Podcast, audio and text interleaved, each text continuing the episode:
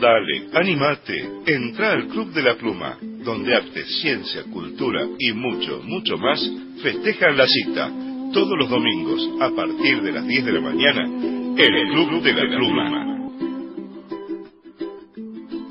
El Club de la Pluma es auspiciado por la Cooperativa Integral de Servicios de Villa Carlos Paz, la COOPI, Unión de Educadores de la Provincia de Córdoba, UEPC Regional Punilla. El proyecto comunicacional de integración El Club de la Pluma ha sido declarado de interés por la comuna de Estancia Vieja, provincia de Córdoba, según resolución número 21 barra 2019.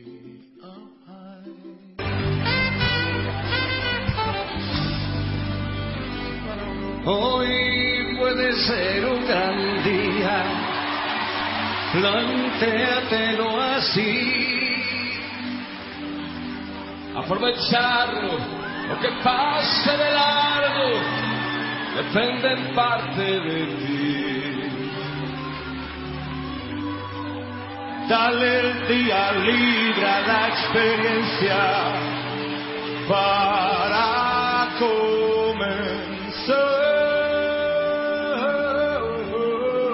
El Club de la Pluma. La calle espera, la gente sabe es que hay un juramento y hay silencio. Y hay un hombre amor que resucita. Somos territorio de violencia. Mi pueblo habla, mi pueblo grita. Territorio de violencia. Mi pueblo habla, mi pueblo grita. Basta de muerte, basta, basta, basta de morir, morir, morir. Que se vayan ellos, que se vayan ellos, los que no dejaron nacer y vivir. Muy buenos días a todos y a todas. Conté mis años y descubrí que tengo menos tiempo para vivir de aquí en adelante que el que viví hasta ahora. Me siento como aquel chico que ganó un paquete de golosinas, las primeras las comió con agrado, pero cuando percibió que quedaban pocas, comenzó a saborearlas profundamente. Ya no tengo tiempo para reuniones interminables donde se discuten estatutos, normas, procedimientos y reglamentos internos sabiendo que no se va a lograr nada. Ya no tengo tiempo para soportar absurdas personas que, a pesar de su edad cronológica, no han crecido. Ya no tengo tiempo para lidiar con mediocridades, no quiero estar en reuniones donde desfilan egos inflados, no tolero a maniobreros y ventajeros. Me molestan los envidiosos que tratan de desacreditar a las más capaces para apropiarse de sus lugares, talentos y logros. Detesto si soy testigo de los defectos que genera la lucha por un majestuoso cargo. Las personas no discuten contenidos, apenas los títulos. Mi tiempo es escaso como para discutir títulos. Quiero la esencia. Mi alma tiene prisa. Sin muchas golosinas en el paquete, quiero vivir al lado de gente humana, muy humana, que sepa reír de sus errores, que no se envanezca con sus triunfos, que no se considere electa antes de hora, que no huya de sus responsabilidades, que defienda la dignidad humana y que desee tan solo andar del lado de la verdad y la honradez. Lo esencial es lo que hace que la vida valga la pena. Quiero rodearme de gente que sepa tocar el corazón de las personas, gente a quien los golpes duros de la vida le enseñó a crecer con toques suaves en el alma. Sí, tengo prisa por vivir con la intensidad que solo la madurez puede dar. Pretendo no desperdiciar parte alguna de las golosinas que me quedan. Estoy seguro que serán más exquisitas que las que hasta ahora he comido.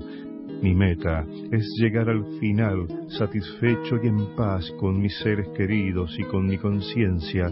Espero que la tuya sea la misma porque, de cualquier manera, llegarás. Ya conocemos lo que hicieron con el continente. Argentina, Bolivia, Brasil, Ecuador, ya sabemos lo que hicieron ellos, porque gobernaron en los años 80 y 90 y destruyeron los países y nos convirtieron en países miserables, nos convirtieron en países dependientes, nos llevaron a situaciones de extrema pobreza y de vergüenza colectiva. Ya conocemos lo que ellos quieren hacer. No representan el futuro, son zombies, muertos vivientes que temporalmente se mueven y caminan dando manotazos ante la historia.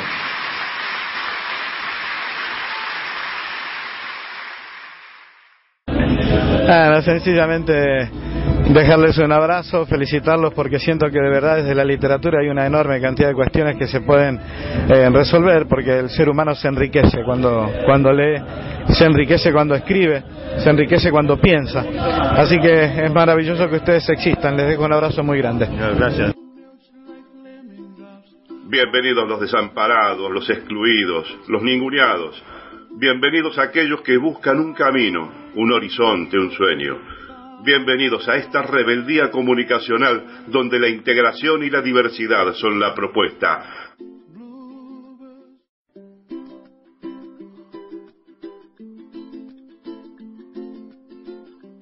Hola, hola, muy buenos días, bienvenidas, bienvenidos, bienvenidos a otra emisión más del Club de la Pluma por nuestra radio web y la red de radios compañeras, amigas que retransmiten en directo, en diferido, a quienes agradecemos con un abrazo a la distancia, la posibilidad que las voces de la patria grande y fuera de ella puedan escucharse en otras regiones. Le damos los muy buenos días a la profesora Gabriela Fernández, a esta trinchera de resistencia comunicacional. ¿Cómo le va? Buenos días, Norberto. Buenos días a toda la audiencia del Club de la Pluma. Y aquí estamos eh, asistiendo, digamos, yo no diría sorprendidos, pero sí diría eh, asustados a ese zafarrancho que está sucediendo en el panorama político nacional, a donde se arma y se desarman gabinetes con lo peor de, que, de lo que puede estar representado en un eh, ejecutivo, ¿no? Hay negacionistas, hay antisemitas, hay menemistas, hay hemos, es como que hemos logrado el combo para la destrucción final.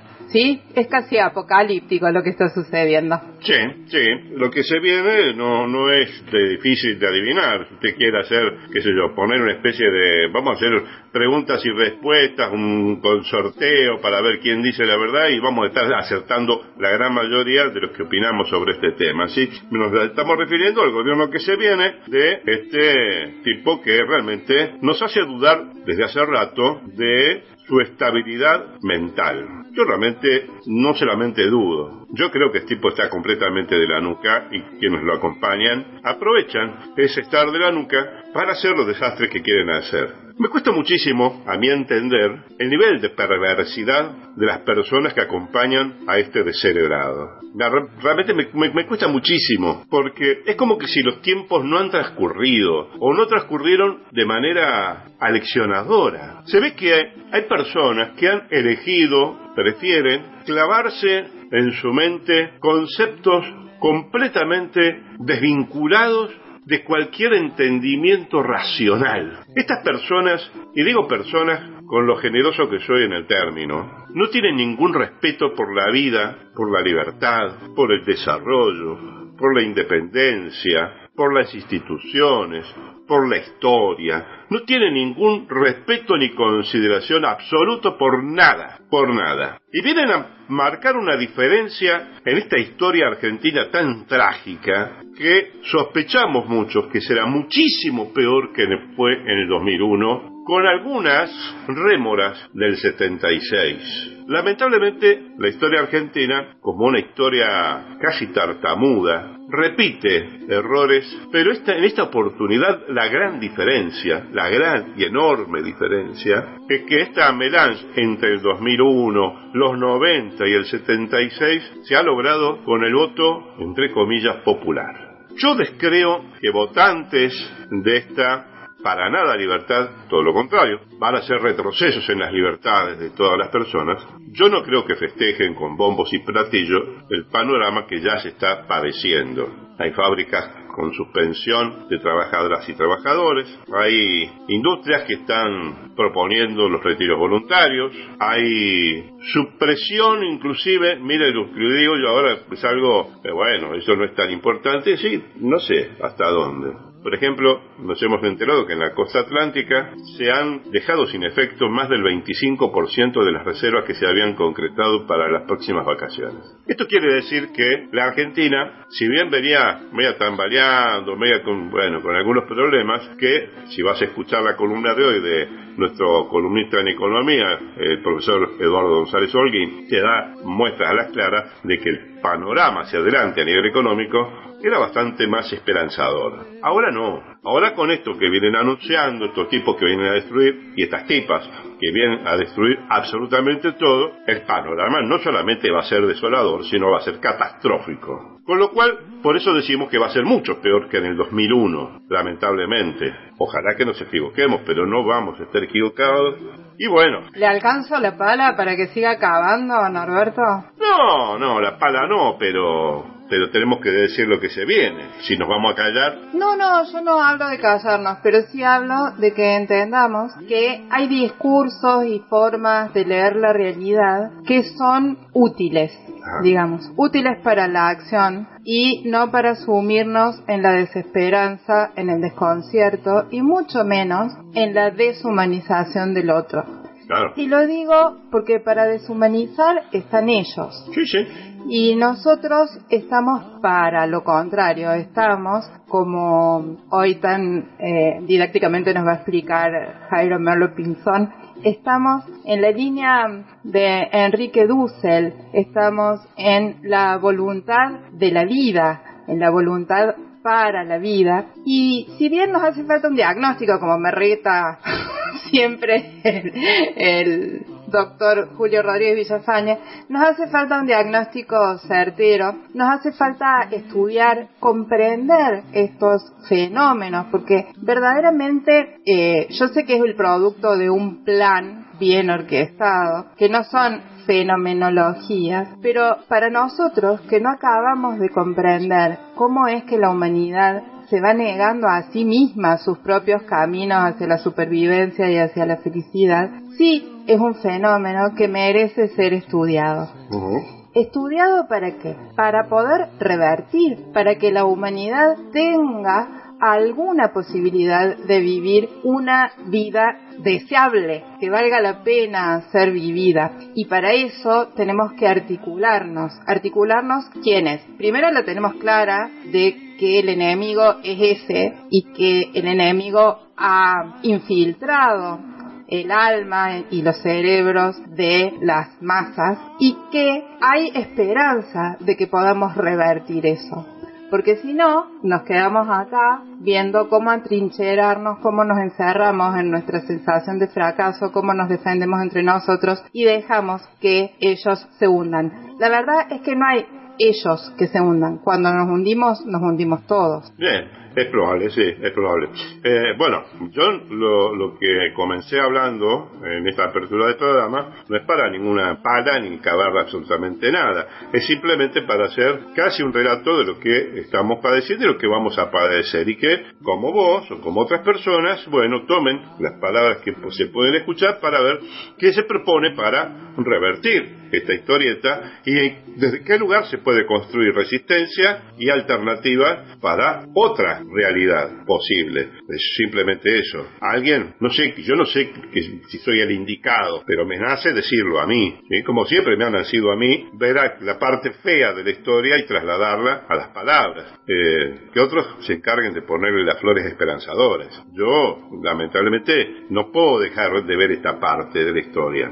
Lo que se ha padecido en la Argentina nos tiene que dejar una elección, nos tiene que dar la posibilidad de pensar este futuro próximo en materia de reacción y acción, en materia de resistencia, porque sí, podemos recurrir hasta esas columnas maravillosas que nos regalaba Jairo, referidas al amor y a la construcción del ser y, a la construcción de identidad y bueno, y, todo eso que, que, nos venía transmitiendo, pero hay momentos en que todo eso tiene que desembocar en una resistencia y no en la pasividad viendo cómo se nos cae todo alrededor. Es lo que yo creo. Pero bueno, me parece que tenemos que buscar maneras de construir resistencia en unidad y no desarmar los primeros atisbos de ella. ¿sí? Eh, por ejemplo, ya por eh, Juan Grabois eh, ya están creando mecanismos de defensa para aquellos que estén siendo perseguidos o amenazados. Han dado un correo electrónico para para que la gente empiece a comunicarse y ver cómo, desde qué plataforma responder ante esas amenazas y a esas situaciones peligrosas. Porque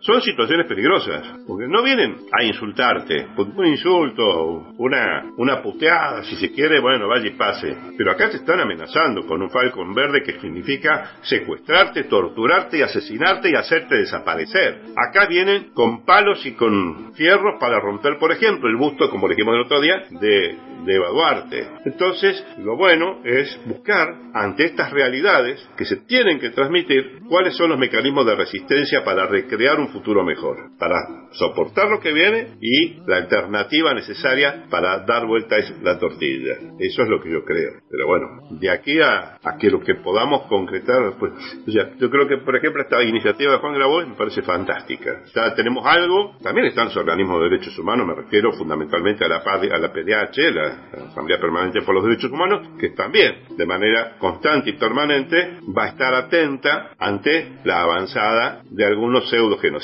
algunos pseudo represores. Bueno, siempre lo ha estado y va a estar, así que bueno. Difícil de comprender además el panorama porque usted sabe que nuestro presidente, ¿cómo se dice esto? Electo, sería.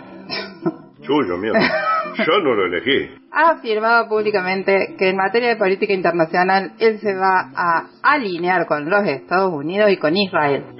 Y pone en su gabinete nada menos que en lugares claves un antisemita, o sea, un nazi militante. Que dijo que se arrepiente. ¿eh?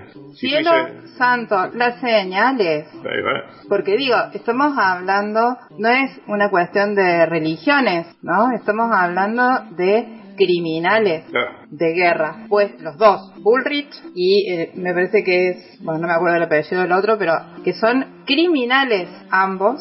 Barras de apellido. Ahí está. Criminales puestos en el gabinete, eh, pero además antisemitas, o sea, alineado con un país como Israel y con un antisemita en sus filas, es como que los niveles de contradicción están preparados para que nuestro cerebro estalle para que no haya sinapsis posible. Yo le voy a hacer una corrección. Yo no sé si es antisemita. Yo creo que es nazisionista. Yo lo mismo que Patricia Bullrich. Es una nazisionista. Está bien, pero es una criminal con cargo, con uniforme. Claro, pero digo, son distinciones que por ahí al común de la gente no le ingresa el dato, digamos, pero decir, bueno, a ver, yo me voy a alinear con Israel y pongo a este nazi en el gabinete, es verdaderamente un, contrasentido, una cosa paradojal que deja a la corteza cerebral fuera de combate. Claro, bueno.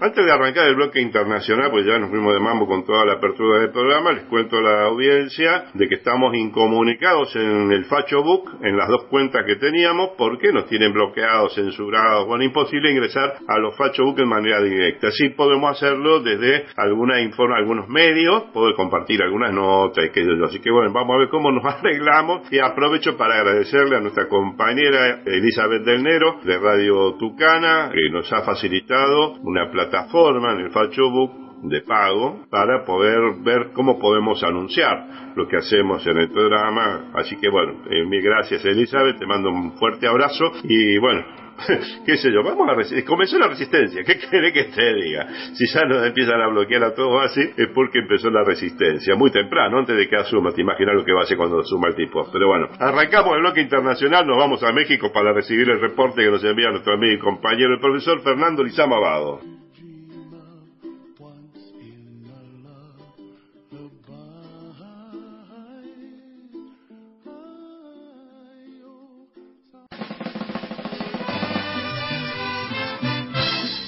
Desde México, la columna del profesor Fernando Lizama Abado para el Club de la Pluma.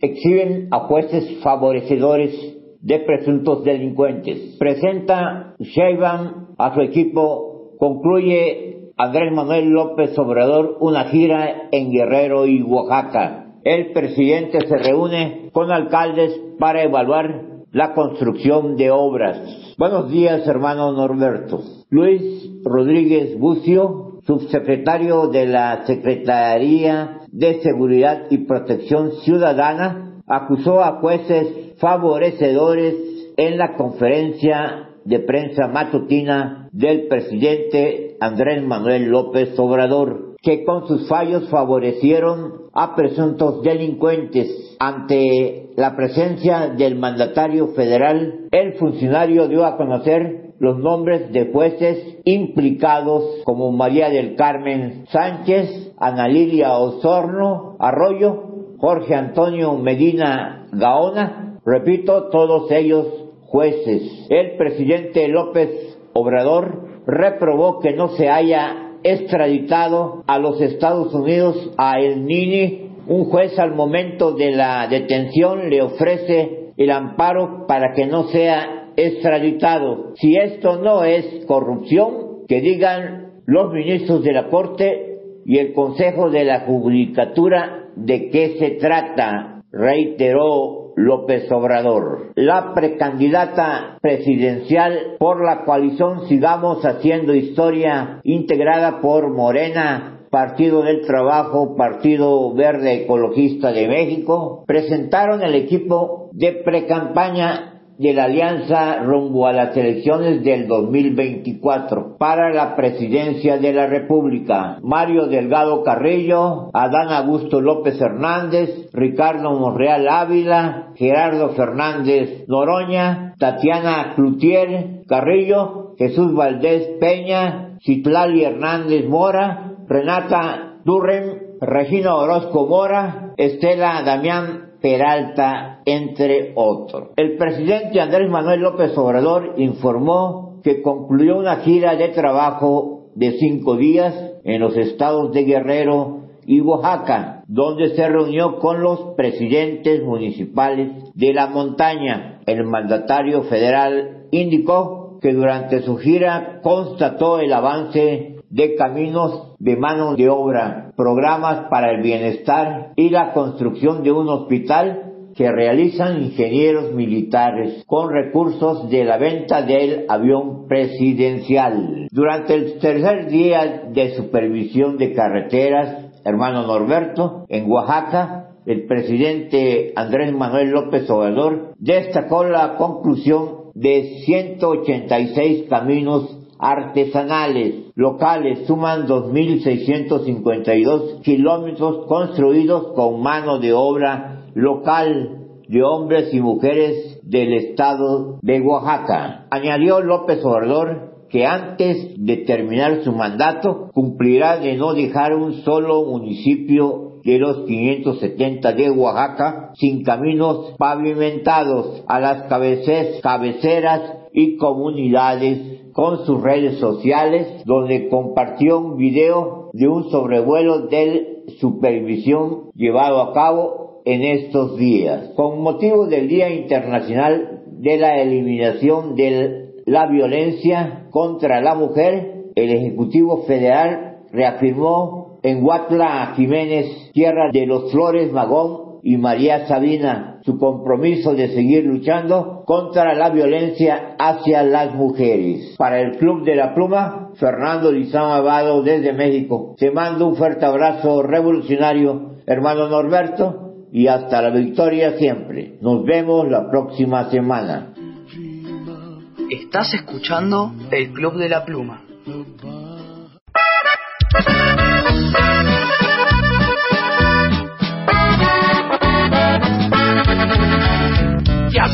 Cayeron los pinos, el pueblo los ha tumbado. Por más de 70 abriles nos tuvieron aplastados, por eso al primo y al pancho ya los hemos castigado. Al pueblo no se le gana, de que se puede se pudo. A los que se rebelaron, los convirtieron en mudos. El tigre viene arrasando al que se ponga picudo. Benditas redes sociales, así lo dijo un valiente. Las que le dieron el triunfo con la ayuda de la gente, con la justicia en la mano. Lucho hasta ser presidente. Hay que luchar mano a mano, la patria sí lo reclama.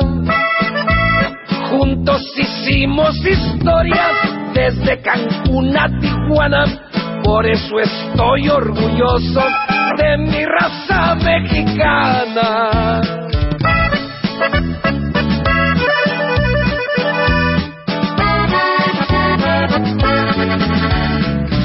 Cochinero del primo no va a limpiarse en seis años.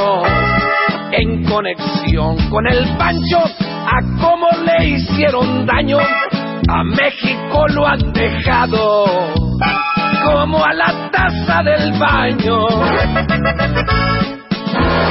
Perdonen que se los digan en mi lenguaje ranchero. Si no ayudamos al peje, nos van a quitar el cuero. La unión genera la fuerza. Que viva México entero. Los que al país han vendido, les voy a dar la noticia. Todo lo que se han robado y que se llevan a Suiza por desfalcar a la patria, enfrentarán la justicia. A cerrar con broche de oro, les dejo muy bien presente que México está de fiesta y estrenando presidente. Pa' fuera el primo y el pancho, ya nos pelaron los dientes.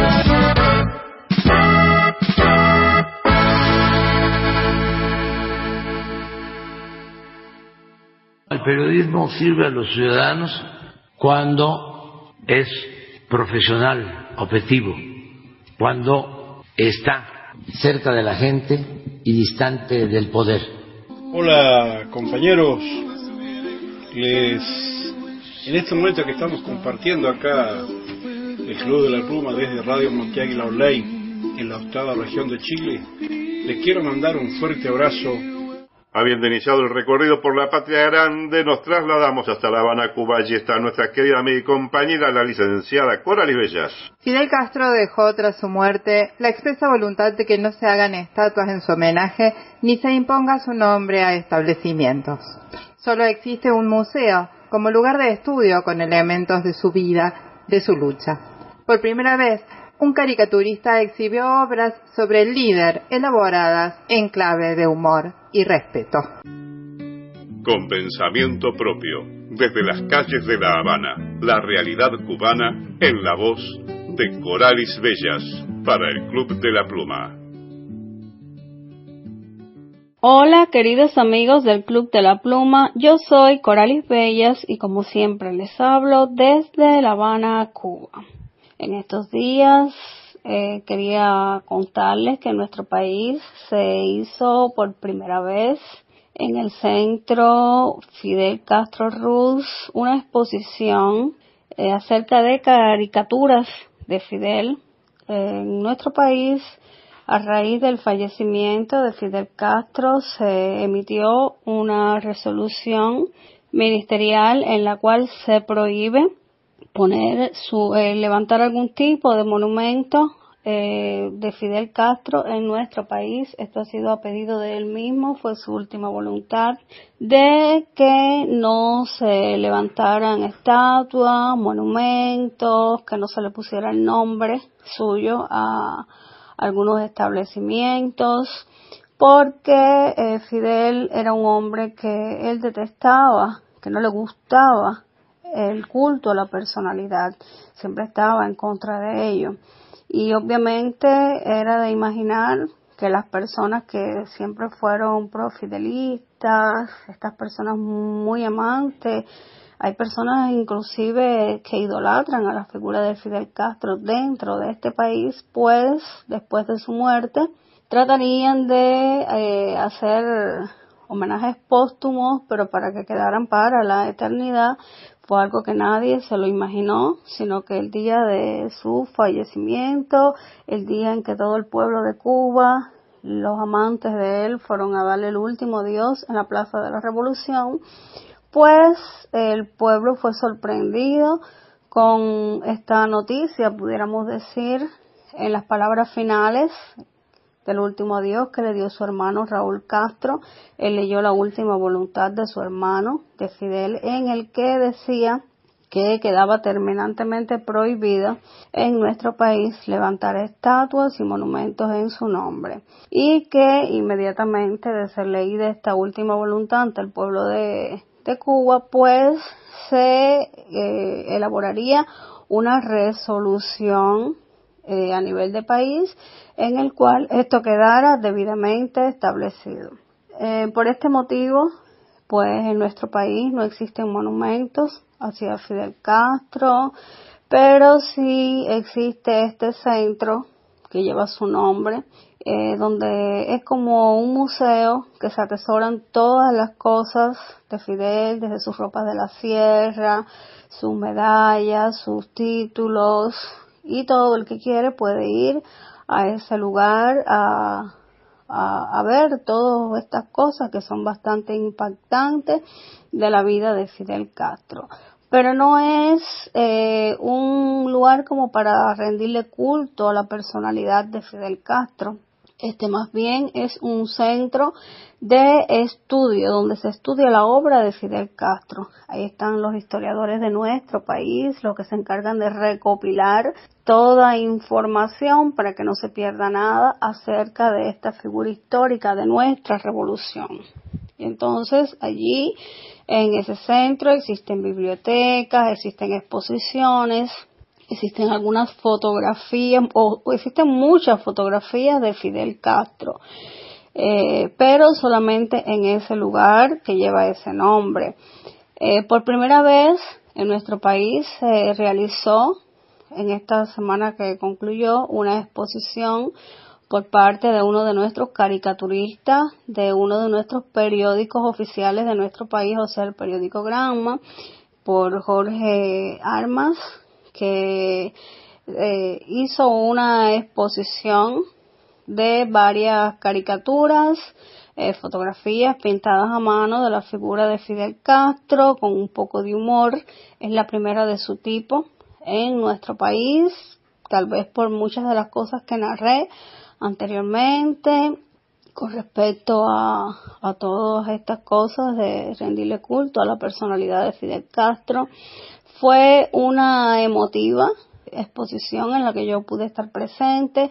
Traté de entrevistar al caricaturista, al pintor, para que ofreciera una declaración oficial para ustedes, el Club de la Pluma, ya que es algo novedoso en nuestro país, los cuales no estamos acostumbrados a, a, ver este tipo de cosas cuando se refiere a Fidel Castro por eh, su última voluntad precisamente, pero los que estuvimos presentes ese día eh, pudimos ver que fue algo novedoso, hermoso, en el que de forma con un poco de humor pero también con mucho sentido del momento histórico, también con mucho respeto hacia la figura de Fidel Castro, pues se eh, hizo esta exposición que es primera de su tipo en nuestro país y me imagino que quizás pues pueda traspasar otras fronteras y otros pueblos, otras personas que admiran también a la, a la figura de Fidel Castro, pues puedan disfrutar en algún momento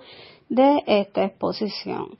Y bueno, mis amigos, yo soy Coralis Bellas y como siempre les hablé desde La Habana, Cuba. Estás escuchando el Club de la Pluma. ¿Dónde está Fidel? ¿Dónde está Fidel?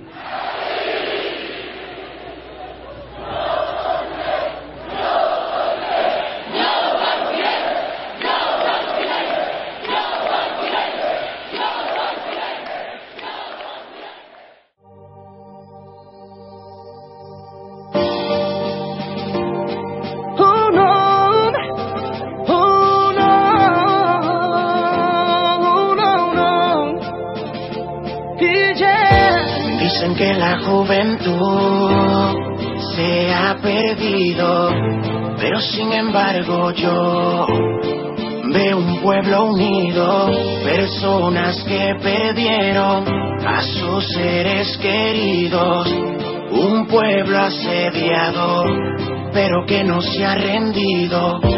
Y recuerda aquella vez cuando vi al comandante, yo te juro que lloré como si fuera un infante. Y recuerdo también a miles de estudiantes. Gritando viva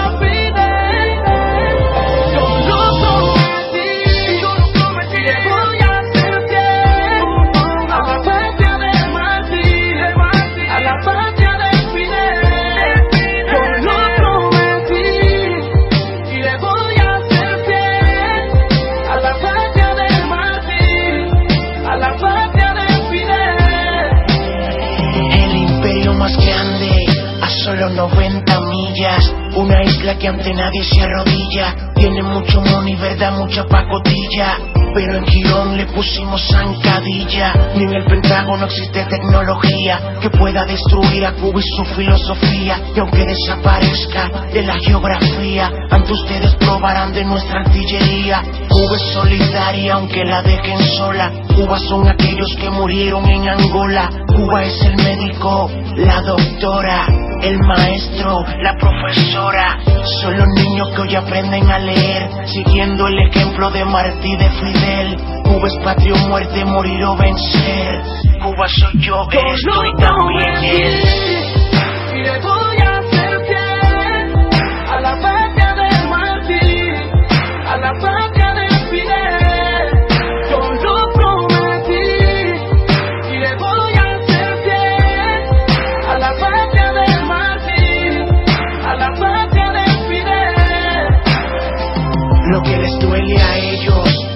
Parece extraño es que una isla por más de 50 años siga de pie y no se deje intimidar, sin importarle el bloqueo ni la amenaza imperial. Los soviéticos se fueron, es verdad, y ante el bloqueo y la necesidad nos levantamos de aquella realidad, con poco material pero con mucha dignidad. Mi respeto para aquellos cinco hermanos, mi respeto para los médicos cubanos, mi respeto para el que nunca se dejó vender, ni traicionó esta patria de Fidel. Orgullo tengo de la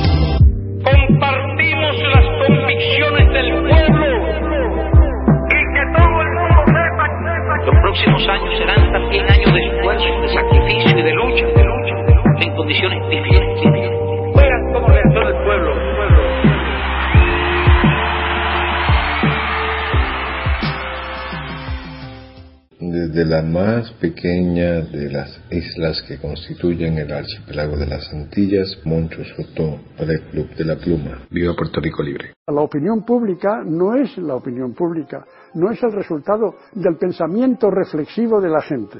No estamos, en general, educados para pensar, eso que exigía yo antes, del pensamiento propio, del pensamiento crítico. La gente no razona, no piensa. Ahora mismo, frente a unas elecciones, la gente no piensa. Que viva esa locura de dar voz a los pueblos, contra todos los vientos, contra todos los tiempos. Que viva el Club de la Pluma, alma, voz y sentimiento.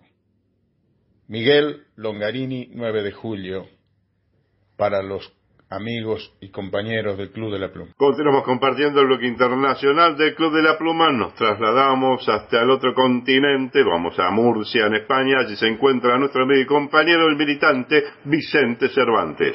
Nos comparte textos de especialistas acerca de la inteligencia artificial y su incidencia en los resultados electorales. Estas tragedias elegidas por los pueblos no lo son tanto, pues la manipulación y la contaminación mediática hacen estragos en la mente de los votantes, al igual que las actitudes acomodaticias de las izquierdas. Descolonizar es la tarea. Desde algún rincón del sureste español, la columna de Vicente Cervantes para el Club de la Pluma. Buenos días, buenas tardes, buenas noches, según la latitud, la longitud y el horario desde el que nos escuchen. Les habla Vicente Cervantes para todas las personas amantes y oyentes del Club de la Pluma. Desde esta trinchera de la guerrilla comunicacional, desde algún lugar del sureste español, peleando por la verdad y dando que pensar. Eh, nos decía Fidel, no ganan batallas quienes creen que el combate es fácil ganan batallas quienes saben que el combate es difícil. Y añadimos, y se preparan adecuadamente para ello. Esto viene a cuento del tremendo terremoto que ha supuesto la victoria de Milei en Argentina y, bueno, y, similares procesos que se dan en diversas latitudes del mundo, no solamente en Latinoamérica, ¿no? Eh, nos recuerda Decio Machado, amigo hispano-brasileño ecuatoriano, consultor internacional en comunicación estratégica, marketing y análisis político, que fuera asesor en su momento de Rafael Correa, dice, desde mi experiencia personal es evidente la cada vez mayor incidencia de la inteligencia artificial en política como herramienta generadora de desinformación y contaminante del ecosistema digital. Reduce la calidad del Internet, perturbando procesos electorales y reputaciones públicas, tanto privadas, personales, como corporativas. Creo que tenemos muchos ejemplos de esto, tanto en Latinoamérica y Caribe como en España e incluso en Europa. ¿no? En este 2024 habrá al menos entre 70 y 75 procesos electorales en el planeta. Lo peor que podemos hacer es no tener regulación y que las empresas tecnológicas puedan poner en el mercado cualquier tipo de producto sin control de uso ni veremos de aplicación, nos termina diciendo Decio Machado. Recordemos que los días 1 y 2 de noviembre se celebró en Bletchley Park, el histórico lugar desde donde se descifraron los códigos nazis durante la Segunda Guerra Mundial, la primera cumbre mundial sobre la seguridad de la inteligencia artificial una iniciativa pionera impulsada por el Reino Unido que busca liderar el debate global sobre esta tecnología emergente y sus implicaciones.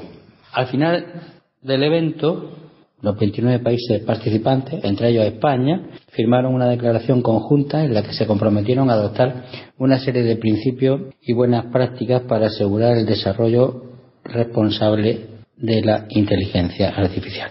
La cumbre abordó las capacidades y los riesgos de la inteligencia artificial de frontera eh, así como las políticas de seguridad de las empresas que desarrollan estos modelos. Los participantes debatieron sobre los desafíos técnicos, éticos y legales que plantea esta tecnología, así como los posibles, las posibles medidas para mitigarlo. Entre ellas se mencionaron la transparencia, la auditoría, la supervisión humana, la rendición de cuentas y la cooperación internacional. Aclaremos que la inteligencia artificial de frontera es aquella un poco en la que se traspasa el control humano y las máquinas se autorregulan a sí mismas, digamos. Esto realmente es muy complicado. El bombardeo mediático manejado por los estados profundos, las corporaciones financieras en el mundo, están incidiendo de verdad muy profundamente en los procesos electorales, haciendo que un porcentaje de electorado bascule hacia propuestas locas, disparatadas y suicidas, ¿vale? Como es el caso del suceso de, de Argentina. Claro, eso puede ser, entre comillas, pan para hoy y hambre para mañana, es decir, no sabemos cuánto va a tardar la gente en disfrutar, entre comillas, de las maravillosas propuestas a nivel económico, político y social eh, de mi ley, ¿no? Y cuánto tiempo tardará eh, los sectores más combativos, más lúcidos, más conscientes e incluso más desencantados pronto en reaccionar y echarse a la calle, a protestar, echarse a la calle a lo que sea, a lo que dé lugar, como ya pasó en 2001, ¿verdad? no solamente está pasando en Argentina, pero ha suscitado mucho interés a nivel internacional. Vamos a, hemos abordado un, texto muy interesante de el padre Numa Molina, sacerdote jesuita, periodista y venezolano de pro, fundador de Fundalatín, que es una fundación que tiene una trayectoria impresionante por décadas de acogimiento a personas refugiadas que huían inicialmente de la dictadura y los procesos represivos en el cono sur latinoamericano. Él nos dice que eh, Latinoamérica está siendo noticia porque un líder de la extrema derecha argentina será su nuevo presidente y esta vez no ha sido impuesto, sino elegido por el pueblo. Utiliza una frase del Apocalipsis de la Biblia, eh, católica, digamos, cristiana, dice, yo conozco tus obras que ni eres frío ni caliente. Ojalá fuera frío o caliente. Así, puesto que eres tibio y no frío ni caliente, te vomitaré de mi boca.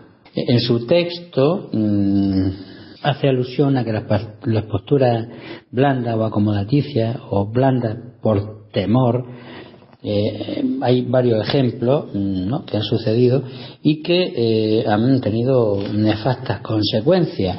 Entonces lo que hace es criticar esta situación, abordarla críticamente, ¿no?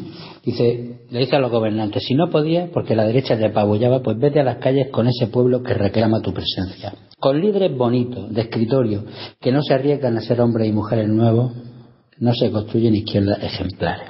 Y hace hincapié en que cierta izquierda boba, mansa, ineficaz e ineficiente, imbuida en sus propios negocios y en su propia corrupción, se ha encargado de la incoherencia casi que como su única tarea. Este dicho es aplicable empezando por Venezuela, siguiendo por, por muchas otras latitudes donde hay sectores que parece que trabajan entre comillas para el enemigo, porque el amor y el dinero no se pueden esconder, ni la corrupción tampoco. Entonces la gente lo ve y ahí se empiezan a deteriorar. O sea, el, la conducta, el comportamiento ejemplar de todas las personas que se reclaman de ciertos procesos es muy importante para generar coherencia, cohesión social y política en los procesos y que no se tumben y que el enemigo no tenga clavos ardiendo a los que acogerse para desprestigiar. ¿Vale?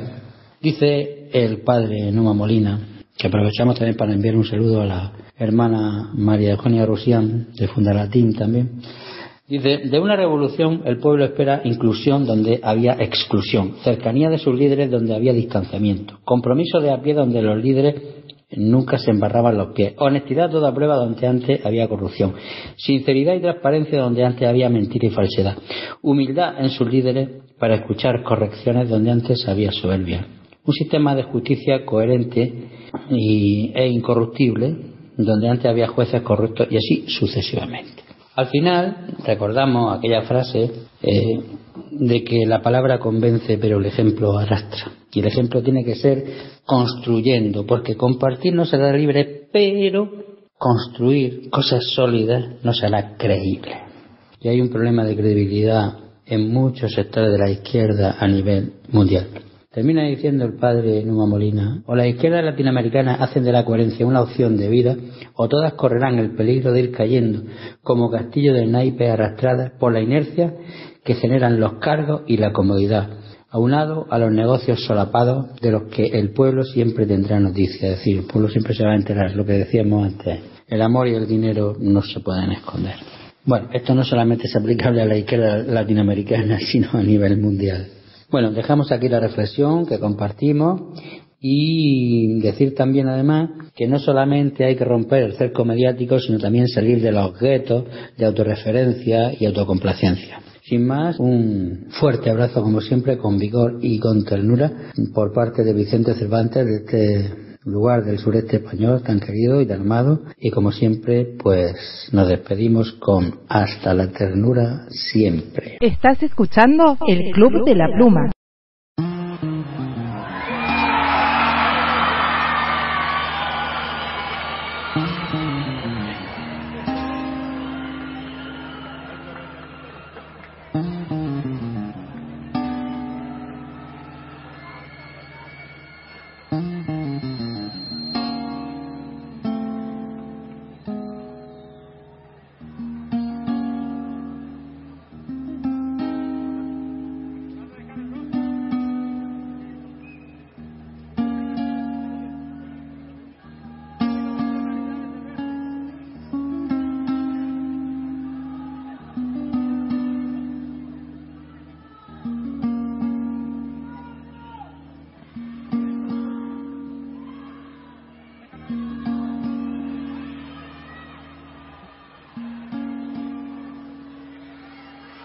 Hacer de mí con un pedazo, para salvarme entre únicos e impares, para un lugar en su parnaso, para darme un concito en sus altares. Me vienen a convidar a arrepentirme, me vienen a convidar a que no pierda vienen a convidar en definirme, me vienen a convidar a tanta mierda. Yo no sé lo que es el destino, caminando y lo que fui. Haya Dios que será divino, yo me muevo como viví. Yo me muero como viví. Yo me muero como viví.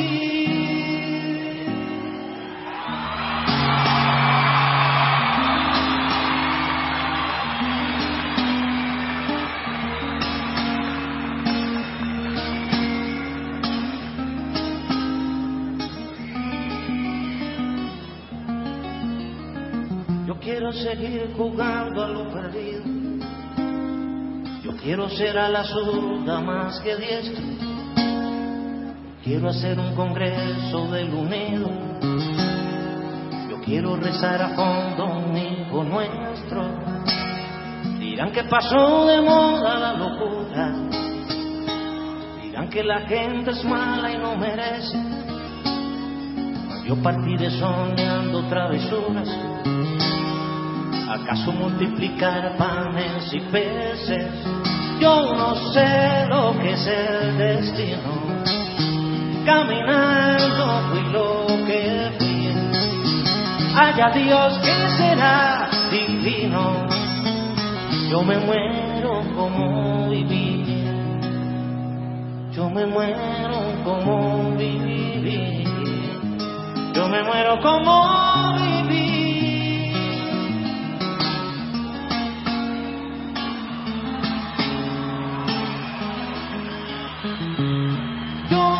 Como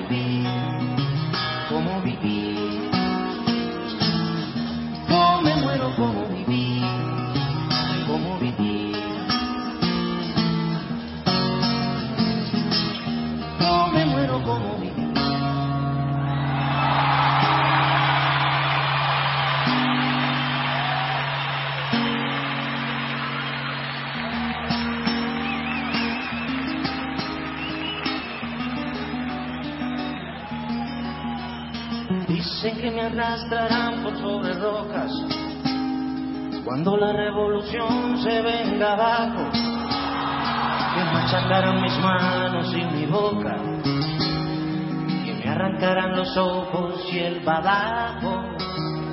¿Será que la necedad parió conmigo?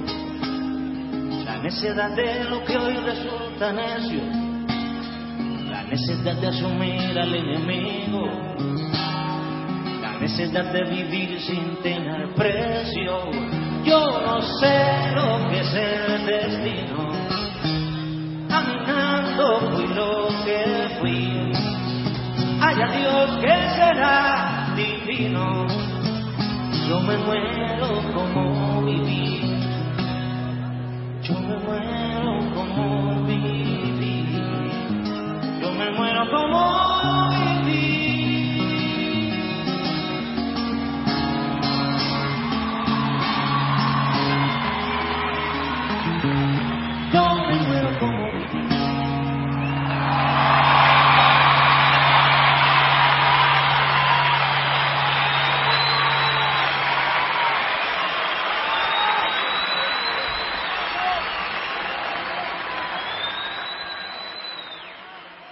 El poder tiene una ideología comunicativa. Ahora, ¿en qué se basa la ideología comunicativa? Se basa en que los medios difunden e imponen una determinada ideología que es la ideología del occidente capitalista y también la ideología económica del occidente capitalista. Hola, soy Manu Pineda, eh, eurodiputado de Izquierda Unida, Unidos Podemos, y responsable de Relaciones Internacionales del Partido Comunista de España, y activista por los derechos humanos en la organización UNED. Mm, Soy miembro de la gran familia que es Club de la Pluma, eh, una herramienta antiimperialista Retomando el recorrido por la Patria Grande, ponemos rumbo a Venezuela, Caracas. Allí está nuestro amigo y compañero, el periodista José Gilberto Díaz Mesa. Nos comparte un artículo en el que el diputado Herman Escarrá, en el que denuncia que la Corte Internacional de Justicia ha violado el derecho internacional al admitir una solicitud de Guyana contra el referéndum que se lleva a cabo hoy en la región del Esequibo.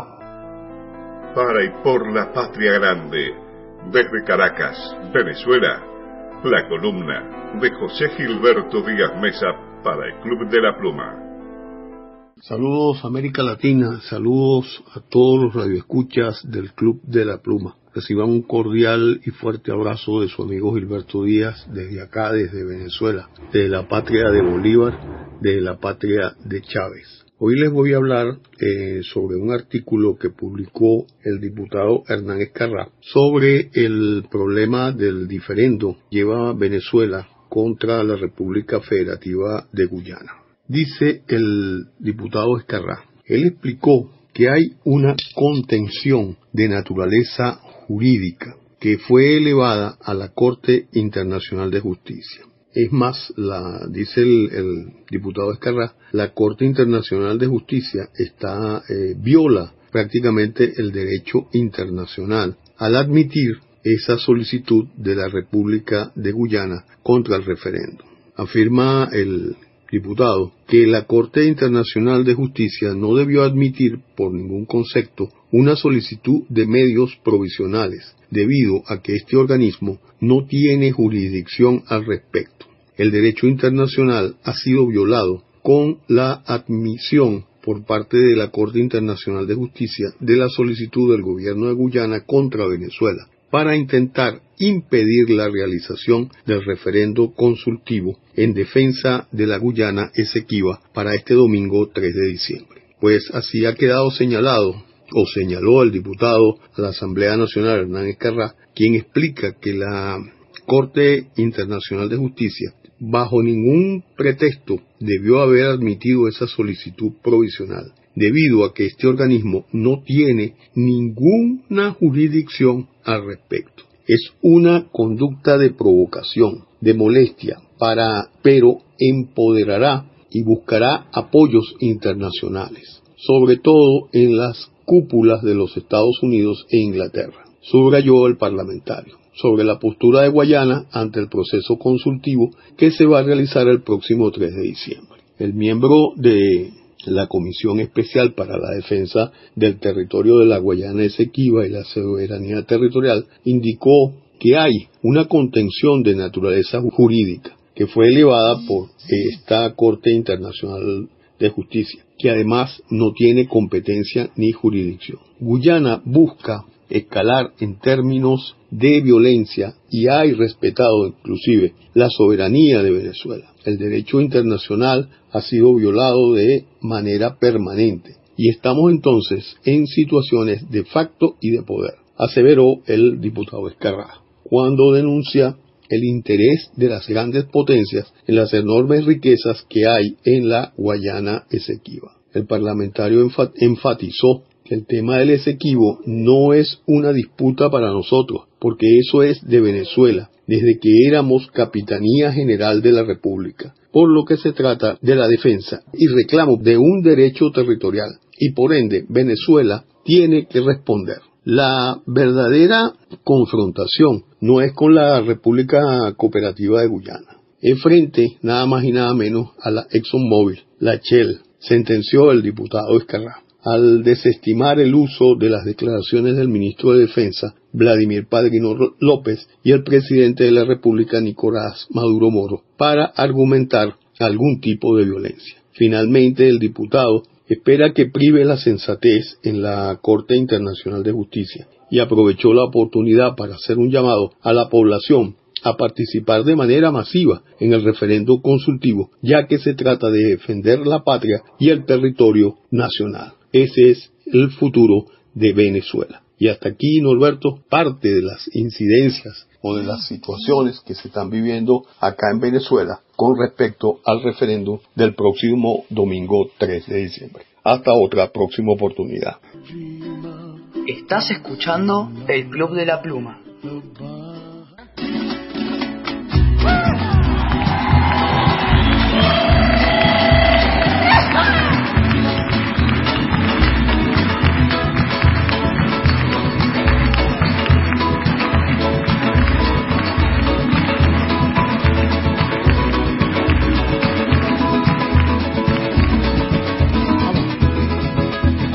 Amundo Barquisimeto, ningún barquisimetano.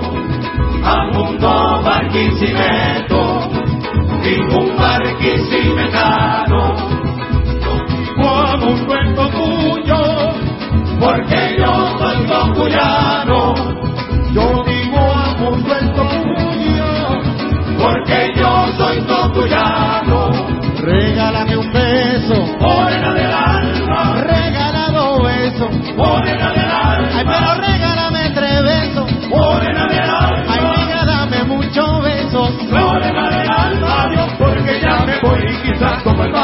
Adiós, porque ya me voy, el mar mañana. Se buena la pero esta noche se fue el picure, los se camuses. niquilla, Con trancados. En la robatina, Del cachicamo yo no digo nada, porque la trampa es la hermana. del cachicamo yo no digo nada, porque la trampa de la tengo hermana. Este palo está muy mal picado. Ese palo que lo picaría. Este palo está muy mal Ese picado. palo que lo picaría. Este palo está muy mal picado. Ese palo que lo picaría. palo está muy mal Ese palo que lo picado. picaría. Yo soy el moreno aquel que canta la despedida. Yo soy el moreno aquel que canta la despedida. Parece, a ver, eso acuerdo, a ver. Pongo, pongo, pongo silencio aquí. Cheo. No me oigo.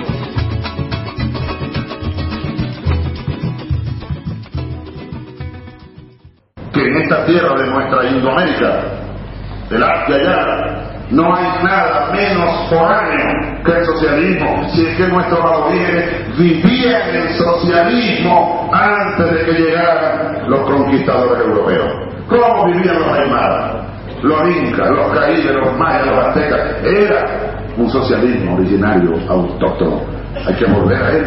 Ahí está uno de los códigos más poderosos para apuntar el camino si queremos ayudar a salvar la vida humana en este planeta.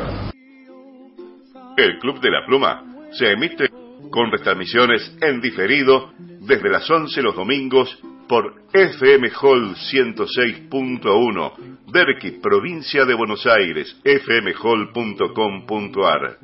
Los domingos también desde las 12 horas, Radio Comunitaria Encuentro 95.7, Centro Cultural Tincuarte, tincocomunicaciones.medios.com.ar. Los domingos desde las 15.30 horas por FM 99.9 Radio Argentina desde la ciudad de Córdoba, radioargentina.nbradios.com. Nos quedamos un rato más en Caracas, Venezuela, porque ahora viene el reporte de nuestro amigo y compañero Víctor Songo Quintero.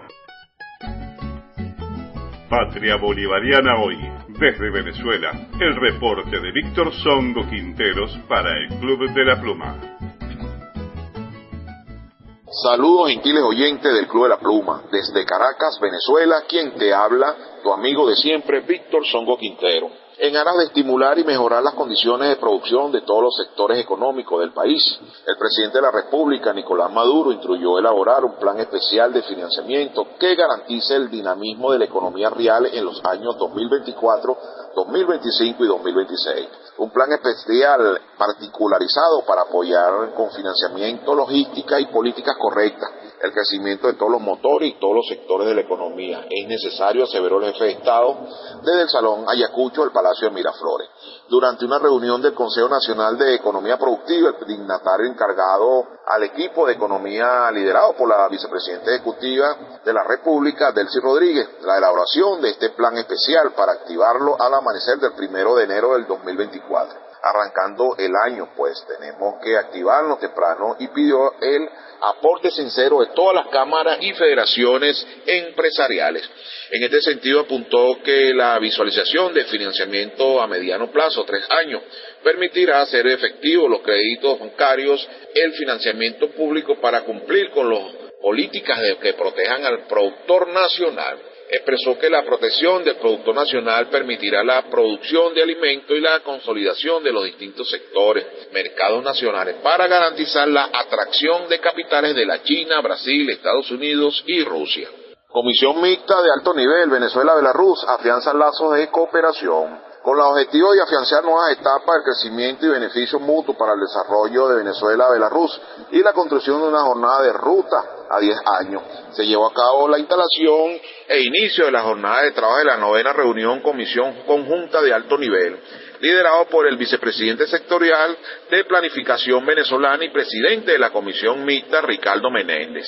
En este sentido, Menéndez indicó que el encuentro geopolítico de paz e integración permite ampliar los lazos de cooperación de ambos pueblos en aras de estratégicas como transporte, petróleo, petroquímica, industria, forestales, minería, agricultura, alimentación, vivienda, turismo, salud, farmacéutica e educación. La delegación venezolana llegó a Miski y fue recibida por el primer ministro de Industria de Belarus, Alexander Ordogovchik, y el vicepresidente de Asia y África y América Latina, jefe del Departamento América Latina del Ministerio de Asuntos Exteriores, Dimitri Derivitsky, y el embajador de Venezuela en Belarus. Durante el cierre de campaña por la defensa de la Guayana Esequiba, desde el estado Nueva Esparta, la vicepresidenta ejecutiva de la República, Delcy Rodríguez, denunció que el gobierno de Guyana se ha convertido en un estado agresor contra el territorio venezolano. No solo por la controversia por el Esequibo, sino que se ha atrevido a lo peor, tocar el mar que nos corresponde y entregar licitación a la ExxonMobil para la explotación de hidrocarburos en el mar Caribe. Las autoridades de Guyana se han prestado para robar nuestro territorio. Son unos violadores del territorio, son unos estados agresores. ¿A, que, ¿A quién le vamos a dar una respuesta el 3 de diciembre al votar cinco veces sí en el referéndum consultivo por la defensa de la patria? Refirió además que se atrevieron a pedirle a la Corte Internacional de Justicia que detuviera el referéndum porque saben que estamos en nuestro derecho histórico de defender como sea y de quien sea nuestra soberanía patria.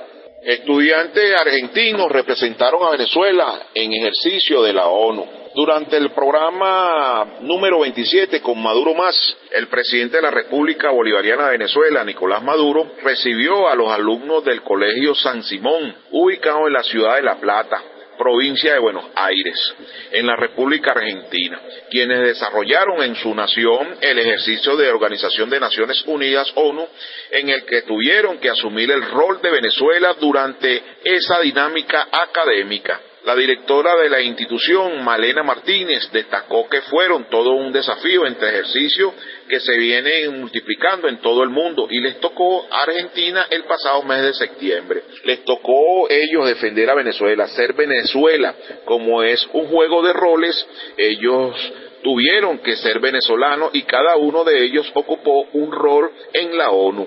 ONU Mujeres, Organización Mundial de la Salud. Los estudiantes dieron a conocer que tuvieron una ardua preparación argumentativa para asumir dicho reto debido al asedio imperial que recae sobre nuestra nación. De igual forma, expresaron la admiración que sienten por la cultura venezolana. Con mucho cariño, mucha calidez y mucha pasión, sobre todo, es que lo que tanto caracteriza al pueblo venezolano es que defender a Venezuela con la mayor de nuestras convicciones para poder así no solo obtener un buen resultado, sino también para poder transmitir los valores de este pueblo tan humilde, pero que tanta bondad transmite. En este contexto, el dignatario indicó que aunque existen permanentemente los ataques contra el país, no nos hace daño, no nos, más bien nos fortalece. Cada vez salimos más fuertes con la verdad. Estás escuchando el Club de la Pluma. Virgen bendita, de Fátima yo te canto. La fe de mi pecho emana y pido tu bendición en esta humilde canción con gaita venezolana. La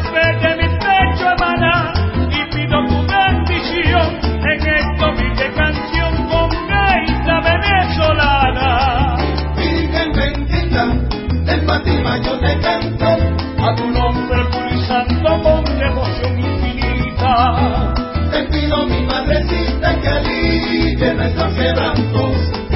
Virgen bendita, de Fátima yo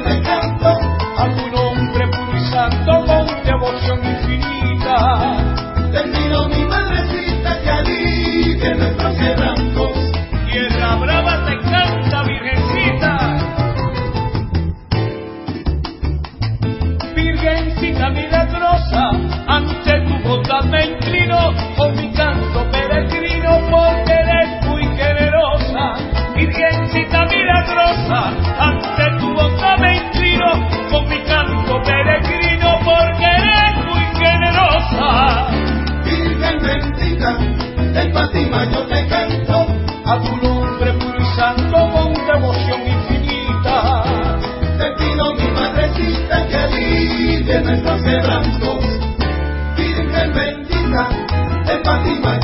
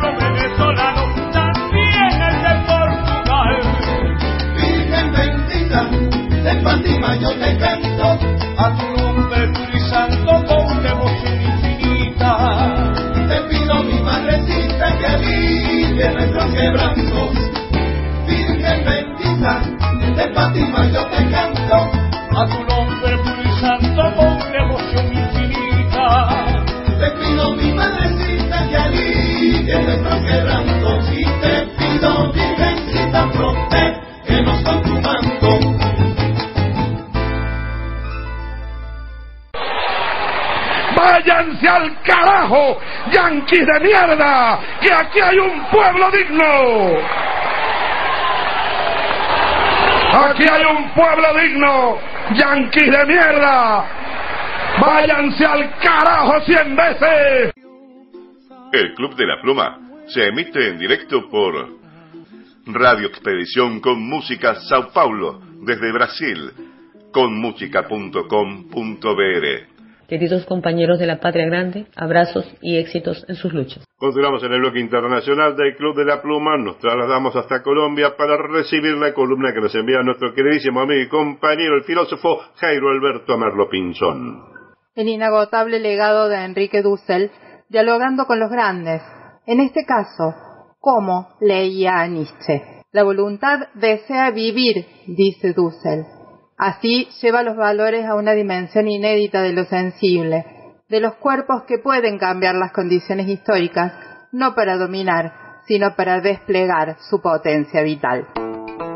Desde la tierra de las flores y el café, desde otro rincón de la patria grande, desde Colombia, la columna de Jairo Alberto Merlo Pinzón para el Club de la Pluma.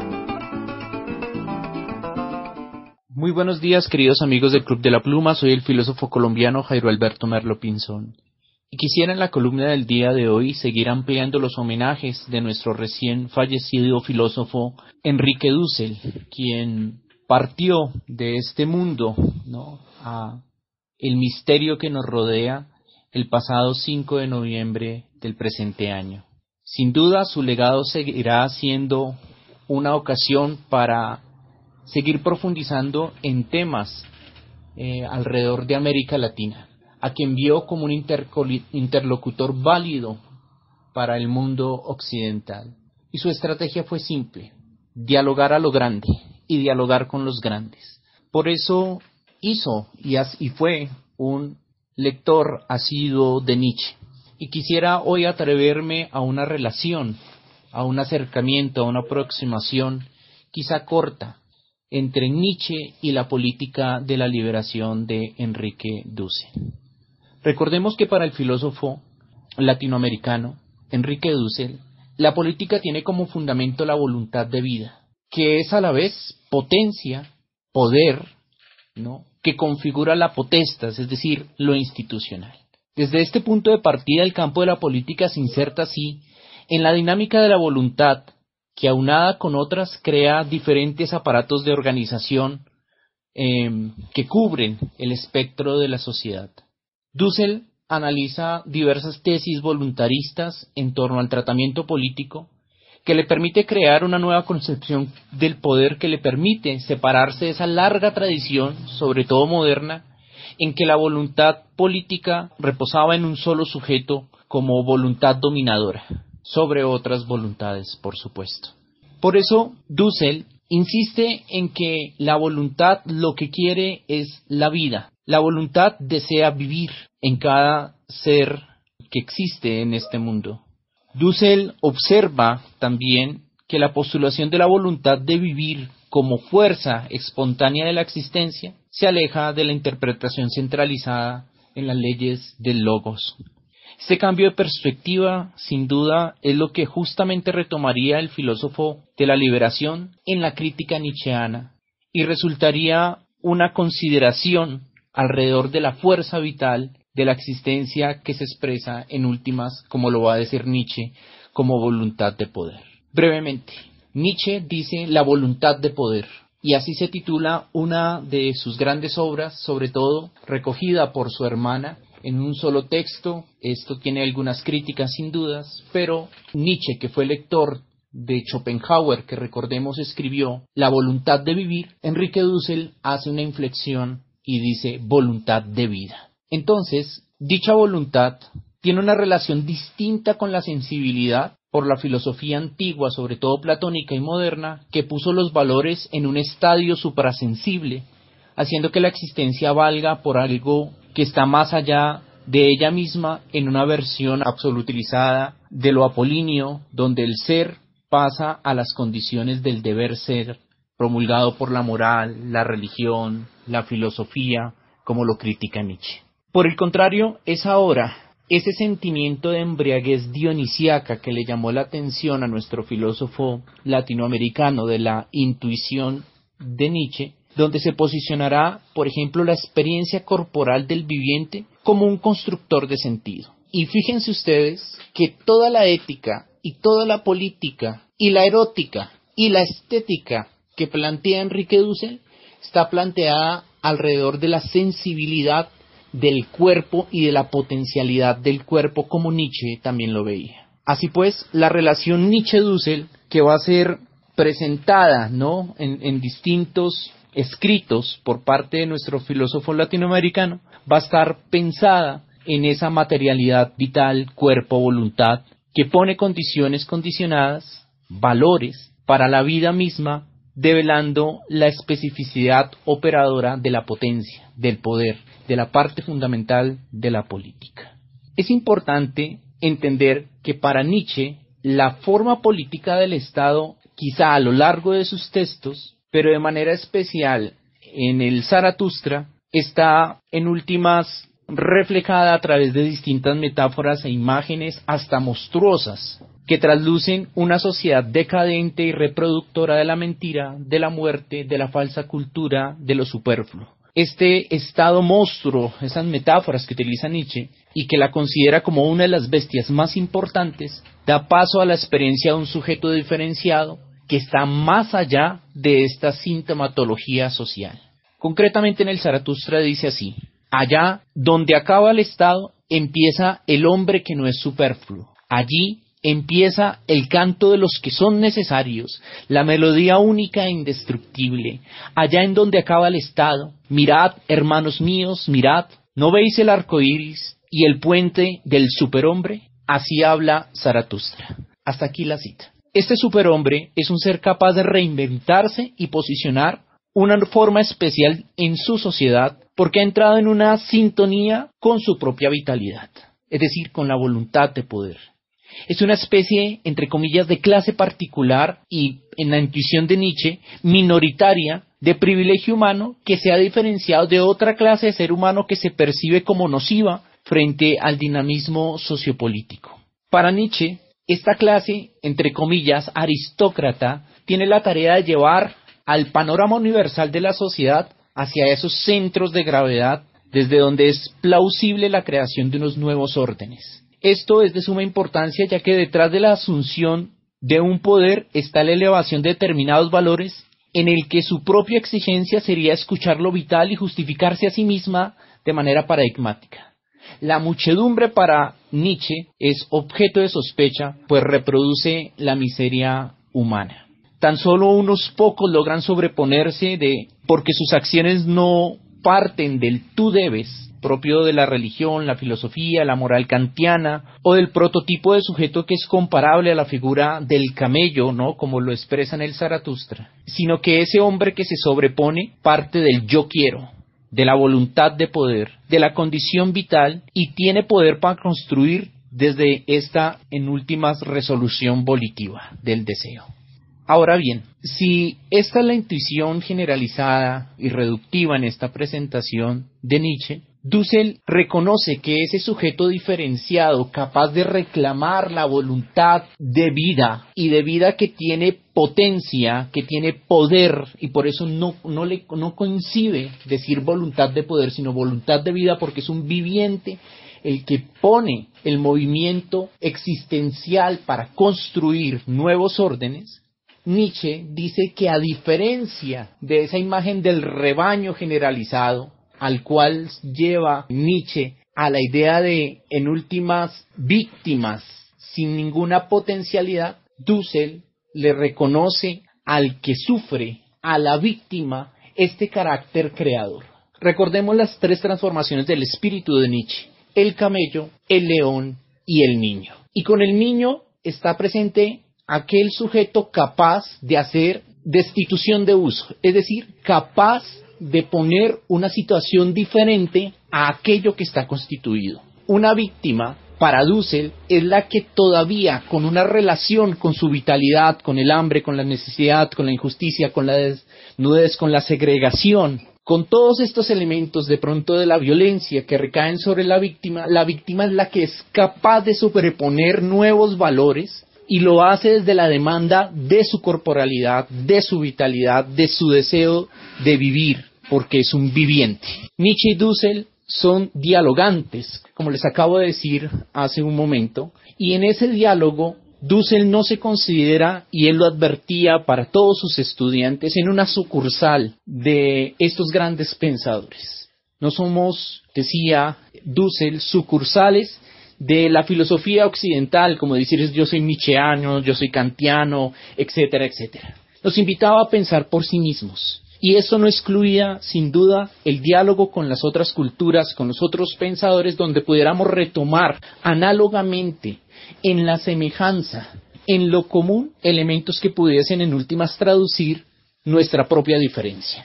Y nuestra diferencia es latinoamericana, es una condición periférica, es una condición donde la voluntad de poder ha caído exactamente en una fetichización porque ha caído en un solo sujeto dominador sobre otras voluntades, mientras que Dussel descubre la potencialidad del viviente y sobre todo del que busca sobrevivir, capaz de instalar aquello que no vio Nietzsche, una nueva condición y que lo hacen propiamente las víctimas.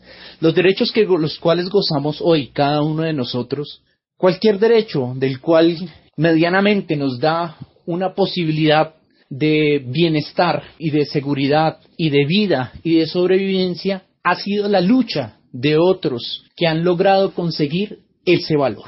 Nietzsche insistía en la transmutación de valores, en esa transición de los valores, en la capacidad de posicionar otras condiciones como un niño que no teme coger un lápiz para escribir y que tiene inscritas las leyes de la escritura porque para eso fue fabricado y para un niño resulta el Apolo 13. Resulta un cohete con un universo de sentido totalmente distinto para lo que fue hecho.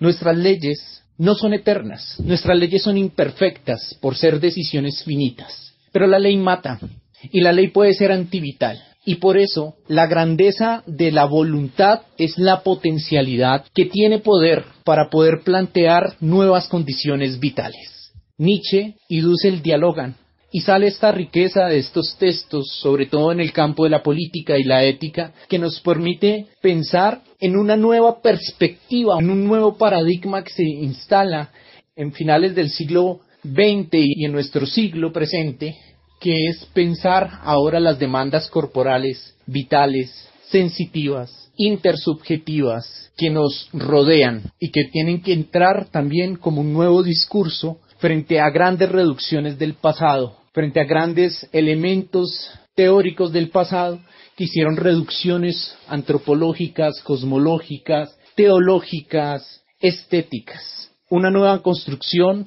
está para nosotros, para ustedes, queridos amigos del Club de la Pluma, la potencialidad de seguir construyendo desde la vida. Les habló Jairo Merlo desde el Club de la Pluma. Estás escuchando el Club de la Pluma.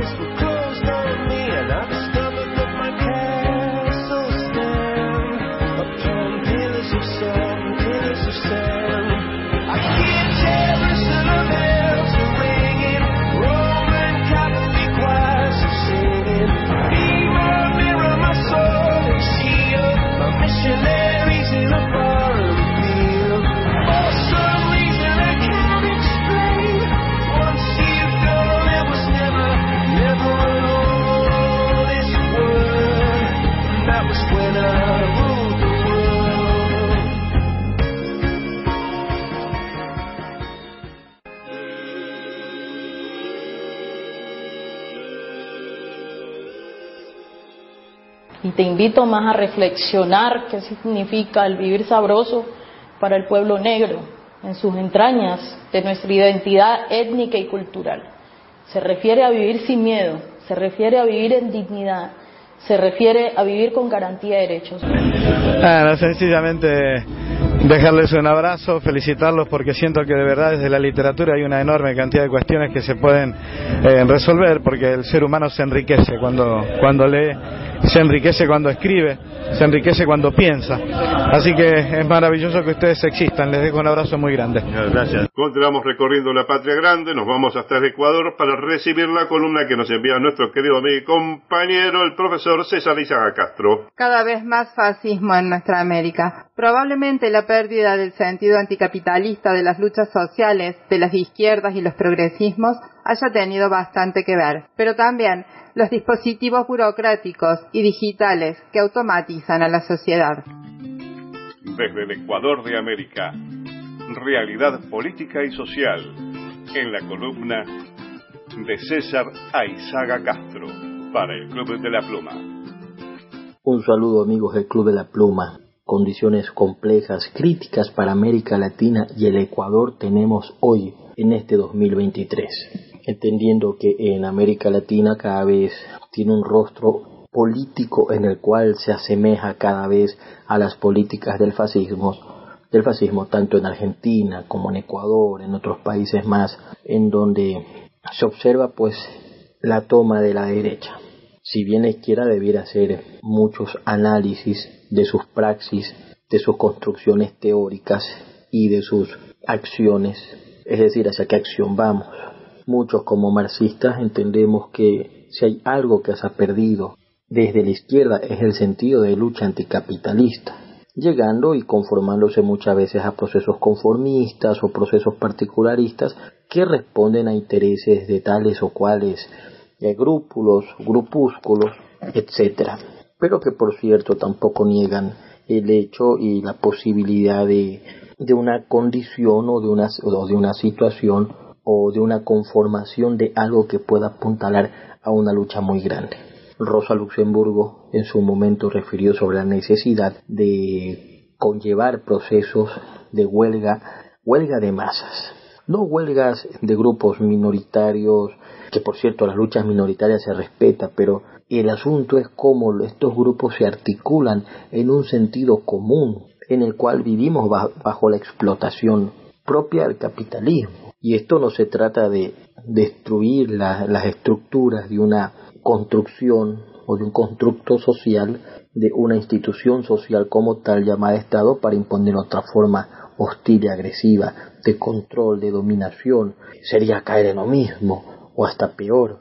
La idea es cómo se articulan luchas a partir eh, de las distintas particularidades, de los distintos relatos que, hace, que podrían conllevar una mejor acción si, si, se, trabajara en conjunto.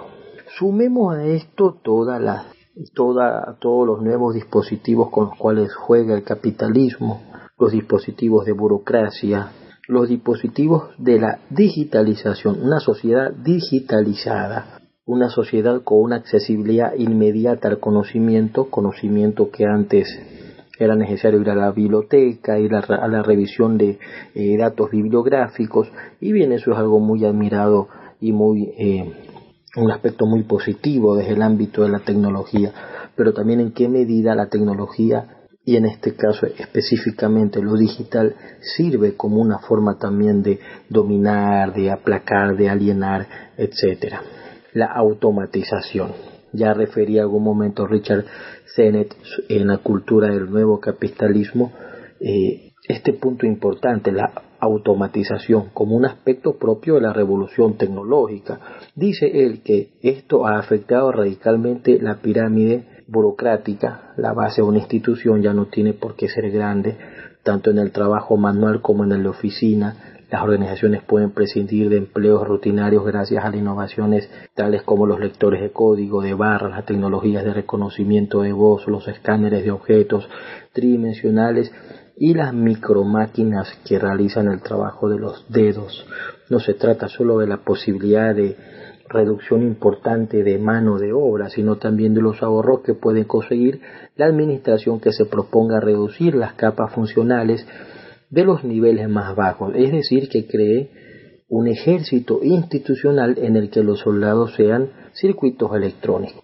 Bien, entendiendo eh, las críticas a los procesos de industrialización y en este caso de industrialización digital, pero que tiene sus aportes así como positivo también tiene su, eh, su dualidad propia, su condición dialéctica que por un lado puede servir para, para el bienestar, para el desarrollo, si hablamos en términos eh, de economía, pero también pueden servir para, para, para aplacar la voluntad del, del sujeto, del individuo. Por ejemplo, si bien es cierto, en Ecuador la burocracia eh, ahora se ha incrementado, más bien diría yo, mm, a diferencia de este autor Richard Sennett, yo veo que en Ecuador se ha incrementado y en los países de América Latina se ha incrementado la burocracia, en el término de que cada vez el Estado eh, muchas veces implica instituciones de control eh, de dominación. Ahora, ¿en qué medida también el Estado puede garantizar derechos? Sí, el problema es que los que dominan y gobiernan el Estado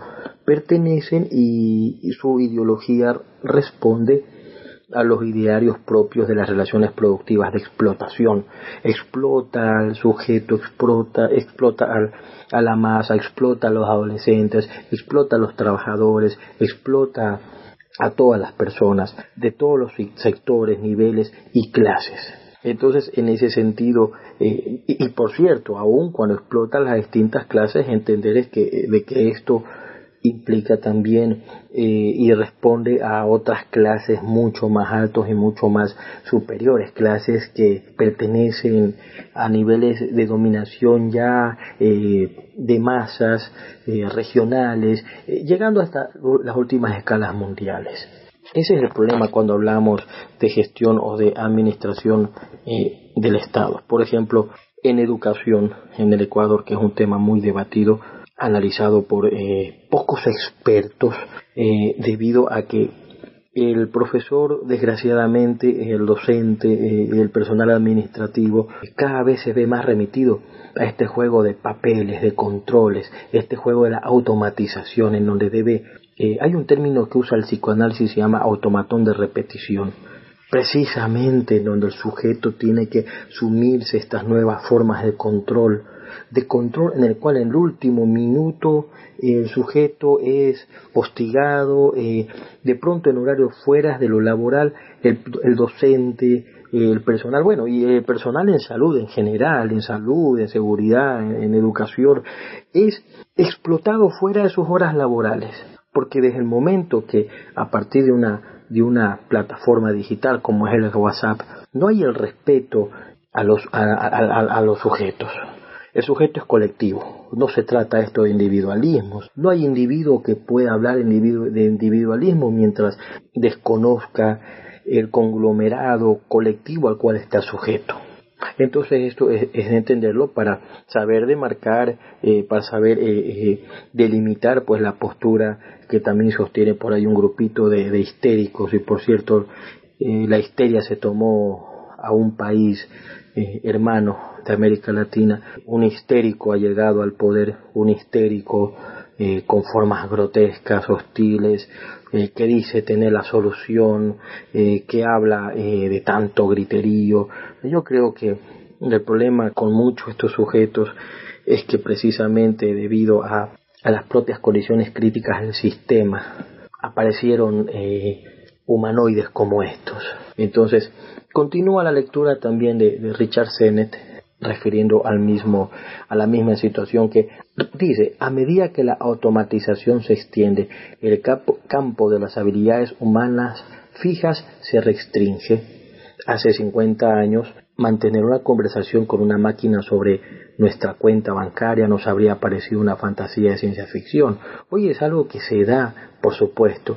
Aquí vuelve a aparecer el nuevo yo idealizado, un individuo que está constantemente adquiriendo nuevas habilidades, cambiando su base de conocimiento.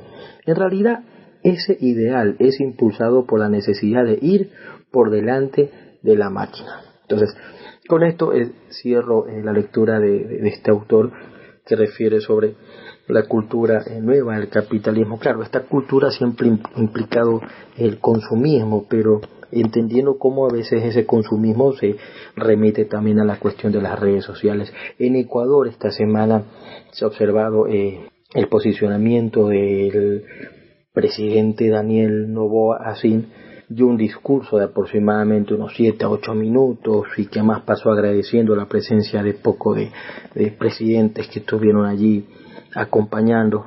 Decimos, el Ecuador se equivocó en votar, sí, por supuesto. No decimos que había una, una mejor opción, decimos que había una, una, por decir así, una menos peor opción, si es que se vale usar ese término.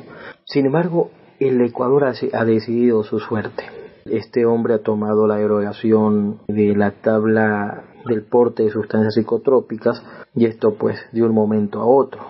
Entonces esto implica también una problemática, problemática a nivel del, encarcelamiento. Por ejemplo, si capturan un, un muchacho, un joven, por portar o por fumar eh, alguna sustancia puede ir preso como si fuera un delincuente. Ese es el problema. No negamos también que esa misma tala fue la causante de que se eleven los índices de consumo de sustancias psicotrópicas. Pero bien, en fin, el asunto es aquí vital. Y como se nos limita el tiempo, también debo cortar la columna, así que continuaremos hablando de esta temática la semana que viene y será un, un gusto hasta la siguiente ocasión. Estás escuchando el Club de la Pluma.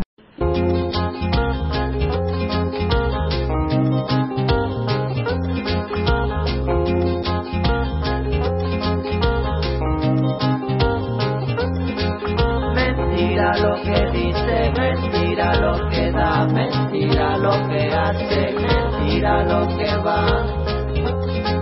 La mentira, mentira la mentira, mentira la verdad, mentira lo que cuece bajo la oscuridad.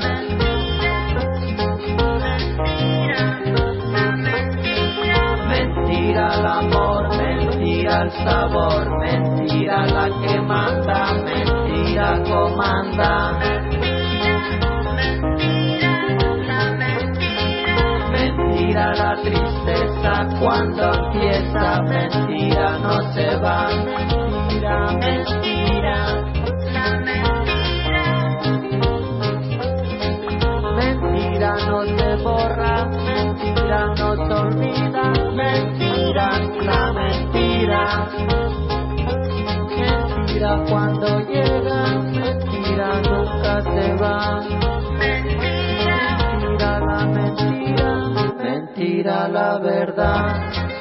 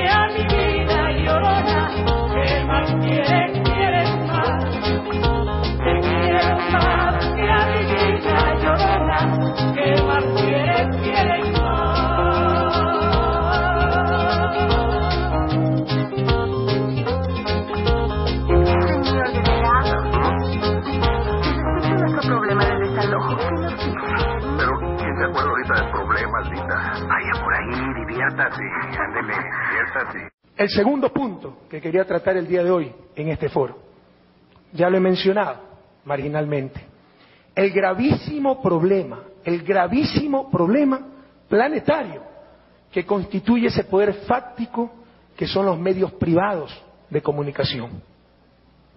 Basta de engaños. Al igual que en la colonia, cuando nos decían que criticar al rey era criticar a Dios, ¿te acuerdas, Raulito? No. Criticar al rey era criticar a Dios. Y con ello nos mantenían en el coloniaje mental y espiritual. Hoy nos dicen que cuestionar a los negocios dedicados a la comunicación es atentar contra la libertad de expresión.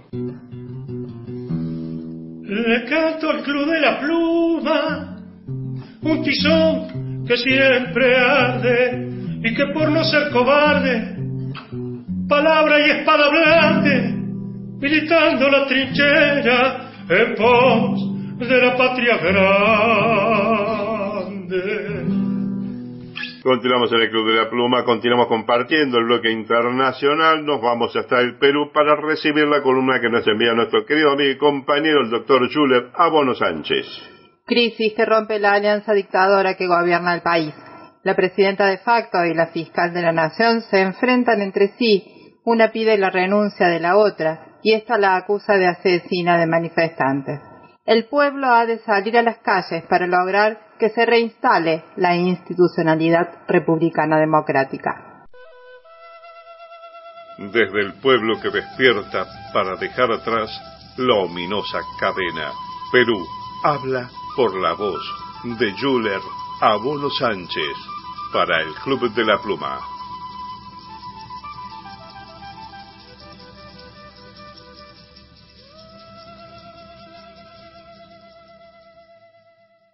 Soy Yuler Abono Sánchez, cirujano cardiovascular del Perú. Quiero enviarle un saludo a la audiencia del Club de la Pluma y en esta oportunidad quiero desarrollar sobre la caída de Dina Boluarte y la fiscal de la Nación es inminente. La caída de los delincuentes.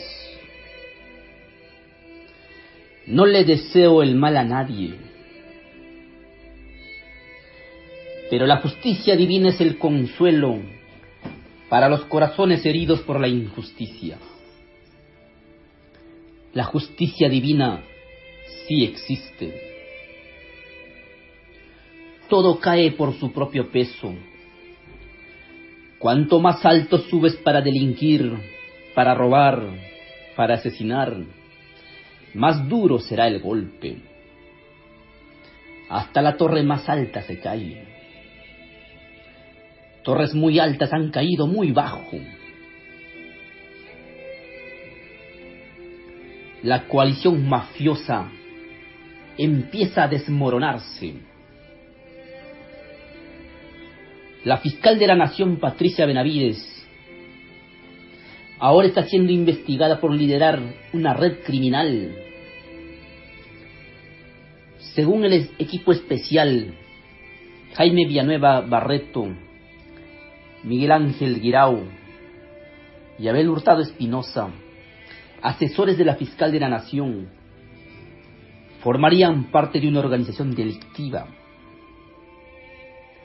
Después de haber detenido a Jaime Villanueva, se encontraron conversaciones que tenían el objetivo de destituir a los titulares de la Junta Nacional de Justicia, nombrar al actual defensor del pueblo e inhabilitar a Zoraida Ábalos.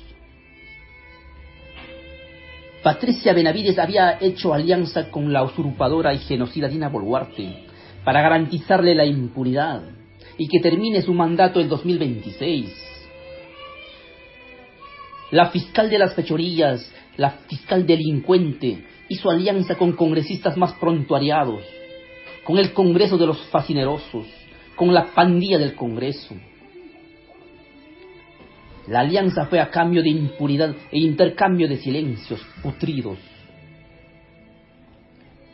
Toda esta alianza realmente era digno de una pandilla. La banda actuaba y jugaba en pared con los medios de comunicación. Todo está podrido. La fiscalía, el ejecutivo, el Congreso, todas las instituciones, el Tribunal Constitucional ocupado por el Fujimorismo, la Defensoría del Pueblo, un pobre pelegato obediente. Al final se quebró la coalición autoritaria que gobierna el país. Es la primera gran fisura de este tinglado mafioso que sostiene a Boluarte y Otárola. Esta crisis hizo que se rompa la relación impune entre la Fiscalía y el Ejecutivo. Ahora la fiscal de la Nación denuncia a su socia, a Dina Boluarte, por homicidio durante las movilizaciones, a ver si así se salva el pellejo. Y Dina Boluarte pide su renuncia de la fiscal, a ver si así se salva del despojo inminente. En la derecha no existe unidad, no existe lealtad. Lo único que les une son sus intereses, sus ambiciones. Son una organización criminal que juega en pared con las mafias.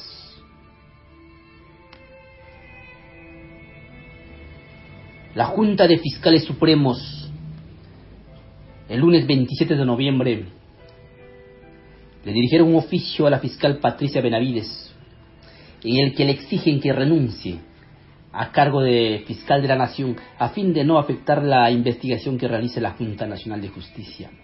Y ahora le han abierto un proceso disciplinario para suspender de sus funciones. Dina Boluarte, pobre mujer, solo es quien despachaba en Palacio de Gobierno. El que gobierna es el Congreso, que es una madriguera de delincuentes. El que gobierna es el Tribunal Constitucional ratizado, la fiscal de la Nación con grados fraguados, la pandilla del Congreso que son los que la sostienen, pero caerán más temprano que tarde. No podrán esconder a nuestros muertos, no podrán silenciar a un pueblo, no podrán amordazarnos. Que ninguna muerte nos invite a la desmemoria porque las heridas continúan abiertas y son demasiado profundas. El pueblo tiene que salir para acabar con este gobierno genocida. Las calles deben ser tomadas para deshacernos de esta fiscal delincuente. La juventud tiene que salir a las calles para acabar con este Congreso ratizado. Con que caiga uno de estos delincuentes sería un alivio, especialmente para los que pedimos justicia por nuestros muertos porque la justicia podrida seguirá haciendo lo mismo. Una justicia que se despache en las grandes oficinas, jueces y fiscales que son una manga de cómplices y son arrastrados como focas al modelo. El Tribunal Constitucional herencia de los cuellos blancos, sirvientes de bancadas mafiosas. Con mucho dolor puedo decir, nunca encontraremos justicia en un mundo donde los criminales hacen las reglas. Y lo dice también el Evangelio. Las injusticias claman al cielo. Yuler Abono Sánchez. Les hablo del Perú y nos encontramos en la próxima emisión del Club de la Pluma.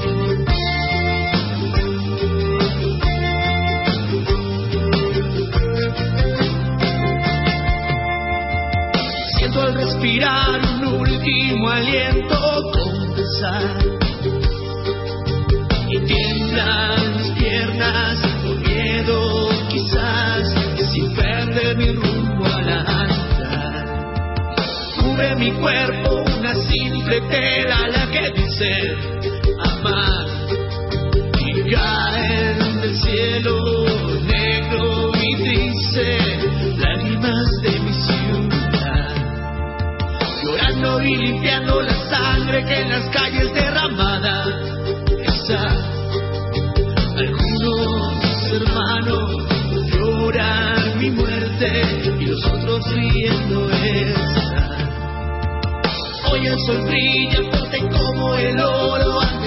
del sur!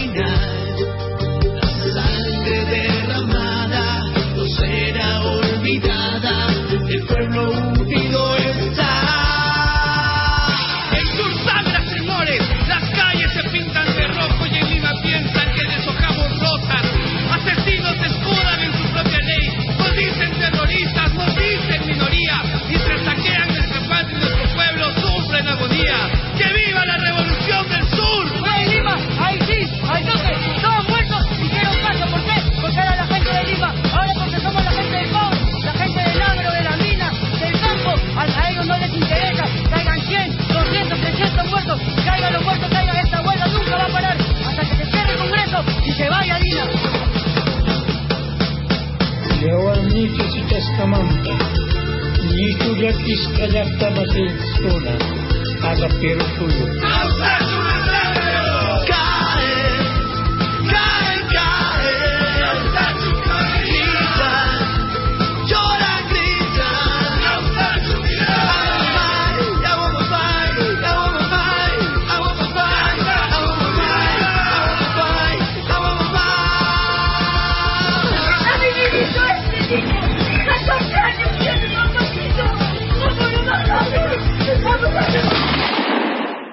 Estás escuchando el Club de la Pluma. La única salida o el único sueño que vale la pena es luchar y juntarse con otros. Soy Alberto Galazo, le mando un afectuoso abrazo y profundo al Club de la Pluma, este, del cual he tenido la posibilidad de expresarme como si hablara con viejos amigos.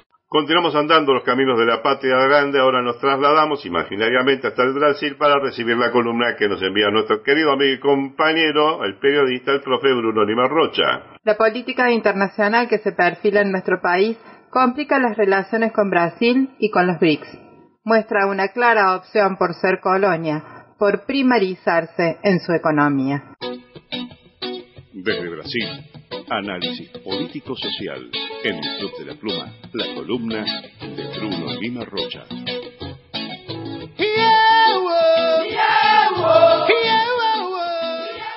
Hola a todos y todos, oyentes del Club de la Pluma, les habla Bruno Lima Rocha en sus últimas semanas en Capital Federal. Yo diría que Argentina pasa por un momento, quería hacer la comparación con el momento brasileño y esto puede ser muy interesante. ¿no? Primero, vamos a entender, la canciller Diana Mondino, la indicada por Javier Milei, o sea, la aprobada por Mauricio Macri, presidente de facto, envió una carta toda prolijita para el presidente Lula y también recibió Javier Milei una carta un poco más brígida, más dura desde el presidente chino Xi Jinping.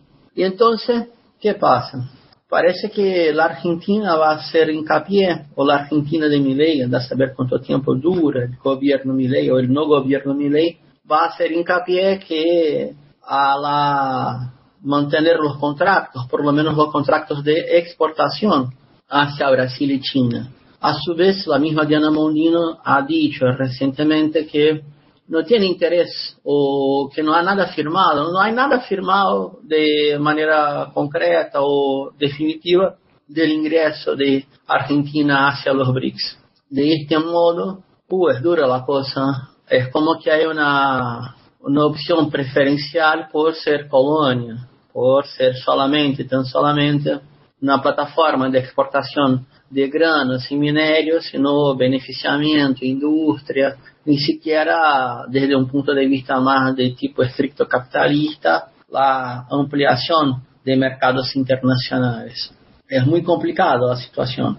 Y mismo la relación con Brasil hay que ver, porque, por ejemplo, con la, las previsiones absurdas de que Milei va a generar una ley express proponiendo o organizando una recesión económica de aquella padrón fines de Menem o padrón de la Rúa, ya hay un conjunto de, de industria, de fábrica que están cerrando o pasando a despido voluntario. Puede ser que los contratos queden, el mercado quede abierto de las exportaciones desde, por ejemplo, Córdoba, que va a cerrar fábricas, hacia eh, São Paulo, Brasil, pero ya no van a estar las plantas más.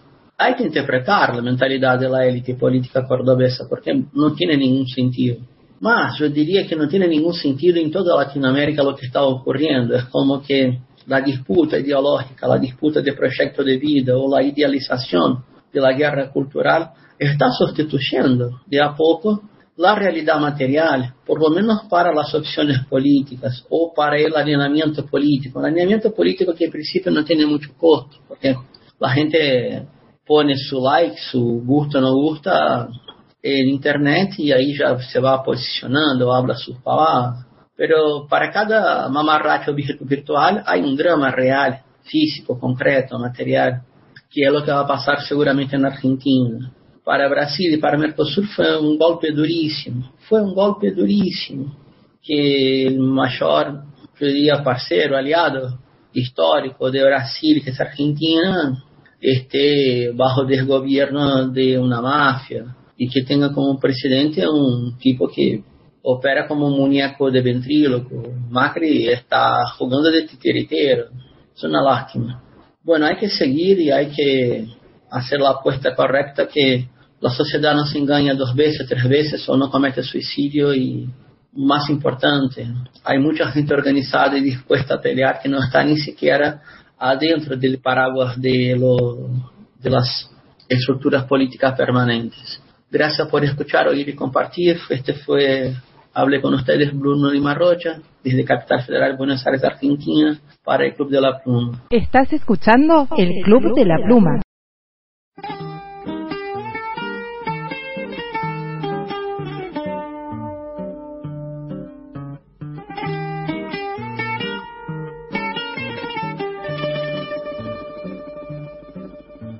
Ó oh, musa do meu fado, ó oh, minha mãe gentil, te deixo consternado no primeiro abril. Mas não ser tão ingrata, não esquece quem te amou. E em tua densa mata se perdeu e se encontrou Ai, esta terra ainda vai cumprir seu ideal. Ainda vai tornar-se um imenso Portugal. Sabe, no fundo eu sou um sentimental. Todos nós herdamos no sangue lusitano uma boa dosagem de lirismo. Além das. claro mesmo quando as minhas mãos estão ocupadas em torturar, esganar, trucidar, meu coração fecha os olhos e sinceramente chora.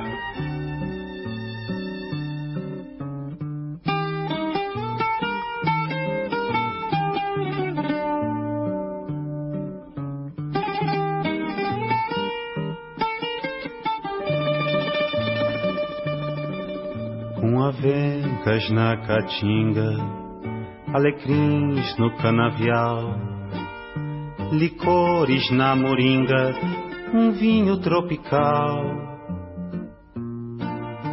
E a linda mulata, com rendas do Alentejo, de quem numa bravata arrebata um beijo Ai, esta terra ainda vai cumprir seu ideal. Ainda vai tornar-se um imenso Portugal. Meu coração tem um sereno jeito e as minhas mãos o golpe duro e presto, de tal maneira que depois de feito, desencontrado eu mesmo me contesto. Se trago as mãos distantes do meu peito, é que há distância entre intenção e gesto, e se meu coração nas mãos estreito me assombra a súbita impressão de incesto. Quando me encontro no calor da luta, ostento a aguda empunhadura à proa, mas meu peito se desabotoa. E se a sentença se anuncia bruta, mais que depressa a mão cega executa, pois que senão o coração perdoa. Guitarras e sanfonas, jasmins, coqueiros, fontes, sardinhas, mandioca, num suave azulejo.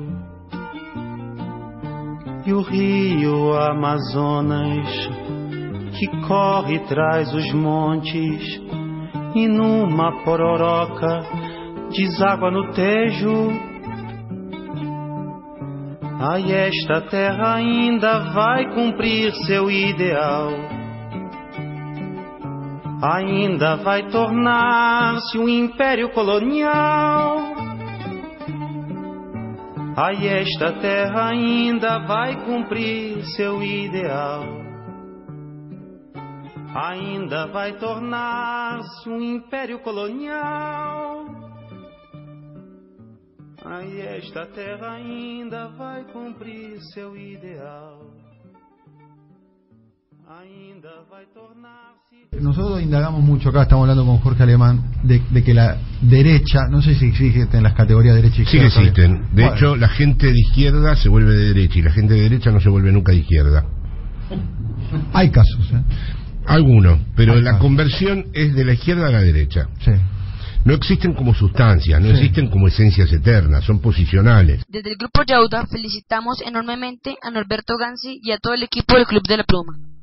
Hacemos reconocimiento especial de la gran labor que hace el Club de la Pluma de socializar problemáticas locales y continentales que han sido invisibilizadas por los medios de comunicación masiva. Siguiendo los caminos de la patria grande, ahora ponemos rumbo hacia el Uruguay. Allí se encuentra nuestro querido amigo y compañero, el periodista, el profesor Carlos Medina Bigliel. Ahora los narcos prófugos son entrevistados en televisión como modelos de hombres de paz y familia. Mientras tanto, desde el gobierno que le dio el pasaporte para fugarse, afirman que no negociarán con narcotraficantes.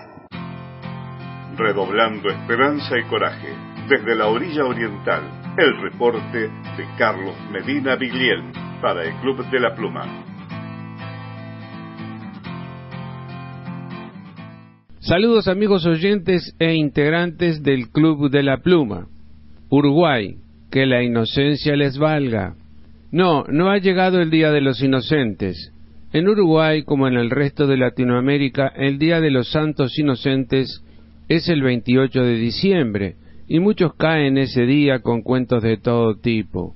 Pero hubo alguien, o más bien algunos, que hicieron inocente a todo el Uruguay con la emisión por parte de uno de los tres principales canales de TV privados del país, el Canal 4, de una entrevista al hombre más buscado por Interpol, el hombre del pasaporte express, Sebastián Marcet. El hombre que ha sido la causa de la caída del ministro del Interior Luis Alberto Heber, del canciller Francisco Bustillo, de sus dos subsecretarios, de Roberto Arafluf, el principal asesor del presidente Lacalle, y de varios jerarcas policiales. El mensaje del programa Santo y Seña que dirige Nacho Álvarez en el Canal 4 es que no todos los delincuentes son malos. Marcet, por ejemplo, es un padre cariñoso y devoto católico que está siendo víctima de la corrupción política latinoamericana. En la entrevista emitida el domingo pasado en el horario central de los telediarios, la periodista Patricia Martín del programa Santo y Seña presentó a Marcet como un hombre de familia y gran padre. Por su parte, el narcotraficante sostuvo que soy correcto primero que nada y profesional en lo que hago. El que vende no consume. No me gusta la joda. No me gusta usar drogas. Soy de familia, tranquilo, mi casa, mis cosas. El narco Sebastián Marcet, acusado entre otros delitos graves de mandar a matar al fiscal paraguayo Marcelo Daniel Pecci, que lo investigaba por su accionar delictivo y de amenazar de muerte a la fiscal uruguaya Mónica Ferrero, fue entrevistado en horario central de la TV mientras lo busca todo Interpol. En la entrevista, Marcet manifestó su voluntad de negociar con la Fiscalía para que sus familiares se entreguen sin consecuencias. El fiscal de corte Juan Gómez manifestó a los medios que la Fiscalía no negocia con narcotraficantes. Según informó la diaria de Montevideo, Gómez fue enfático en afirmar que el término negociación está descartado y cualquier avance que eventualmente se pueda producir en este terreno tiene que estar apegado al Estado de Derecho y también al derecho internacional.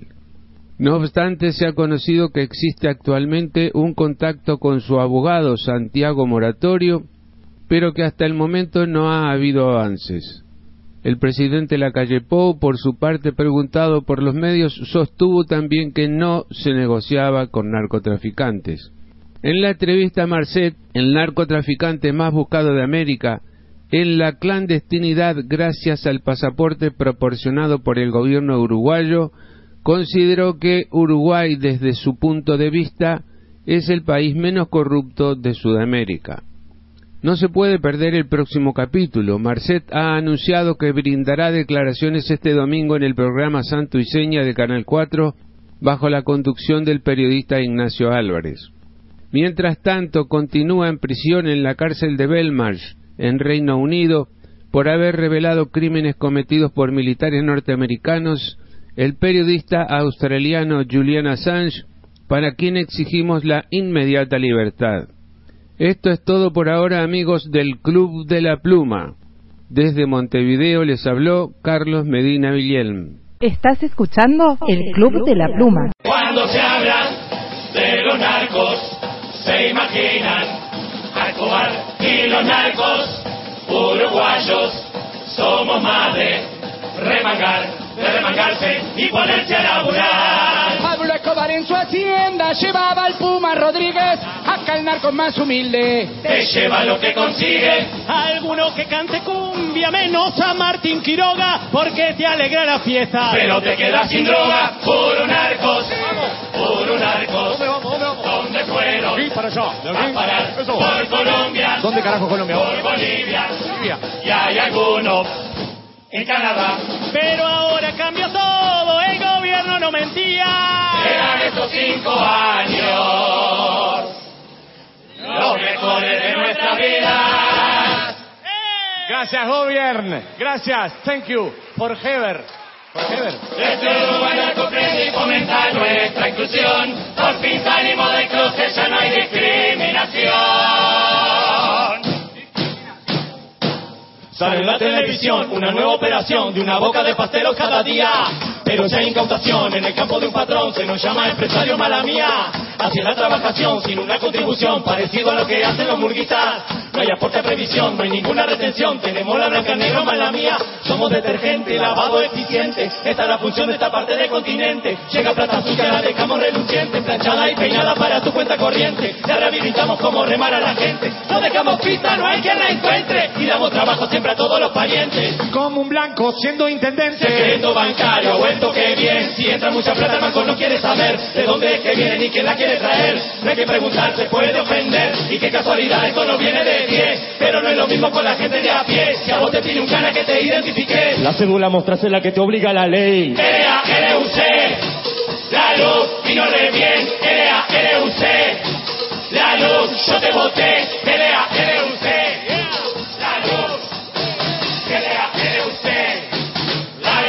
yo te voté. Yeah. Del narcotráfico opinamos todos. Es verdad. Pero de nuestros sentimientos, ¿quién se ocupa?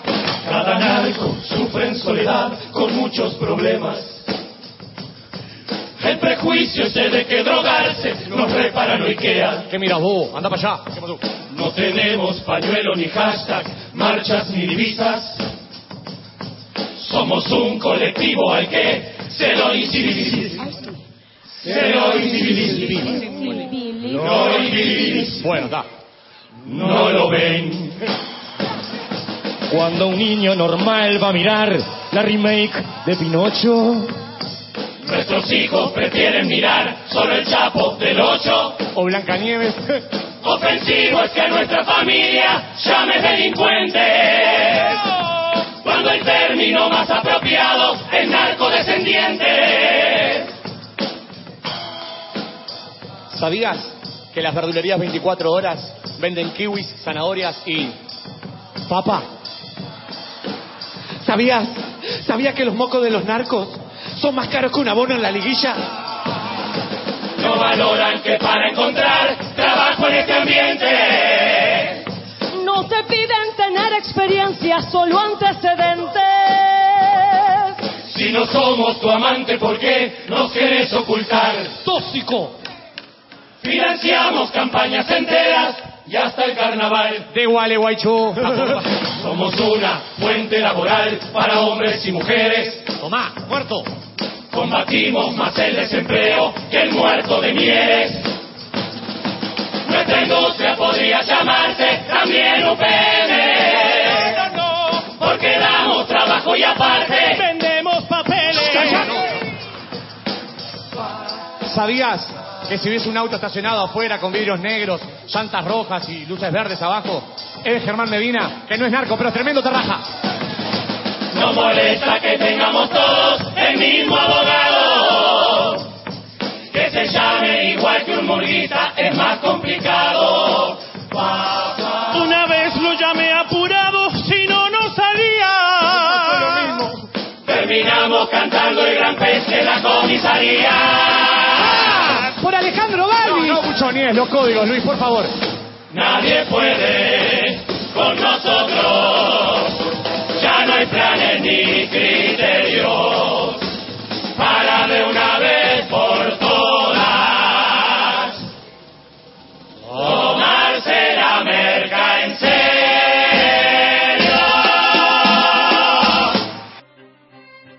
Perdimos, no pudimos hacer la revolución, pero tuvimos, tenemos, tendremos razón de intentarlo y ganaremos cada vez que un joven sepa que no todo se compra ni se vende y sienta ganas de querer cambiar el mundo. En Bar El Cadri. Querida gente del Club de la Pluma, nos saluda Cristian Adriani desde Berizo Digital. Eh, hacen una gran tarea, es un gran honor retransmitirlos aquí en la, en la zona de influencia de Berizo de la Plata y Ensenada. Eh, y la verdad es que mm, el Club de la Pluma era algo que hacía falta. Realmente eh, nos ilumina todos los domingos. Un gran abrazo para todos, para todas y hasta la victoria siempre. En el bloque internacional del Club de la Pluma, ahora salimos de Uruguay, ponemos rumbo hacia Villarrica, Chile. Allí está nuestro amigo y compañero, el militante Carlos Alberto Maciochi. Que no te metan gato por liebre. Es necesario votar en contra de la liberación de los narcos y de la profundización de la desigualdad. Votar en contra de eliminar el derecho de huelga, de la eternización del sistema privado de seguridad social. Votar en contra de que las mayorías se jodan. Marchas, protestas, piquetes, rebelión, cortes, molotov. En el Club de las Plumas, desde Chile, la columna de Carlos Maciochi. la.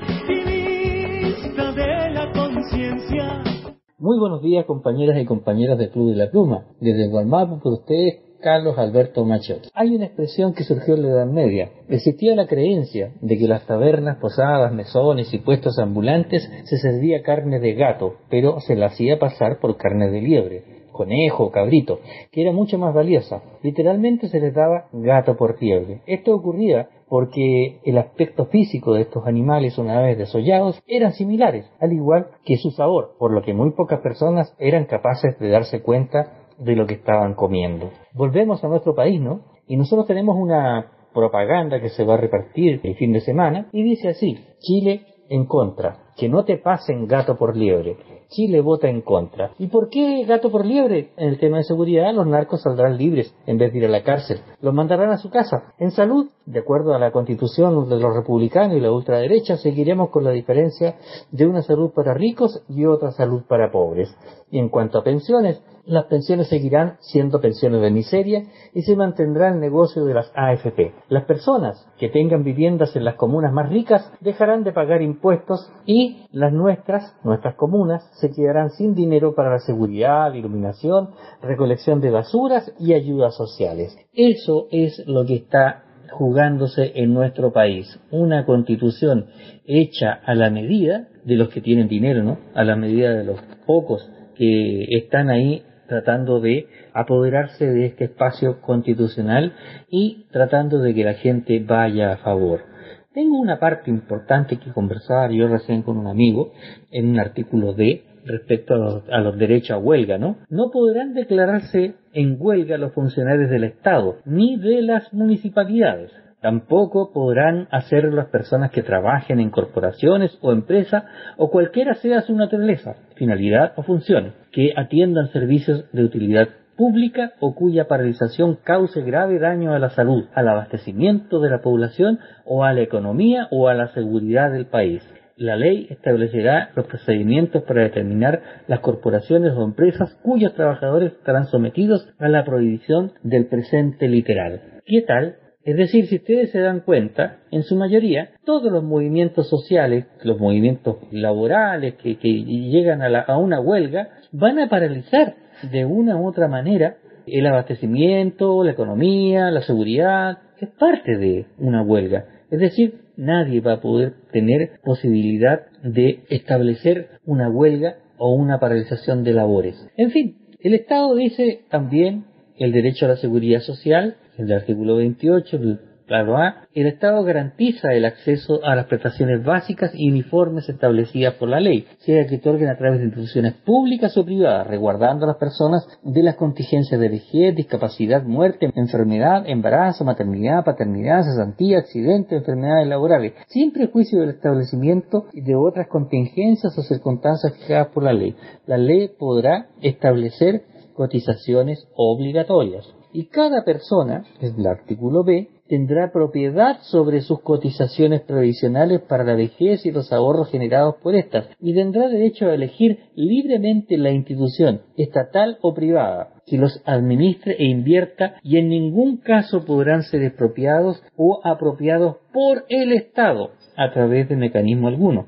Explicamos que en realidad aquí hay un pequeño detalle, ¿no? El detalle es que no existe una institución estatal de previsión, no hay las únicas que hay son instituciones privadas. Y en realidad aquí dice que en ningún caso podrán ser expropiados por el Estado, pero no dice que no podrán ser expropiados por los privados. Es decir, claro, esta constitución está hecha para las AFP. En Argentina todos conocieron qué fueron las AFJP, ¿no? Qué terrible, qué drama surgió ella. Es más, creo que un ministro fue detenido en el tiempo de, Macri es precisamente por haber terminado con las AFJP, que es en realidad la piedra de tope. Bueno, compañeras y compañeros, estamos en una situación bastante compleja porque la ultraderecha se le ocurrió en un spot televisivo a tres semanas del plebiscito que nos toca el día 17, decir que el que se jodan en la franja a favor. Ya ha tomado un debate en este contexto de la campaña que no ha pasado inadvertida. Este spot, una actriz personificando a una enfermera dice voto a favor y que se jodan. Y desató duras críticas del sector oficialista, el sector que acusó a la derecha de propagar un mensaje violento de cara al referéndum. Y es muy lamentable, porque pasamos de un texto que supuestamente se iba a escribir con amor a uno que dice a la gente de manera muy violenta que se jodan. Fustigó la vocera del comando en contra, la alcaldesa de Peñarolén, Carolina Laitao, militante de la democracia cristiana. Mientras la senadora del Partido Socialista, Paulina Boganovich, también cuestionó duramente el spot en que apareció la franja del pacto Ciudadanos a Favor, compuesto por Chile Vamos y Republicano, asegurando que éste busca la odiosidad entre los chilenos. En fin, no faltan los que tratan de justificar el olor, el mal olor de esta constitución hecha, entre comillas, modificada y de una u otra manera que no tiene nada que ver con el primer texto elaborado en el Congreso y el cual, claro, claramente fue modificado. Y en este instante, la derecha dura lo único que intenta hacer es tratar de manejarse odiosamente y dejar atrás, por supuesto, a esta otra derecha, a la derecha tradicional, como dijéramos. ¿Por qué? Porque su necesidad es que esta derecha blanda o derecha normal o derecha tradicional eh, salga perjudicada y ellos, por supuesto, la ultraderecha avancen y, y, todo lo contrario que pasó en Argentina, ¿no? Esta ultraderecha se rogue los votos de él a favor supuestamente pensando en que ellos están en una campaña en que van a mentir, mentir, mentir y van a tratar de llegar al final, cosa de ganar este plebiscito y imponer esta constitución con características fascistoides. Por supuesto que la doctrina de seguridad nacional no va a faltar y por supuesto que la indefección de los menores, de los ancianos y de las mujeres están presentes, por supuesto, presentes de tal manera en que la palabra mujer en el texto constitucional de la ultraderecha, o la constitución como lo llamamos nosotros, aparece mencionada apenas cinco veces. Los derechos sociales, los derechos de vivienda, salud, derecho a la educación gratuita, pública y de calidad, no, no están ahí. Solamente se plantea que Chile es un Estado social de derecho, no de derechos. En fin, compañeras y compañeros, acá esperando a ver qué dice el gatito, el ex león convertido en gatito de la derecha, qué opina y esperamos que su opinión sea a favor de esta convención fascistoide que tenemos en Chile para que en realidad la gente se vaya dando cuenta que la derecha, la ultraderecha, está apostando en el Cono Sur hace mucho rato ya. En fin, lamentablemente tuvimos una derrota y una derrota en la Argentina fue fatal porque por supuesto ahora tenemos que empezar apostar los dados a que la derecha o la ultraderecha, más bien dicho, en nuestro continente, en nuestro país, no tenga más victorias. Es decir, aquí nada está perdido, seguimos luchando y bueno, compañeras y compañeros del Club de la Pluma, será hasta el próximo domingo. Un abrazo para todas y todos. Saludos Norberto, saludos Gabriela y saludos a todos los compañeros que trabajan eh, para este medio, a esta trinchera comunicacional alternativa que tiene bastantes complicaciones con la llegada de este carajo al poder allá en la República de San Martín. Un abrazo para todos y todos. Muy buenos días. Estás escuchando el Club de la Pluma. En mi calidad de estudiante universitario y convencido de que la obra del gobierno va en directo beneficio de todos nosotros los jóvenes,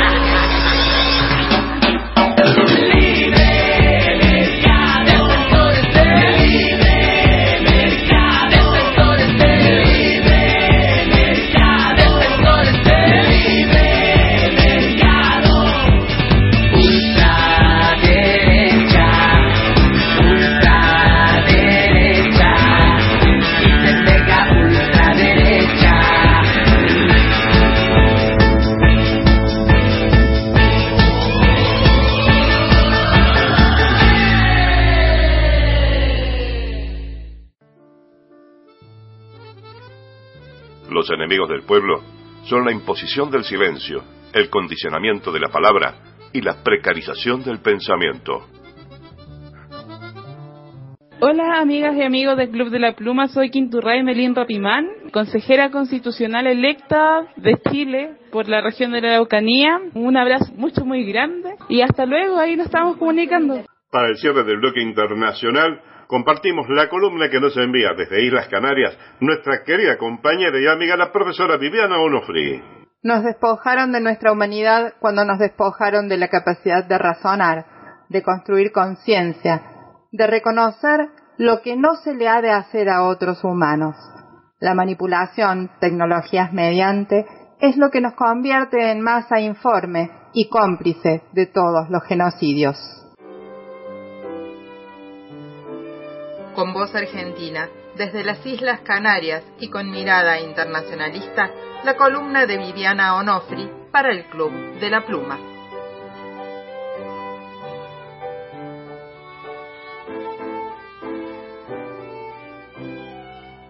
Un cálido abrazo a la distancia a toda la querida audiencia del Club de la Pluma. En mi columna de hoy continuaré con reflexiones que se han iniciado hace varios meses a partir de las conceptualizaciones del doctor Daniel Stulin en sus libros La verdadera historia del Club Bilderberg, el Instituto Tavistock y Metapolítica. Hoy me centraré en los mecanismos de reemplazo del antiguo modelo nazi y cómo se ha transformado en uno más sutil. ¿Sabe que no hay ninguna diferencia entre los matones agresivos nazis de los años 30 y los asesinos liberadores democráticos de las últimas décadas? Sin darse cuenta siquiera, usted ha pasado a formar parte de la chusma de una turba fascista organizada enteramente a través de la televisión, porque usted no ha cuestionado nada, ha aceptado como una verdad irrefutable todo lo que dijo el televisor. ¿Sigue sin creerme? Tal como expresó Kate Harmon Snow en Global Research en febrero de 2007, haciendo referencia al conflicto de Sudán inspirado por Gran Bretaña. Primero, se crea la inestabilidad y el caos para que parezca que los árabes están luchando contra los africanos. Esos de por ahí siempre están matándose unos a otros. Segundo, se organiza una campaña en los medios de comunicación que enfoque el rayo láser de la atención pública hacia el aumento de la inestabilidad. Tercero, se agita la opinión pública y promueve la indignación entre una población occidental manipulada que, de forma bastante literal, es capaz de creerse cualquier cosa. Cuarto, uno se asegura de que el diablo, esta vez son las milicias árabes, venga montado a caballo. Quinto, se demoniza al enemigo, le hace los suyos árabes y a sus socios, las petroleras chinas y los traficantes de armas rusos. Sexto, se envía allí a soldados cristianos y a sus ejércitos humanitarios. Ya ha nacido el movimiento. Séptimo, se continúa debilitando el poder del enemigo, socavando su credibilidad. Octavo, bajo el estandarte de la superioridad moral y contando con el total apoyo de un público occidental muy concientizado, se expulsa las fuerzas malévolas del Islam y del Oriente y se instala un gobierno benevolente, amante de la paz y proclive a la democracia. Y por último, se retiran las sanciones, que ya no son necesarias, y se lleva el tan necesario desarrollo a otro país atrasado. Y ya lo tenemos, otra misión de civilización para conquistar a esas hordas bárbaras de árabes y a esos africanos tribales muertos de hambre, desamparados, ignorantes, enfermos e infectados de sida. Amén. Este ejemplo muestra con qué eficiencia la televisión es capaz de manipular a la opinión pública en nombre de cruzadas militares extranjeras que hacen avanzar la causa del gobierno mundial. Y lo hacen sin siquiera declarar de manera explícita que el objetivo es el gobierno mundial o la empresa mundial. Una cosa de la que quizás no se ha percatado usted, porque no le han contado un hecho tan nimio, es que antes de las campañas de propaganda humanitaria de los medios de comunicación, ni Somalia, ni Kosovo, y desde luego tampoco Sudán, figuraban entre las principales preocupaciones del estadounidense medio. En realidad, más del 85% de la población estadounidense no era capaz de situar a Sudán en un mapa. Lo mismo podría decirse de Somalia y, por supuesto, de Kosovo, por no mencionar a Irak antes de la invasión tormenta del desierto de 1991. El 87% no sabía dónde estaba Irak y no tenía ni idea de quién era Saddam Hussein, hasta que los diligentes y persistentes esfuerzos realizados por la CNN para adoctrinar a las masas estadounidenses hicieron posibles dichas campañas militares. A finales de 2010 ya habían muerto más de un millón y medio de iraquíes inocentes, además de Saddam Hussein, y más de 5.000 soldados estadounidenses y varias decenas de miles de personas desconocidas de una guerra que liberaba al país en nombre de British Petroleum, Royal Dutch Shell, Chase Manhattan Bank, Bank of America, Citigroup y un número interminable de multinacionales que luchaban por quedarse con un trozo de los trofeos y las riquezas de Irak. ¿Y usted cree que en Afganistán fue diferente? Entre Afganistán e Irak, decenas de miles de niños muertos, cientos de miles de mutilados para toda la vida. ¿Y por quién hemos luchado? Estados Unidos derrocó a los suyos talibanes solo para sustituirlos por uno de los líderes más corruptos que ha conocido el mundo, Hamid Karzai, un importante traficante de drogas que se acuesta con las mismas fuerzas indeseables contra las que hemos ido a luchar. ¿Seguimos siendo el número uno? El número uno en idiotez. Eso es lo que somos. ¿Ha viajado últimamente a los Estados Unidos? El personal del aeropuerto, que forma parte del Departamento de Seguridad Nacional, está compuesto por los mismos soldados nazis que sacaban ancianas judías a rastras de su casa y las mataban a golpes con la culata del fusil, simplemente por placer y en nombre de la seguridad. Mientras usted, el ciudadano modelo, permanecía antes y permanece ahora al margen, sin hacer nada, impotente y mudo, porque usted y sus conciudadanos tienen el cerebro lavado por la televisión, para que nunca cuestione la autoridad, por muy escandaloso e inhumano que pueda ser lo que ocurra. O en realidad, ¿piensa que ha llegado hasta este punto usted solito? Retroceda treinta años. ¿Se comportaba así la gente con su prójimo?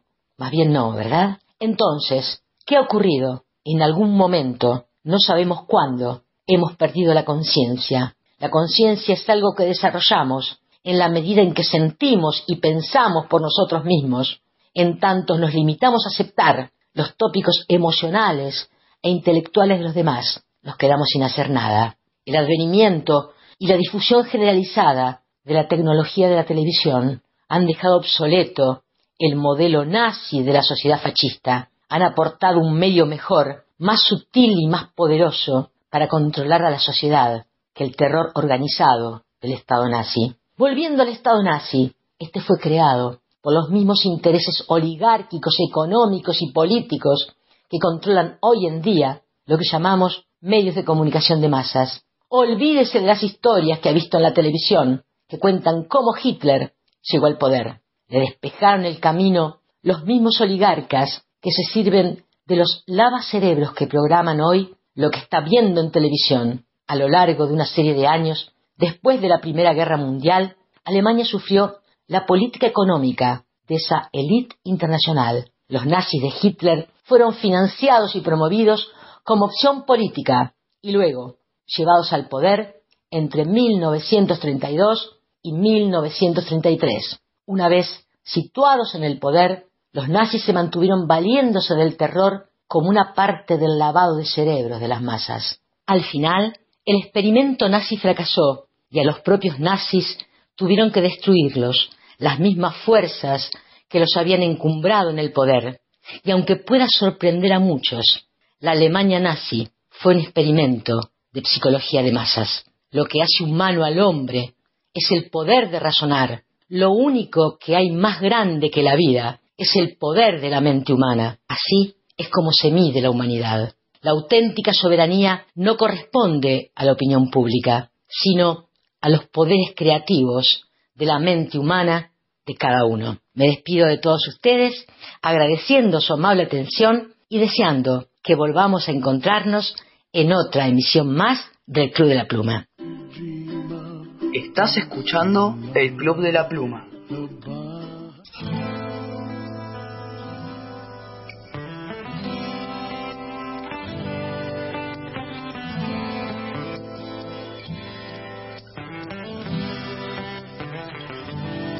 Mentira, mi vida, lo que se da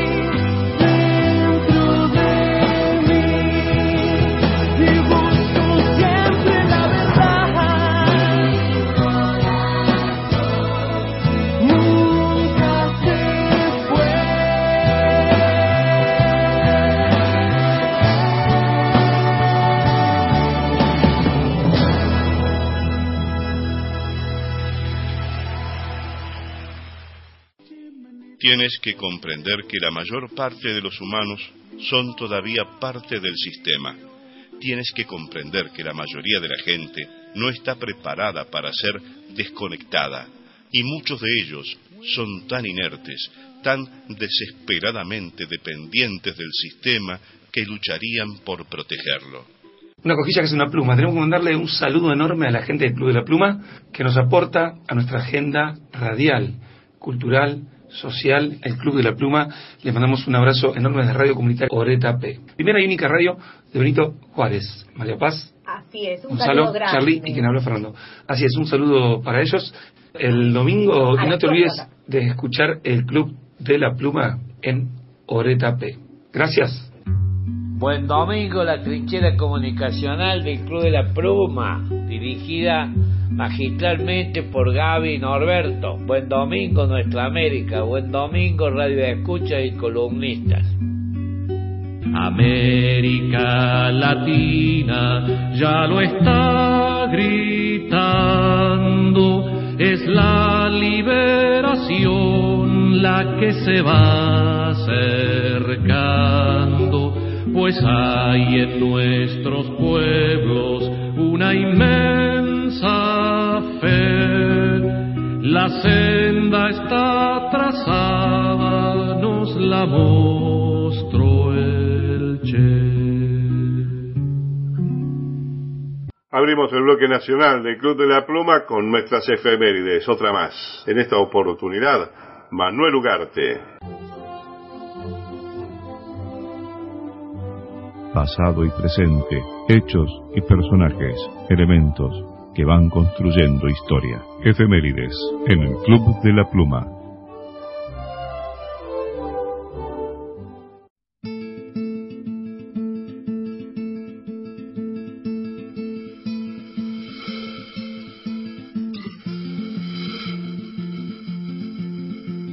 Manuel Ugarte nace en Buenos Aires el 27 de febrero de 1875. Fue hijo de la generación del 900 argentina, formada por una pléyade de intelectuales nacidos en el último cuarto del siglo XIX, cuando aún no se habían apagado los ecos de las guerras civiles que marcaron el nacimiento de los países actuales.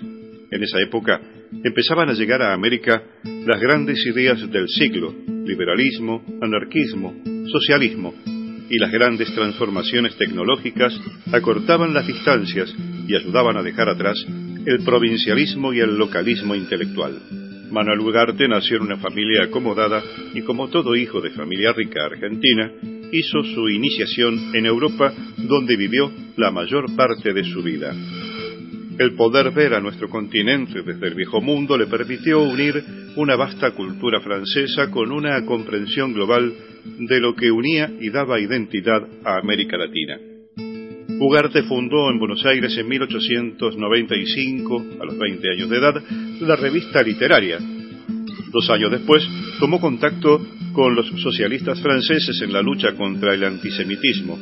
Incansable viajero pronunciará posteriormente conferencias en las capitales latinoamericanas, en París y en Madrid. Sucesivamente repudiará a Estados Unidos durante la Guerra de Cuba, apoyará la Revolución Mexicana, se opondrá a la intervención argentina en la Primera Guerra Mundial y será el único orador de fondo junto a los jóvenes universitarios protagonistas de la reforma universitaria de 1918 en Córdoba, Argentina. Miembro del Partido Socialista Argentino desde 1903 hasta 1913, cuando fue expulsado por oponerse a la Guerra Mundial, reingresó a dicha organización en 1934 y en 1936 fue nuevamente expulsado de ese partido. Diez años después, en mayo de 1946, en abierta oposición con el mismo, se acercó al movimiento popular canalizado por el coronel Juan Domingo Perón y fue nombrado embajador en México.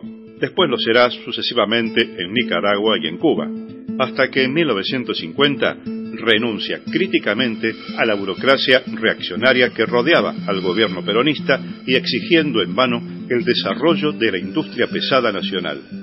Por una parte importante de la izquierda de Argentina, Ugarte fue quien, por primera vez en este continente, unió la lucha por la independencia nacional y contra el naciente imperialismo con la idea del socialismo.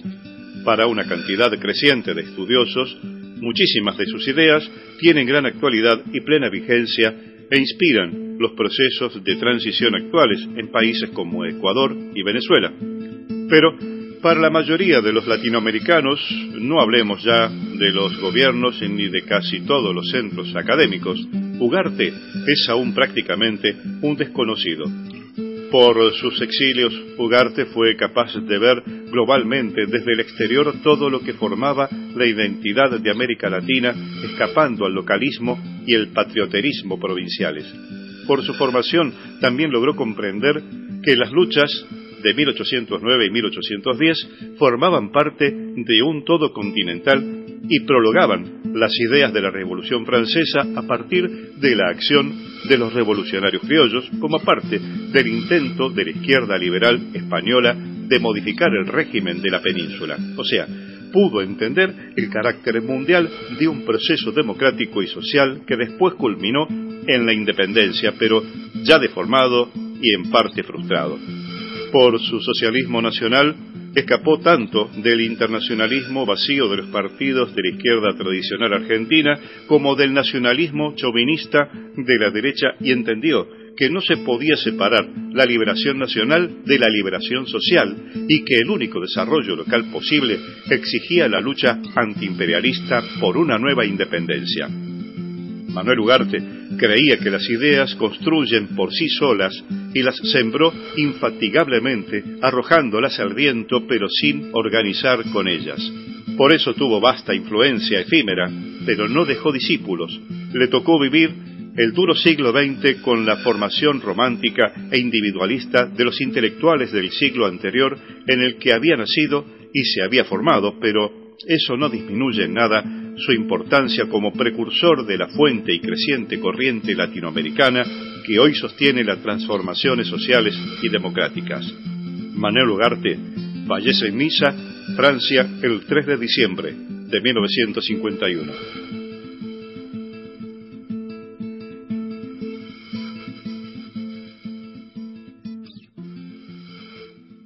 La memoria no es para quedarse en el pasado.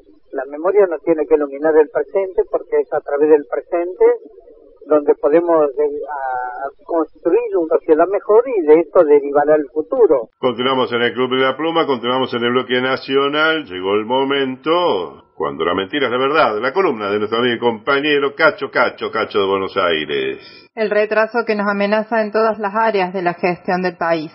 En materia internacional, pretende alinearse con los países cuya hegemonía va declinando. Y en materia de política interna, reedita discursivamente al sarmiento exterminador de nuestra gente.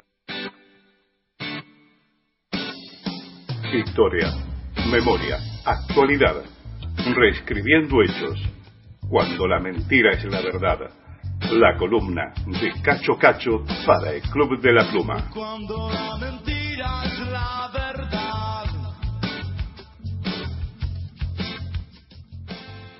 Hola amigos del Club de la Pluma. Les habla Cacho Cacho desde Buenos Aires, Argentina. Hoy quiero hacerle una síntesis, un cuadro de situación de cómo estamos viviendo los argentinos estos momentos previos a la asunción del nuevo presidente. Un nuevo presidente que rompe con todos los estereotipos que teníamos. Por ejemplo, ha dicho de que no pretende mantener relaciones con nuestros principales socios comerciales, China y Brasil, al que también cataloga de comunista, que él se va a aliar con el mundo libre, con Occidente.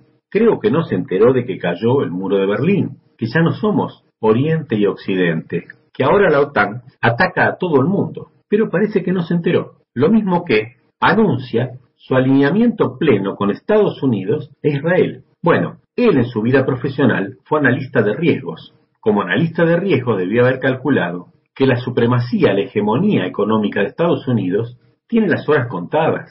Todos descuentan de que se va a terminar. Es cuestión de tiempo. Y que Israel, que hasta ahora ha sabido avanzar siempre sobre los palestinos, siempre ha podido dividir al mundo árabe y mantenerse indemne, a tal punto de que hoy los palestinos viven en menos del 20% del territorio que originalmente las Naciones Unidas le dio para que vivieran. El resto lo tiene Israel. Pero claro, este avance está chocando con muchas cosas y es probable que si Israel no consigue, como hizo antes en oportunidades anteriores, dividir al mundo árabe, su existencia corra peligro. O sea que nuestro futuro presidente quiere alinearse directamente con países que tienen todas las de perder, además de haber expuesto en campaña planes imposibles, como no- que no quiere entrar al BRIC, que quiere dolarizar la economía, que quiere cerrar el Banco Central. Todas cosas que, por suerte, ya ha puesto los pies en la tierra y ha reconocido que no se pueden hacer. Pero amenaza con otras, consignas también de improbable, de imposible cumplimiento, como son que quiere parar toda la obra pública. Les aclaro, si para la obra pública, es una hecatombe económica.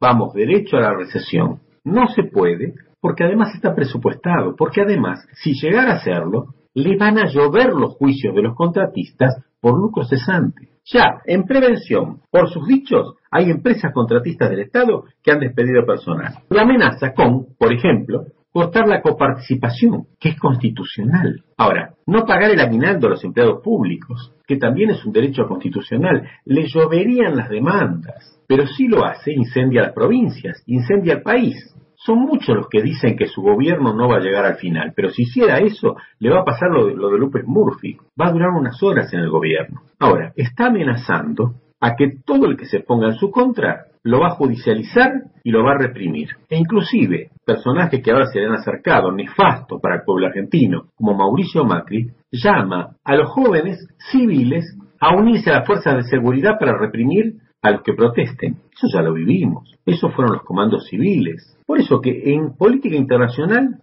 este futuro presidente atrasa 40 o 50 años. Pero en las demás políticas internas, 100. Dice que somos unos fracasados. Dice que los argentinos somos unos fracasados. Y yo les voy a leer opiniones de Domingo Faustino Sarmiento, presidente de la Nación entre 1868 y 1874, sobre los argentinos. Dice textual, somos una dañosa amalgama de razas incapaces e inadecuadas para la civilización. Los argentinos somos pobres y llenos de pretensiones, de inepcia, miserables pueblos ignorantes, inmorales y apenas en la infancia somos una raza bastarda que no ocupa, sino que embaraza la tierra. Esto fue publicado en el Progreso de Chile el 27 del 9 de 1984. Sobre mantener el orden. ¿Qué decía Sarmiento? Otra vez voy a leer textual. El plan definitivo es asegurar los principales puntos de la República con batallones de línea. O lo que es lo mismo, apoyar a las clases cultas con soldados contra el levantamiento del paisanaje. Si matan gente, cállense la boca. Son animales bípedos de tan perversa condición que no sé qué se obtenga de tratarlos mejor. Y sobre la justicia social y sobre el tratamiento discursivo que el futuro presidente le da a los pobres, les voy a leer algo que también es un discurso de Domingo Faustino Sarmiento, que dice así. SIC. Si los pobres de los hospitales, de los asilos, de mendigos y de las casas de huérfanos se han de morir, que se mueran, porque el Estado no tiene caridad, no tiene alma. El mendigo es un insecto como la hormiga, recoge los desperdicios, de manera que es útil sin necesidad de que se le dé dinero. ¿Qué importa que el Estado deje morir al que no puede vivir por sus propios defectos? Los huérfanos son seres últimos de la sociedad, hijos de padres viciosos, no se les debe dar más que de comer. Este es el discurso que pronunció en el Senado de la provincia de Buenos Aires el 13 de diciembre de 1859. Como verán, nada nuevo en el futuro presidente. Atraso de 100 años en la historia. Divide a los argentinos en gente buena, los buenos ciudadanos y los malos. Bueno, a los trabajadores nos toca ser los malos en esta película. Y los va a tratar como trataban hace 100 años a los malos, a los pobres en este país. Desde ya les voy diciendo que si ellos son los hombres de bien y nos ponen a nosotros en el papel de hombres de mal, los hombres de mal vamos a resistir.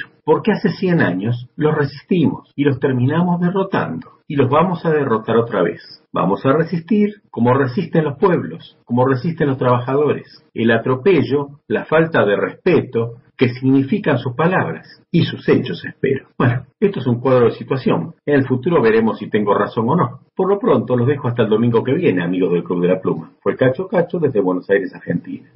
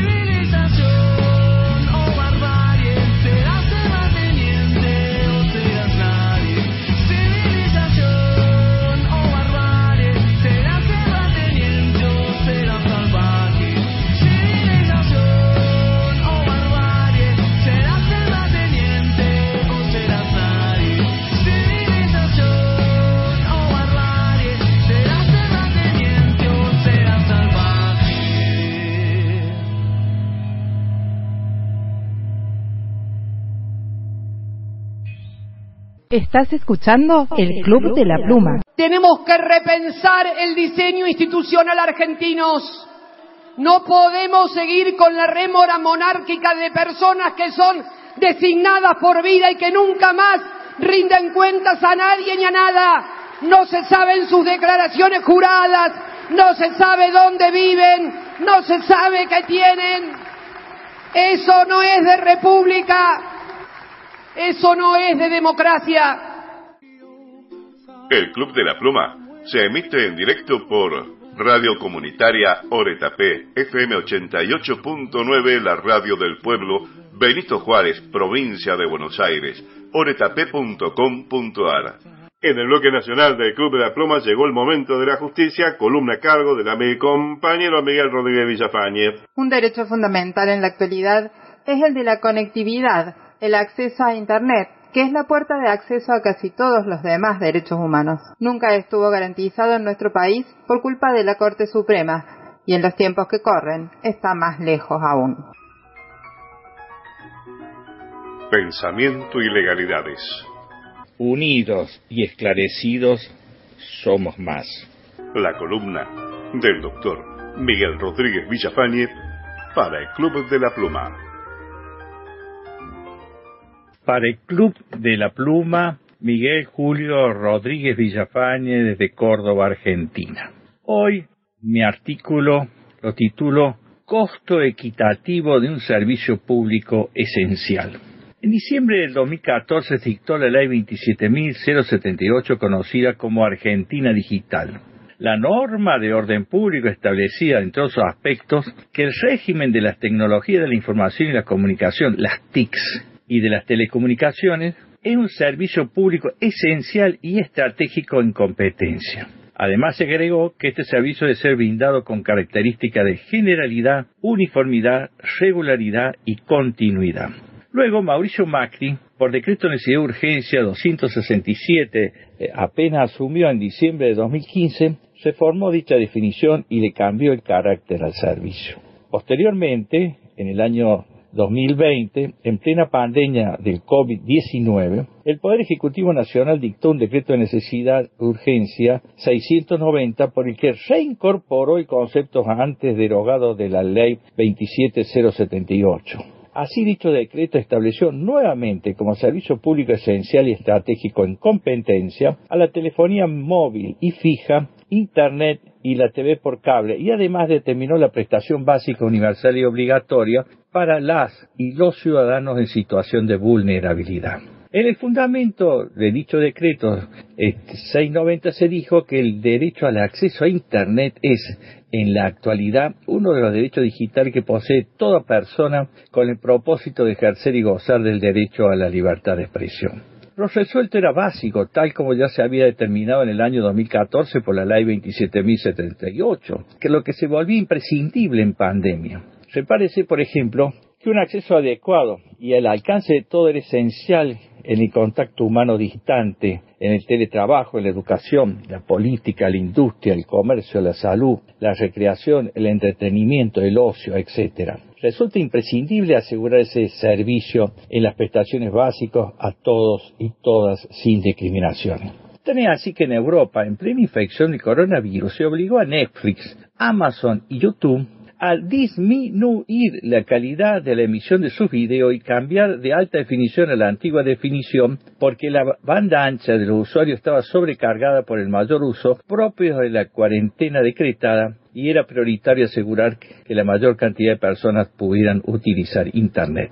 Sin embargo, las TICs en Argentina plantearon medidas cautelares que fueron recibidas y concedidas por la justicia, lo que paralizó la aplicación de la norma respecto de ella. Todo lo que trajo que se diera que las empresas que no perdieron y tuvieron ganancias importantes, pero que siempre quieren optimizar su lucro, fueran aumentando los importes de los servicios por sobre los porcentajes de inflación en plena pandemia. Las decisiones de las medidas cautelares fueron apeladas a la Corte Suprema de Justicia de la Nación, tribunal este que en noviembre de 2021 mantuvo las medidas cautelares, por supuesto, de esta manera continuar beneficiando a las TIC. Mientras tanto, la Defensoría del Público del Servicio de Comunicación Audiovisual solicitó a la, a la Relatoría de la Libertad de Expresión del Consejo de Derechos Humanos de la ONU que intervenga ante la suspensión judicial del decreto obtenida por la empresa, en este caso Telecom, que es del Grupo Clarín, a partir de una medida cautelar que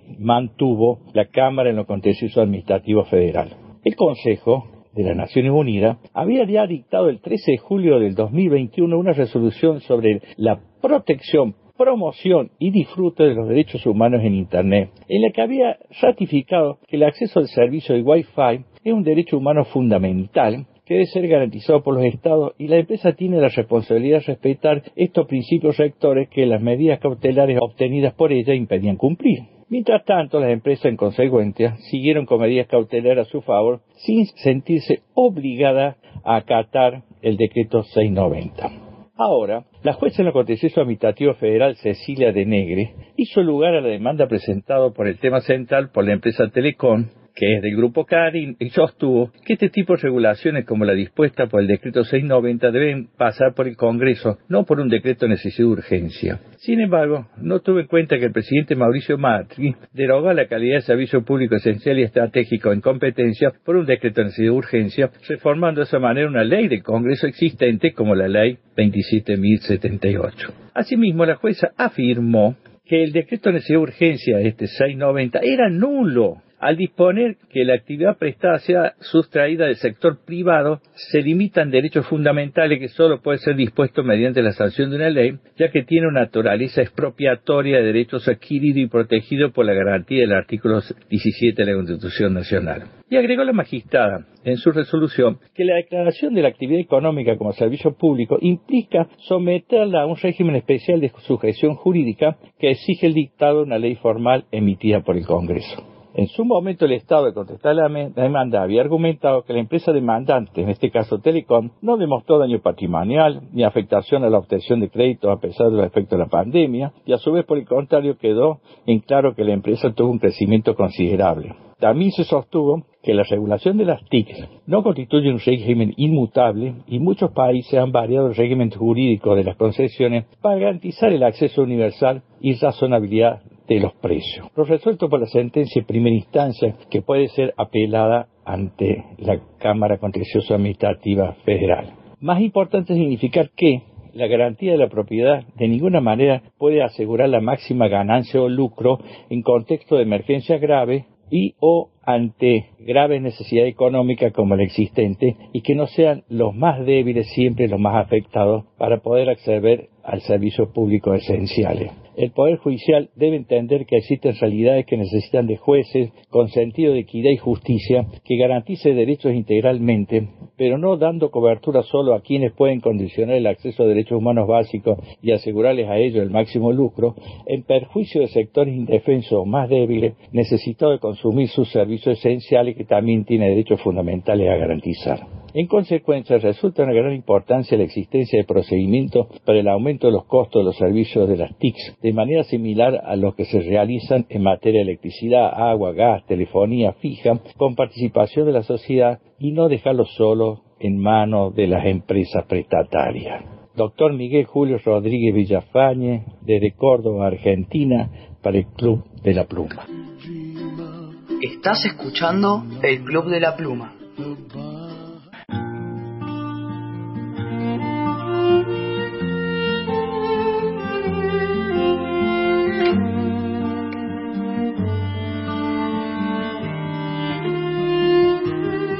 Sueñan las pulgas con comprarse un perro, sueñan los nadies con salir de pobres, que algún mágico día llueva de pronto.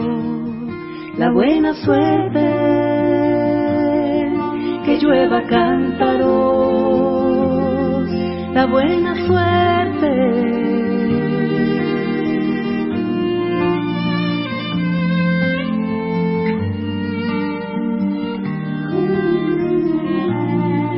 pero la buena suerte no llueve ayer, ni hoy, ni mañana, ni nunca, ni en lluviecita que del cielo cae la buena suerte, por mucho que los nadies la llamen. los nadies, los hijos de nadie, los dueños de nada, los nadies, los ninguno, ninguneados, corriendo la liebre, muriendo la vida, jodido, re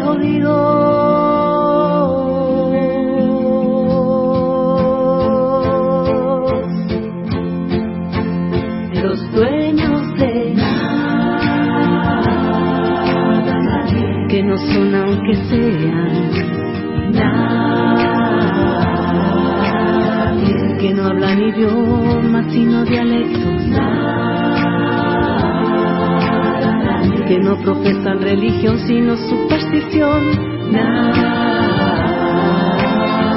que no tienen arte sino artesanía. Que no tienen cultura, solo hacen folclore.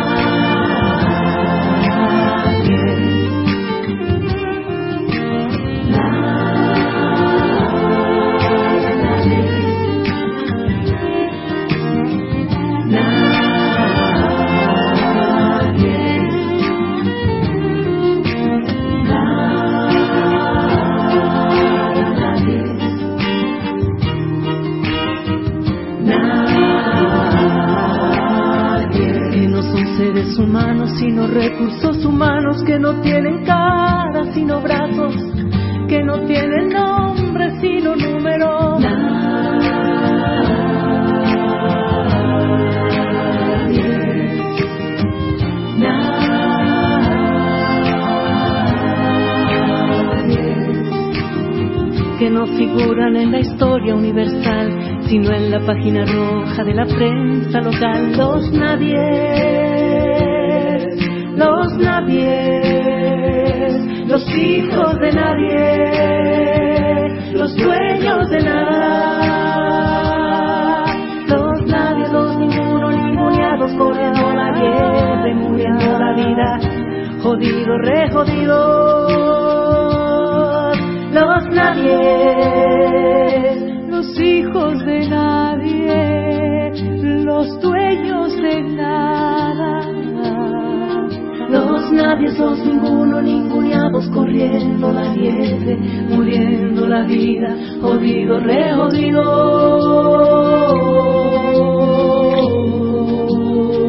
Los nadies, los hijos de nadie, las hijas de nadie, los dueños de nada, los nadies, los ningunos, los ninguneados, jodidos, rejodidos. que cuestan menos que la bala que los mata, que cuestan menos que la bala que los mata, que cuestan menos que la bala que los mata.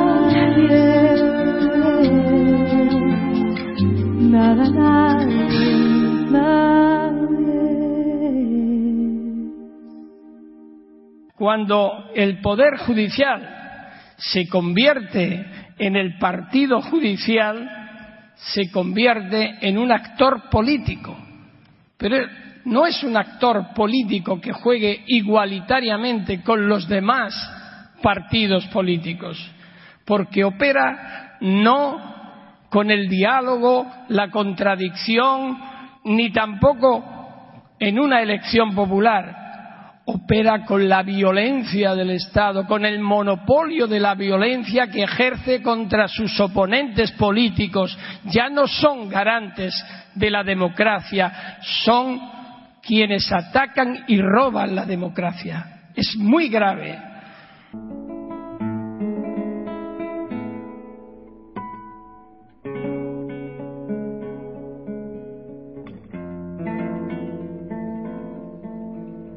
Soy Adrián Costa, músico, vivo en Villa Giardino. Quiero mandarles un saludo enorme a mis queridísimos amigos del Club de la Pluma. Río abajo voy llevando la jangada. Río abajo por el alto Paraná. Es el de la sombra derrumbar, que buscando el horizonte bajará.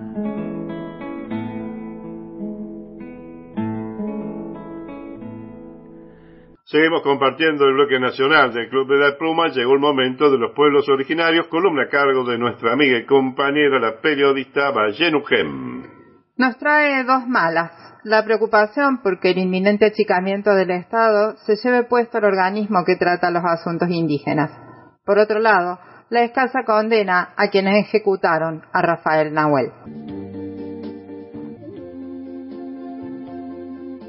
Identidad ancestral. Reporte de las comunidades originarias en la voz de Valle Nugem para el Club de la Pluma.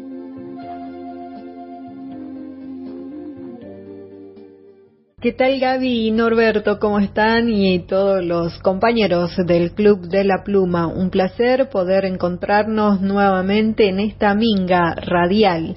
Muchísimas gracias por este espacio. Vamos con la información. Comunidades indígenas preocupadas por el cierre del INAI, que es el ente representante de los pueblos indígenas de Argentina. Tras ser electo en el balotage, eh, Javier Milei que es el presidente que va a estar asumiendo el 10 de diciembre, anunció que habrá achicamiento del Estado. Por tanto, las comunidades indígenas no son ajenas ante las nuevas políticas que afrontará el país. Por eso, las comunidades indígenas están preocupadas por estas nuevas políticas que próximamente serán implementadas a partir del 10 de diciembre de este año. Ante este cambio de gobierno, los pueblos indígenas están intranquilas dado de que hubo rumor que el ente que los representa a nivel nacional, que es el Instituto Nacional de Asuntos Indígenas, es posible que se deje sin efecto sus funciones.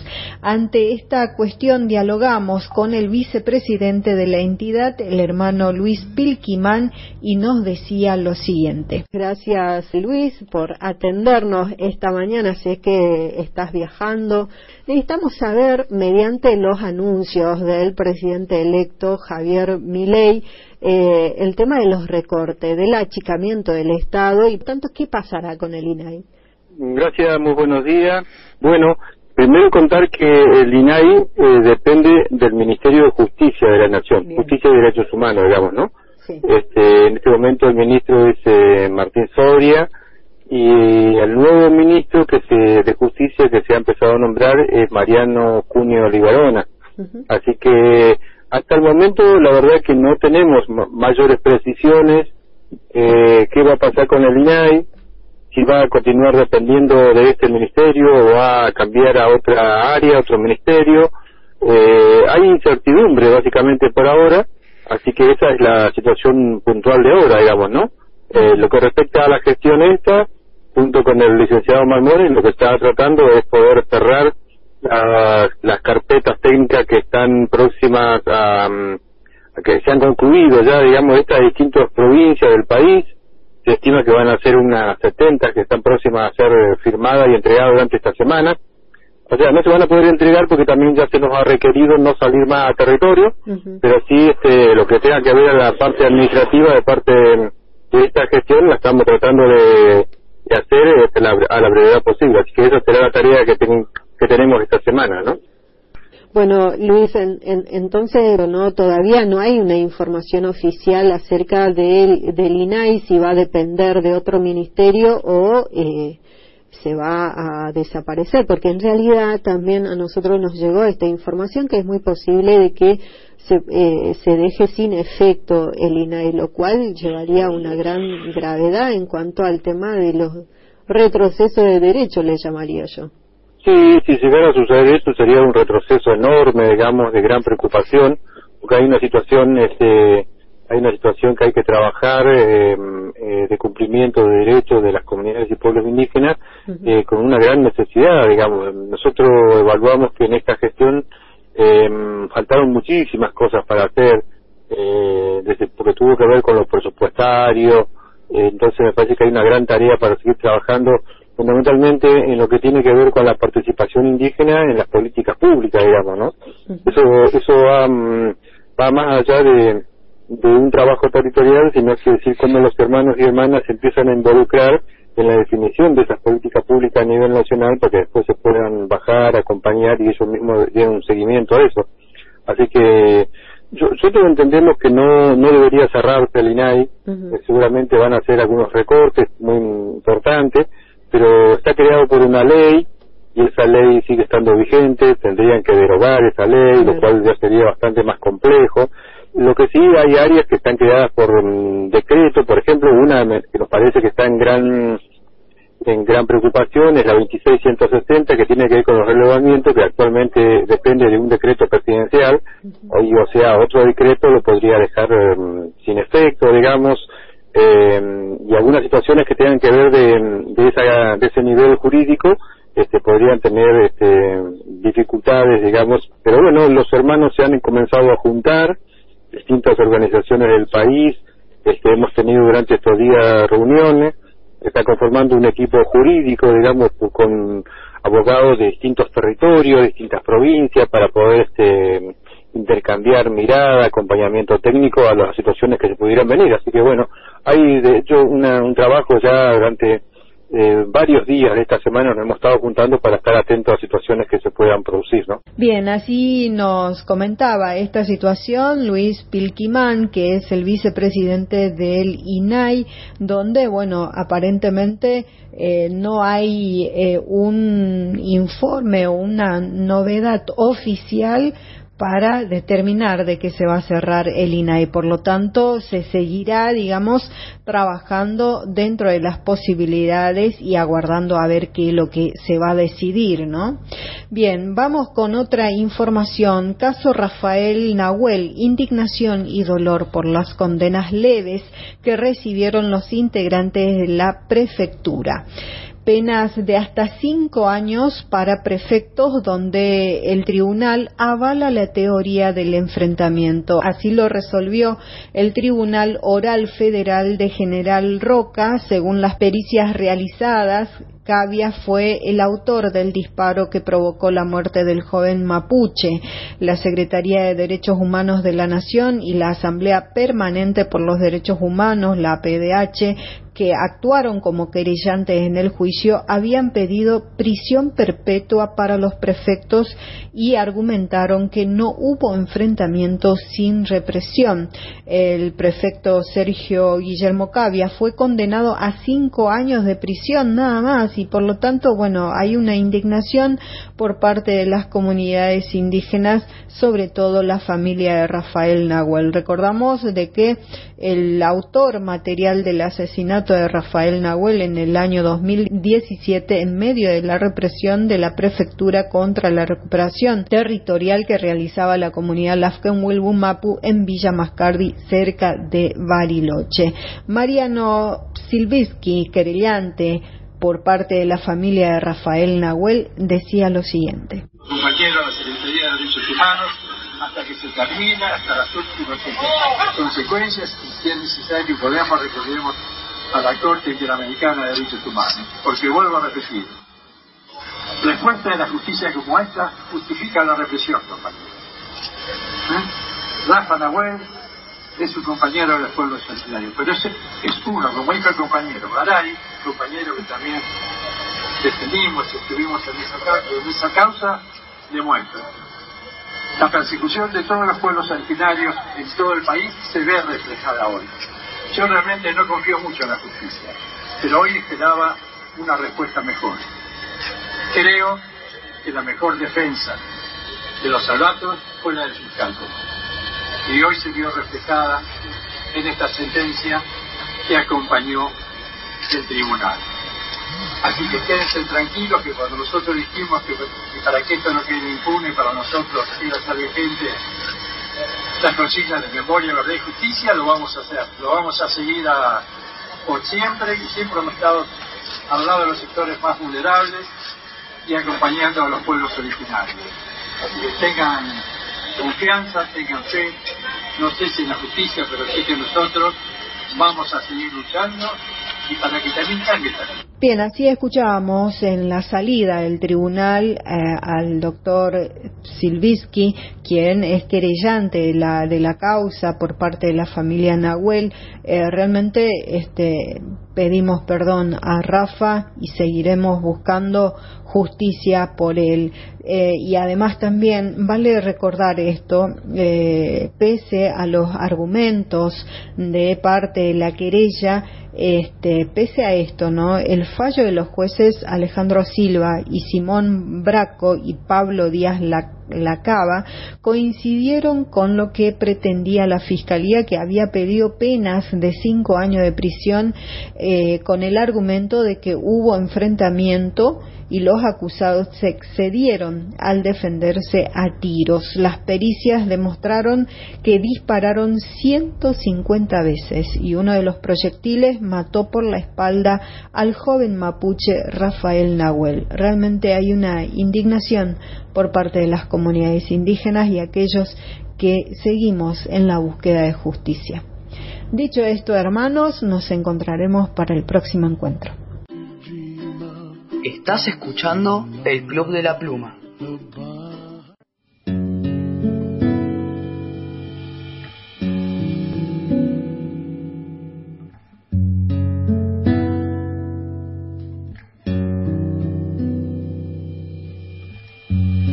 Quien ordenó la carga del arado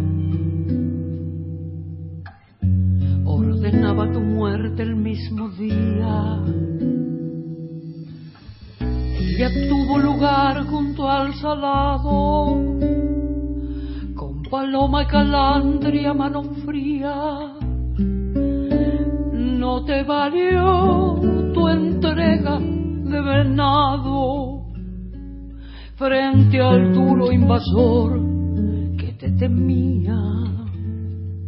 No te valió tu miel de despojado Solo la dulce espiga te quería. Descendiente de gringo y su pecado por cementerios de tu alfarería a lo largo del río voy callado la culpa de tu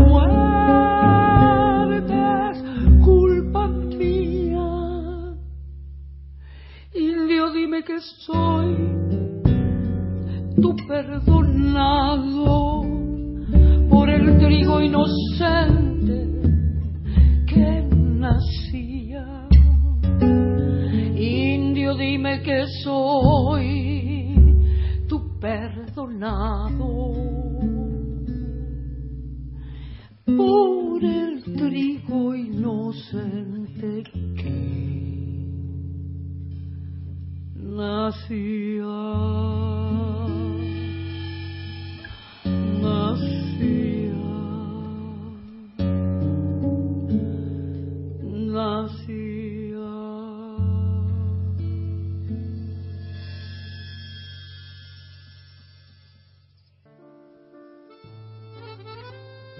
Los enemigos del pueblo son la imposición del silencio, el condicionamiento de la palabra y la precarización del pensamiento.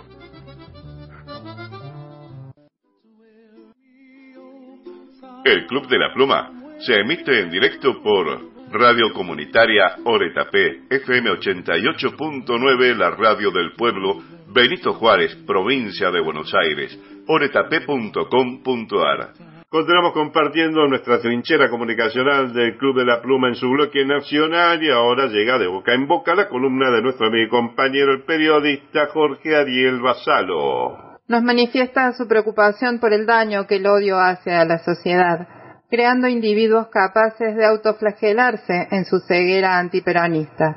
Dejando la corteza cerebral fuera de combate, Clarín consigue sus zombies odiadores. De boca en boca. La columna de reflexión y opinión del periodista Jorge Ariel Basalo para el Club de la Pluma.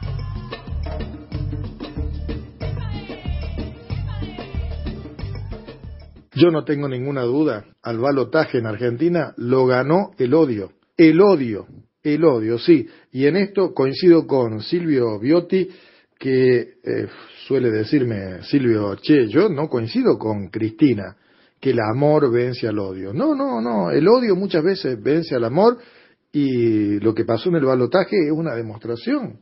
Sí, el odio ganó. El 30% que sacó en las generales y en las PASO Milei y ese 26% de radicales y no sé qué cosas que fueron a votar, pero no por Milei, no porque les gustara Milei, ya saben todo de Milei, que es un enfermo mental, que, que reivindica el terrorismo de Estado, todo, ya saben todo, no saben nada, qué sé yo qué cosa, pero fueron a votar para que no ganara el peronismo, para que no ganara Massa, para que no ganara el kirchnerismo, para voto odio, odio en pequeños pueblos que recibieron un montón de contribuciones y recursos, incluso en este gobierno de Alberto Fernández, un montón de obra pública, nada, desagradecidos absolutos, ciegos por el odio. Estamos en un problema porque no hay manera de cerrar ninguna grieta y porque además este gobierno con la centralidad del mafioso más grande que es Macri, y bueno, fíjense nomás, jueces y fiscales propios. Yo siempre digo, mira, nos va a ir bien si a Clarín le va mal, si a Clarín le va bien, nos va a ir re mal. Y no falla, y no falla, lamentablemente no falla, porque a Clarín siempre le va bien y ahora está la nación y este terrorismo mediático que entra al hipotálamo, al cerebro emocional de las personas. Y entonces vos te encontrás con un montón de mocosos que apenas si están empezando a transitar por la vida y que odian fervorosamente a Cristina. Y no tienen idea que tienen un montón de vacunas puestas porque Néstor y Cristina ampliaron el calendario de vacunación y muchos de ellos recibieron computadoras y, becas progresar y estudian en escuelas públicas, en universidades públicas, sin embargo no les importa. Como dijo Roberto, un compañero de Brinkman, Jorge es odio, odio ciego, odio al peronismo, odio al kirchnerismo. Van y le dicen, mira, van a tener que bancarse cuatro días sin comer pero vamos a desaparecer al kirchnerismo y te dicen, soportamos cuatro días. Y si hay que bancarse un, quinto día, lo bancamos. Bueno, fíjense ustedes la campaña de Bullrich, desaparecer al kirchnerismo. Es muy difícil así, porque la gente que tiene el odio instalado, que es el odio ciego, es gente que ya está. No hay manera de, vos podés ir, te podés poner a charlar, Incluso les puedo asegurar, yo conozco un montón, pero un montón, de buena gente, de buena gente, con buenos valores, pero que tienen un odio empedernido hacia el peronismo y al kirchnerismo. A las amigas y a los amigos del Club de la Pluma les cuento de la mejor manera posible esto que es tan emocional, visceral y tan tremendo para la República Argentina, porque con este odio han ganado los malos. Y entonces ahora estamos rumbo a más riqueza para los ricos y más pobreza para los pobres. Sobran los ejemplos. Miren, yo recuerdo en el año 2021, gracias al previaje, que fue un fantástico programa en relación al turismo en Argentina para recuperarnos de lo que había dejado la pandemia, y gracias al que muchos hoteleros, cabañeros, operadores turísticos pudieron empezar a remontar la cuesta y ganaron mucha plata y muchos trabajadores pudimos salir de vacaciones gracias al previaje. Habíamos ido con mi familia a una cabaña de aquí de las sierras, en la zona de Dicho Cruz, la pasamos muy bien, gastamos 80 mil pesos, el Estado nos bancó 40 mil, la mitad, pero para que nosotros pagáramos los gastos, porque era plata que se reinvertía en el turismo, el Estado recuperaba por los impuestos. Bueno, ese cabañero que tenía la mayoría de gente con el previaje, el otro día votó a Milei. No solo votó, sino que festejó el triunfo de Milei. Bueno, con Milei ahora no va a haber previaje. Entonces, es posible que haya una parte de la gente que votó que no saben lo que votaron, pero hay otra gente que, mucha, mucha, que sí saben lo que votaron. Votaron en contra del peronismo y del kirchnerismo. Del otro lado puede estar la bruja cachabacha, puede estar el maligno, puede, no importa. No importa si Argentina reviente y deja de existir como país. No les importa. Eso está instalado, es un odio ciego y con eso van al frente. Y repito, hay gente que supuestamente tiene capacidad de pensamiento, capacidad de elaborar, que tendría que tener buena memoria, porque gracias a Dios con Néstor y Cristina tenemos infinidad de derechos y de cosas buenas para rescatar. Miren, conozco, conozco una pareja de homosexuales que están casados, pero que además pudieron adoptar hijos. Por lo tanto, son felices. Y son felices gracias a la legislación que impulsó Cristina. Sin embargo, los dos son fervorosos odiadores del kirchnerismo. Yo la verdad que no puedo entender y aceptar tanta ingratitud, tanta ingratitud. La verdad que cuando a mí alguien me da semejante mano, cuando me da la posibilidad de un procrear, o de un centro de salud, o una calle, un cordón cuneta, cuando alguien me da derechos civiles, cuando alguien me da la posibilidad de una universidad pública gratuita, cuando alguien me da pero yo no puedo olvidarlo, porque además en la vereda del frente no solo no me van a dar, sino que me van a quitar, sino que me van a quitar. Ahora, ¿este odio es tan poderoso? Sí, es muy poderoso. Y se refuerza día a día porque Clarín es esto, es omnipresente a toda hora y en todo lugar. Entonces, ellos asocian estímulos, incluso fotográficos, y van, como dice Silvio, derecho al hipotálamo pasan la corteza cerebral. No hay posibilidades de que anden pensando mucho. Cristina fue, es y será la chorra aunque jamás haya tocado un centavo. Macri será una especie de argentino de bien aunque se haya robado todo. Allí lo tienen a Macri, fresco como una lechuguita, yendo de un lado para el otro con absoluta impunidad. Ahora, ¿qué hacemos con el odio de ellos? Y yo creo que tenemos que mantener la militancia, tenemos que hablar con los jóvenes, tenemos que persistir en comentar, en la memoria, en refrescar, en recordar. Se vienen meses muy duros, muy duros, y creo que nosotros tenemos que mantenernos muy activos en la militancia. Después veremos qué pasa en las calles, pero al menos en el boca a boca, la militancia, y la tenemos que mantener, es la única herramienta que nos queda poder estar cara a cara con nuestros jóvenes y poder decirles, mira, esto que te contaron, esto que te cuentan, esto que escuchás en el TikTok, esto no es así.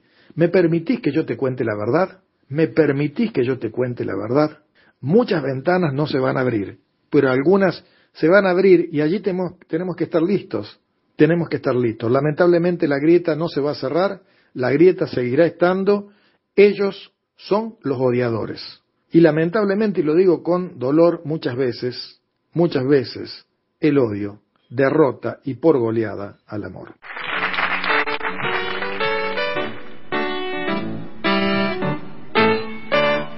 Guerra, sangre, odio en derredor. ¿Cuándo encontraremos dónde está el amor? Libertad, igualdad y fraternidad es lo que buscamos, por eso tomados de la mano. Con el odio acabaremos, ese es nuestro credo. Basta de violencia, de egoísmo, de indecencia, no esperemos a mañana, cuando antes comencemos con el odio acabaremos. Con el odio acabaremos, con el cielo aplastaremos Luchemos por el día en que el amor por fin sonría. Emprendamos el camino cuando antes comencemos. Con el odio acabaremos. Con el odio acabaremos. ¿Qué paliza le daremos? No te gusta que te pegue, entonces muere, muere, muere. Para ver lo que ha comido la barriga le abriremos. Con el odio acabaremos con el odio acabaremos, la picana le pondremos, y si llora si se queja le arrancamos las orejas, viendo cómo se retuerce, cómo nos divertiremos, con el odio acabaremos, con el odio acabaremos, en un monte lo pondremos, allí la multitud lo clavará en cruz, y cuando pida agua, vinagre le daremos, con el odio acabaremos, con el odio acabaremos, algún nazi encontraremos que le ponga una inyección que lo convierta en jabón, con el odio acabaremos, y por si esto fuera poco, le refregaremos bien la cara con sus ojos, con el odio acabaremos, cuatro tiros, seis granadas, diez misiles, cien torpedos, la lengua le arrancaremos y los dientes venderemos.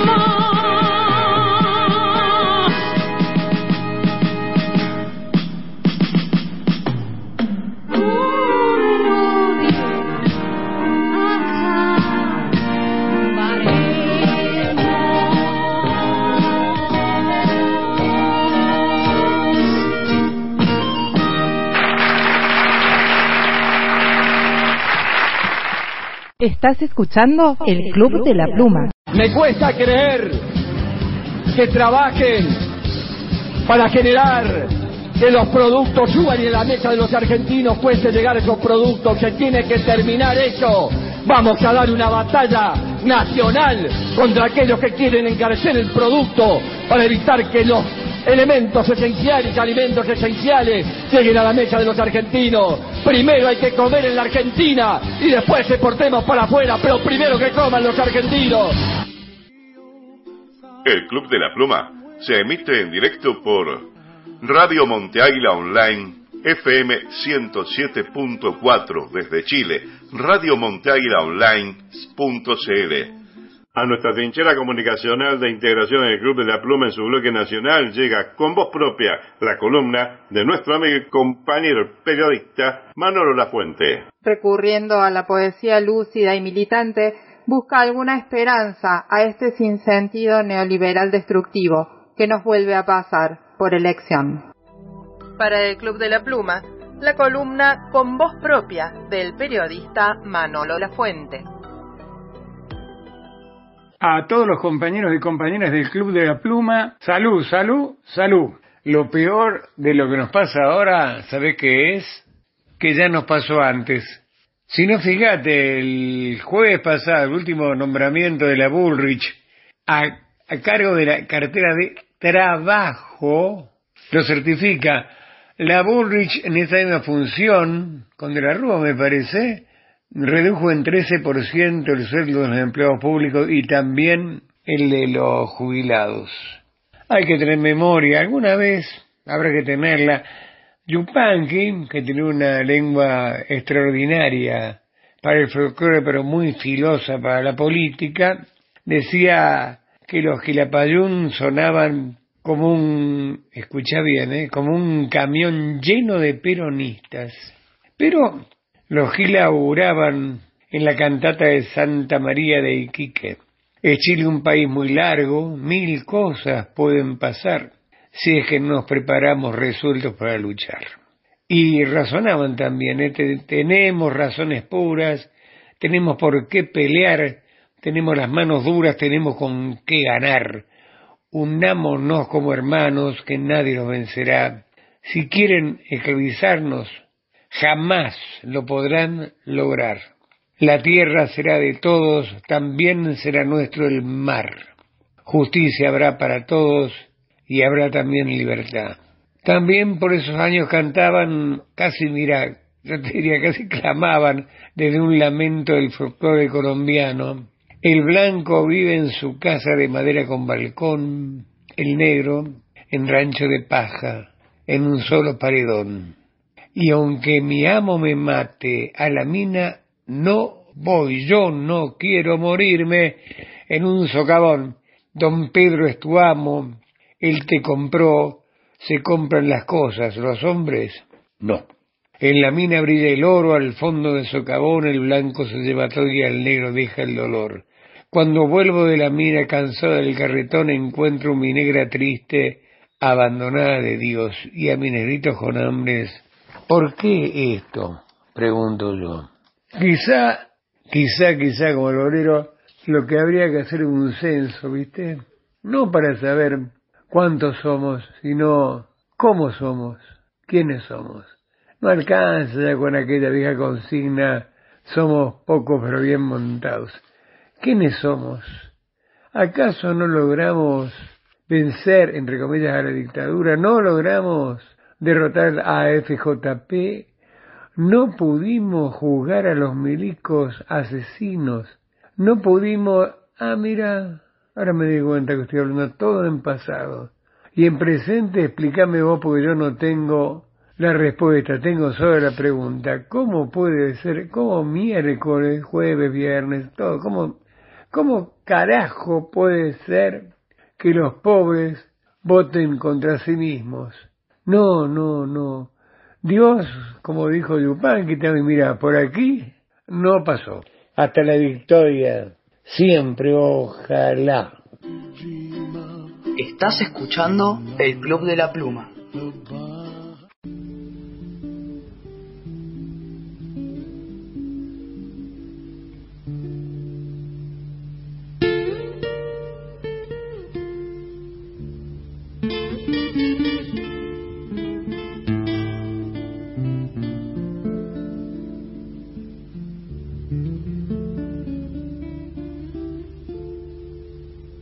Anda buscando una bala. Algún día la toparé. Si el pueblo cabe en mi pecho, cabe una bala también. Si el pueblo cabe en mi pecho, cabe una bala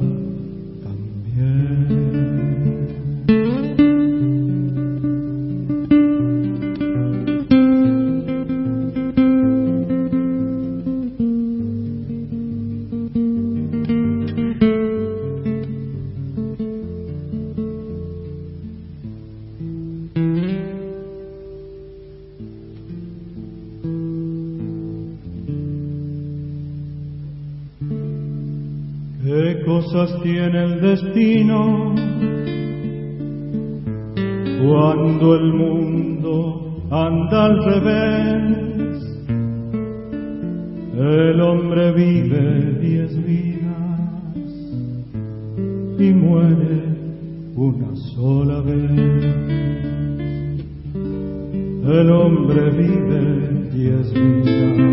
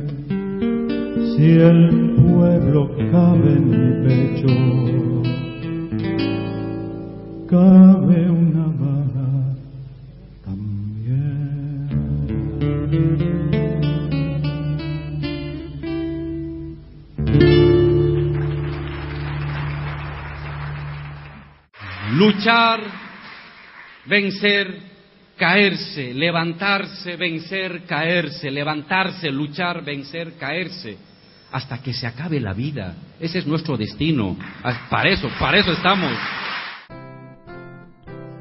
Hola, soy Ignacio Copani, cantautor, trovador, amigo de Norberto Gansi, compañero de escuela en la década del 60 en Ramos Mejía, en La Matanza, y orgulloso de seguir siendo su amigo hasta el día de hoy, compartiendo cada domingo, eh, cada sábado, cada vez que pueda, cada vez que me mande eh, sus intervenciones en el Club de la Pluma. La felicidad de matones mediocres, burros y fascistas.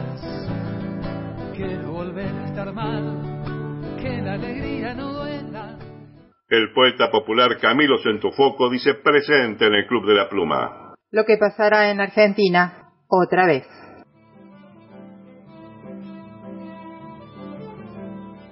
El pueblo se manifiesta en el arte que lo representa.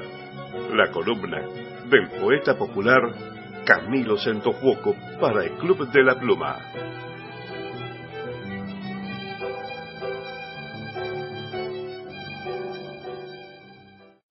Distopía. Y no habrá más vacantes para niños, ni habrá escuelas, ni trenes, ni hospitales.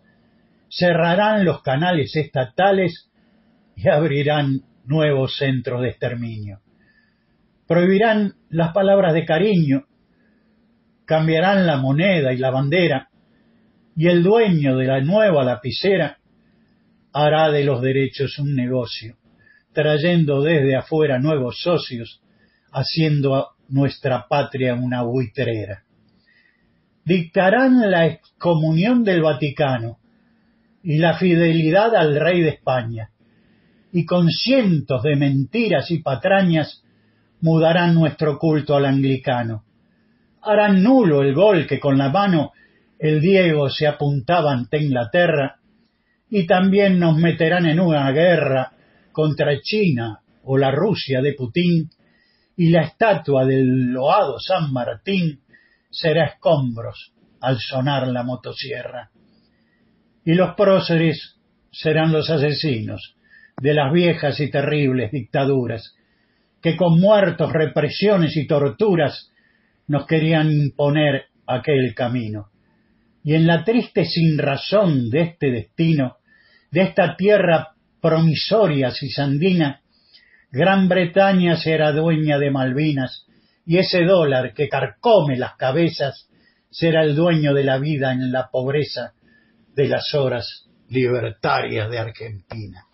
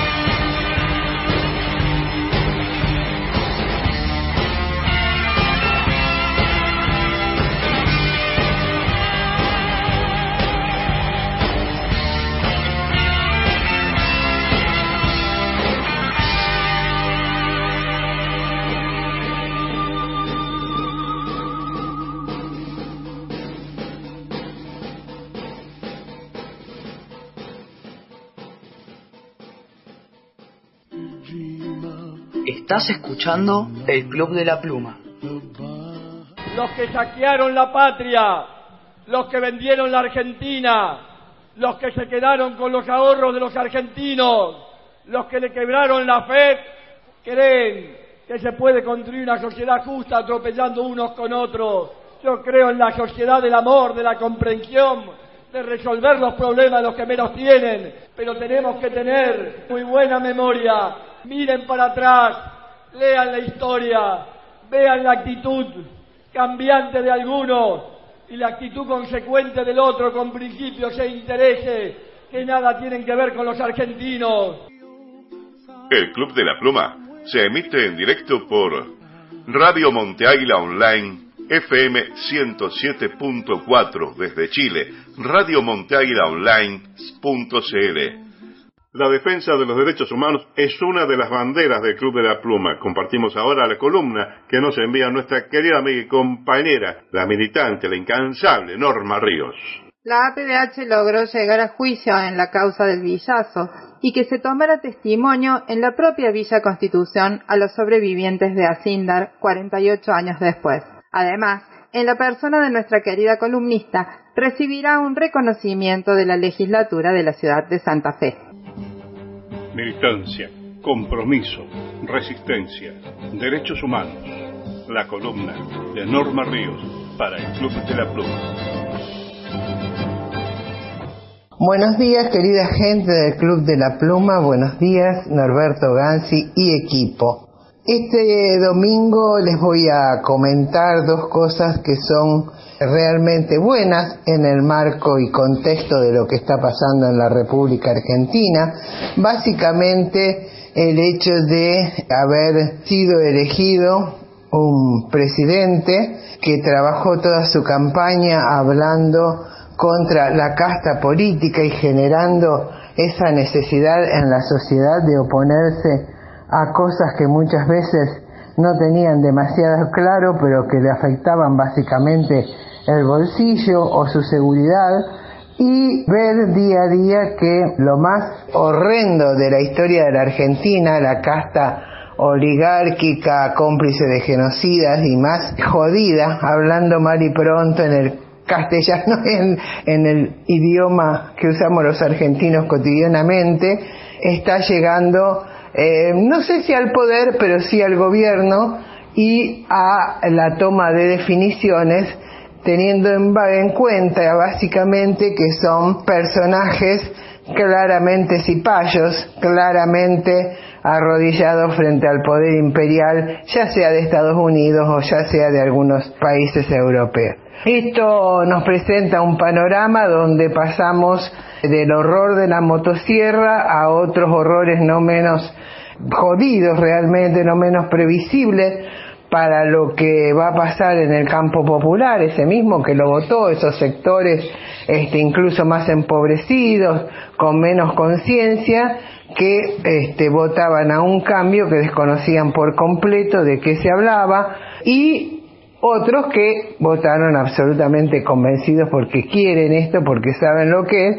Lo cierto es que las palabras esta inflación, recorte, esperar 24 meses para parar la inflación, etcétera, etcétera, están a la orden del día y tal cual como lo veníamos diciendo hace bastante tiempo, a pesar de que no estábamos precisamente en la gloria, no era la misma base social la que sustentaba un proyecto del otro y esto eh, no tiene ninguna posibilidad de cerrar sin este, sangre del campo popular en las calles. Si me equivoco, sería lo mejor que podría pasar y espero que el día de mañana alguien me diga, che, qué mal lo que dijiste porque no tenías razón. En todo caso, es una de las pocas veces en mi vida en que deseo fuertemente equivocarme. Pero bueno, las historias de los pueblos tienen diversas etapas en, las, en los diversos lugares del mundo incluso donde sabemos bien lo que pasa y cómo se repiten. En este marco, en este marco de, de algunas amarguras, hay otros que lo tomamos con un poco más de eh, tranquilidad o escepticismo porque ya hemos vivido muchas de estas cosas. También hemos vivido las traiciones de los propios, cómo empiezan los acomodos en los puestos de gobierno, porque en definitiva este, hay algunos que siempre tienen más posibilidades que salvarse que otros, etcétera, etcétera, en un marco básicamente de expectativa este, amarga sobre lo que vendrá, sobre todo para la gente como nosotros, porque una organización como la PDH que no responde ni respondió nunca a ninguna organización político-partidaria, eh, no dejó de hacer nunca lo que va a seguir haciendo, digamos, defendiendo a la gente frente a sus derechos conculcados, ¿no? Que va a haber, sin duda en la medida de lo posible y acompañando por supuesto marchas etcétera etcétera más allá de que tendremos que ver de alguna manera de cómo volver un poco a esas épocas en que éramos cuidadores u observadores con gente cuidando en las casas con abogados, con, con este, compañeros que desde las casas este, monitoreaban en los teléfonos algún llamado de emergencias, etcétera, etcétera, eh, cuando se salía a las calles o cuando se hacía cualquier actividad. Y siempre ayudó. Digo, es en este marco que nosotros esta semana que pasó, lunes y martes, pudimos definitivamente, después de más de 10 años de lucha desde que se presentó la primera querella de los trabajadores sobrevivientes de Asindar por los hechos de Mar 5, el operativo Serpiente Roja, esa querella que avanzó, avanzó hasta llegar a juicio. Llegamos a juicio, pero no se hace en Villa, en Rosario, sino en Villa Constitución, que está a 60 kilómetros. Entonces, como nosotros tenemos unos abogados de la PDH que son realmente este, militantes y muy luchadores, hubo toda una pelea ahí con la gente, con los sindicatos y demás, constante contra y con los jueces para que hagan eh, la toma de testimonios en la propia ciudad de Villa Constitución, que está a 60 kilómetros de la ciudad de Rosario, Santa Fe, Argentina. Y entonces lo logramos, y entonces este lunes y martes, con una gran acción en el en la plaza de la ciudad, del campo popular, en la puerta del juzgado y demás, se generó una mañana totalmente distinta, donde después de 48 años eh, pudieron declarar compañero sobreviviente de los hechos de Asindar. Cosas realmente tremendas, como una muchacha que la tomaron, este, la detuvieron, eh, porque iban a preparar un locro de solidaridad con otros compañeros y, la llevaron presa y la pusieron a disposición del PEN, que ella decía, ni siquiera me, preguntaron el nombre, me llevaron acá, me sacaron el documento, qué sé yo, me llevaron y después ni siquiera me preguntaron el nombre y pasé ocho años y medio a disposición del PEN, como si alguien se lo hubiese olvidado, ¿no? Era una militante del campo popular como miles y miles y miles de esa época. Digo, cosas así, hasta, bueno, el contar las torturas y todo lo demás, este, que claramente habían comenzado mucho antes del 24 de marzo del 76. Y fue una experiencia realmente inolvidable cuando uno se siente un poco... Eh, tiene el privilegio ¿no? de tener la edad para sentirse parte de la historia en el comienzo y en, el, y, en la continuidad a casi 50 años. Y eh, la emoción que eso significa, por supuesto, estar rodeado de jóvenes, etcétera, etcétera. Y mm, finalmente les cuento que mm, tal vez el domingo que viene podré contarles mejor los hechos, pero el 7 de diciembre próximo recibiré un reconocimiento que nunca es para mí personal, sino que siento y siempre lo manifiesto así, es de toda la APDH, en principio de Rosario y de todo el país, un reconocimiento en la legislatura provincial de Santa Fe, Argentina, que se me entregará en la propia ciudad de Santa Fe, que es capital de la provincia y que desconozco todavía a fondo los detalles y todo lo demás, ¿no?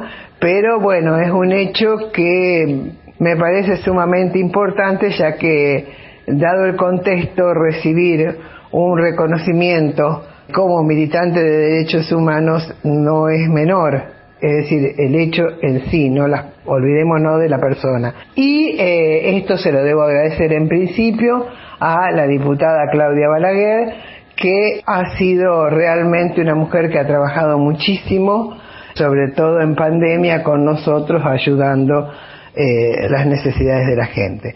Bueno, el saldo para mí absolutamente positivo porque haber estado en Villa escuchando a personas como Juan Actis o mm, Zenón Sánchez, este, sobrevivientes y, hombres y, mujeres, obvio, que eh, salieron de años y años de cárceles, algunos incluso del exilio, y volvieron y salieron y volvieron a este, militar cada día de su vida hasta llegar hoy a intentar, sin ninguna duda, de meter presos a los genocidas y en el medio la condena a los asesinos de Rafael Nahuel, un juicio que también llevan adelante nuestros abogados del sur, un trabajo heroico que terminan en definitiva condenando a los asesinos eh, comandados por Burri. La ironía de esta Argentina 2023 que Burri vuelve a ser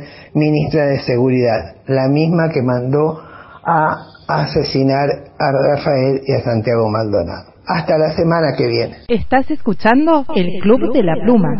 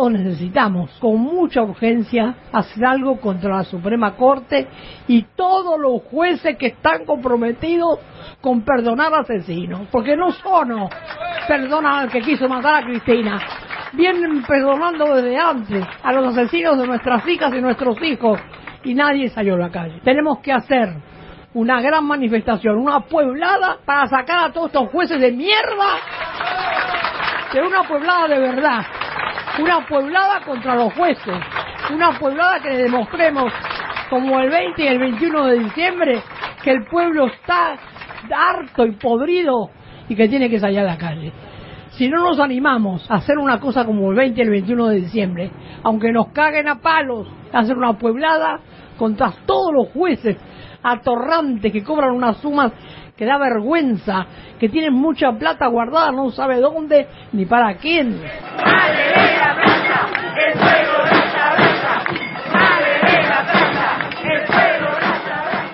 El Club Club de la Pluma es un programa bien pesado, a pesar de ser un peso pluma. Nos quedamos unos instantes más en Rosario porque ahora vamos a compartir la columna que nos envía nuestro amigo y compañero, el militante Pedro Rodríguez. El lenguaje es una cuestión política a través de la cual se diluye el demos, el pueblo, como factor de disputa de poder. La democracia dirige a ninguneados, a la gente. Lo evidente se vuelve dudoso y luego sospechoso, y en esa discusión nos distraemos y perdemos de vista quién es el enemigo.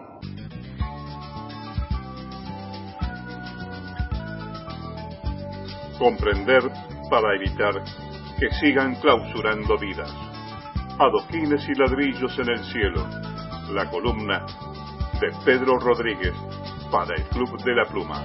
Rosario te han vestido de madre que cocina lo que queda para no desfallecer.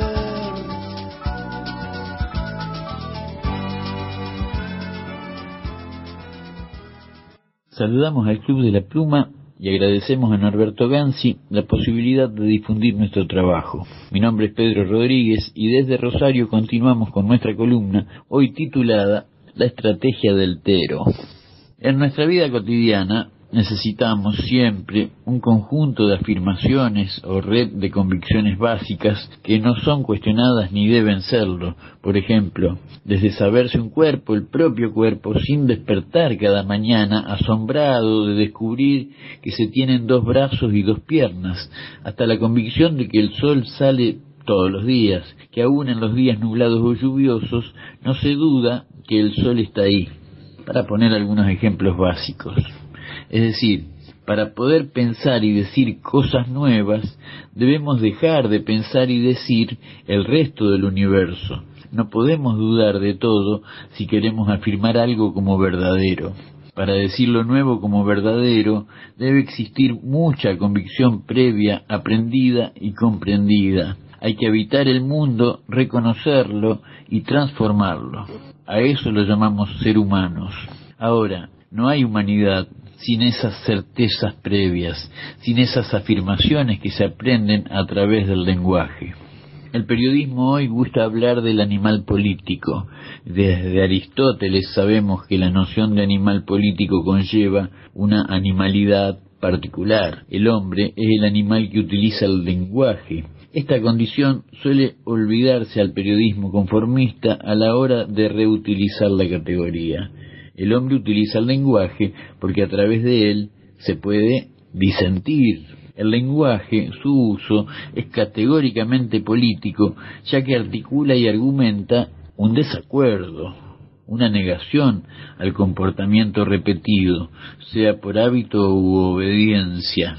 En los audios anteriores postulamos que existe la performatividad negativa, esto es, la realización del otro como ausencia. El ninguneo de evitar la palabra pueblo y utilizar el sustantivo más impersonal gente. El significado de pueblo es el de ser un probable agente de ruptura del orden político. El término gente, en cambio, masifica en su falta de especificidad.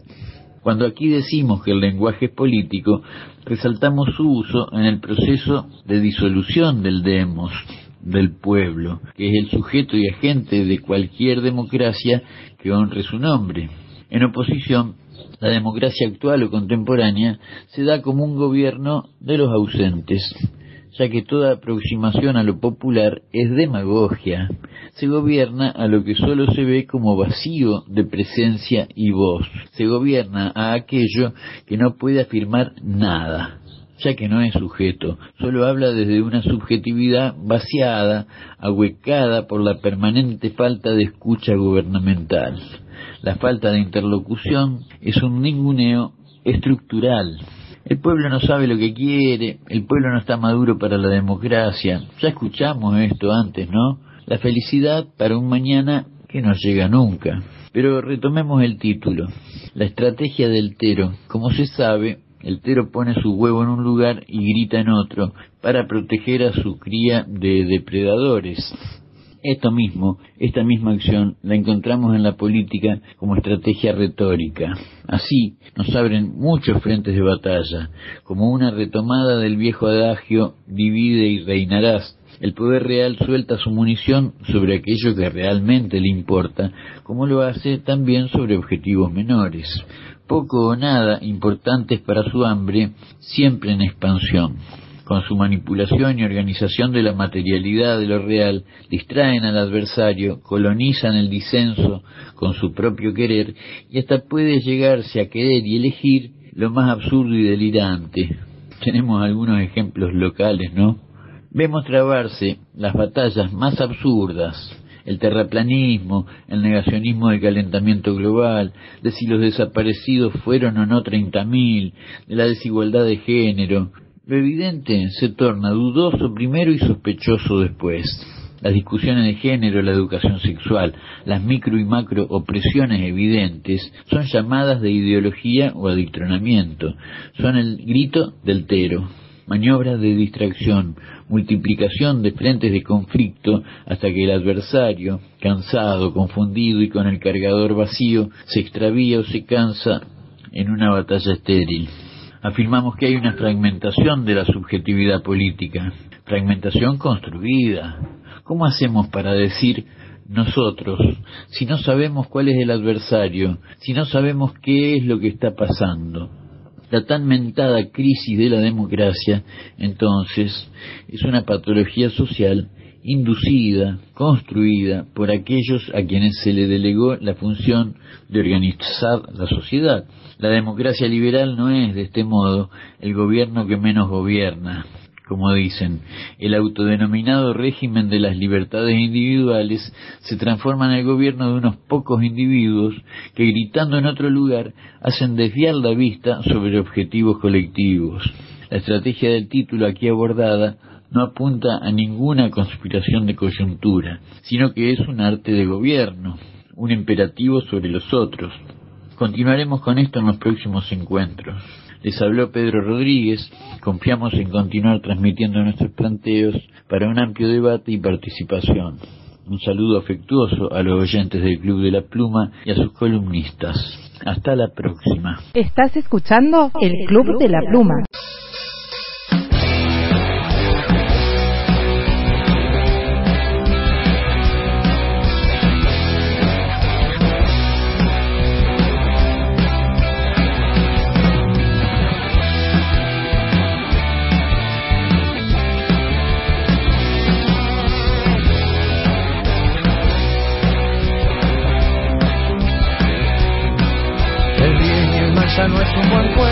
Tu ejército invade para liberar.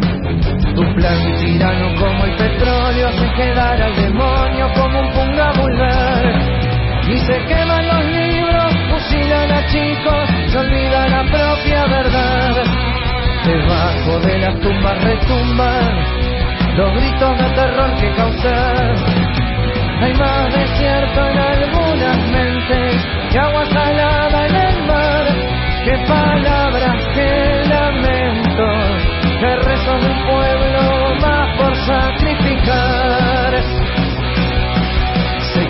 las letras de mi cabeza, cada vez más espesa tu defensa mundial. Estalla la ignorancia en las calles, la sangre trae más sangre y el negocio es matar. En tormentas de arena se pierde la vida, se olvida la propia verdad. No existirá mentira en el mundo que pueda devolverle una paz.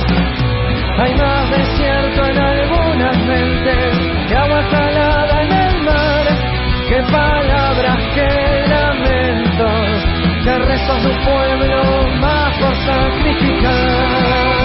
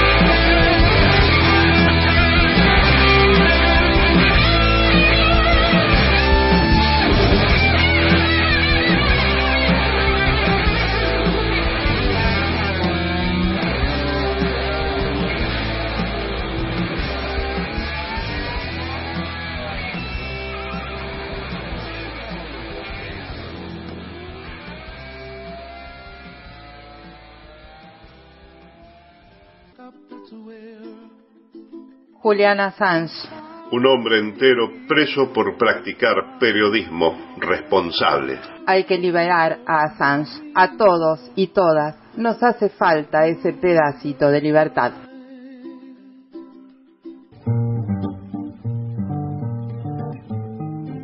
amigas y amigos del Club de la Pluma y, y a todas y todos los oyentes eh, que tienen a lo largo y a lo ancho de América Latina. Eh, soy el indio Cancinos desde Tucumán y quiero mandarles un, un abrazo enorme, enorme, enorme y todo mi cariño y todo mi amor. No sé bien que mi voz no alcanza, pero sé que el que calla entrega que está en juego las esperanzas de la América. Yo sé bien que mi voz no alcanza.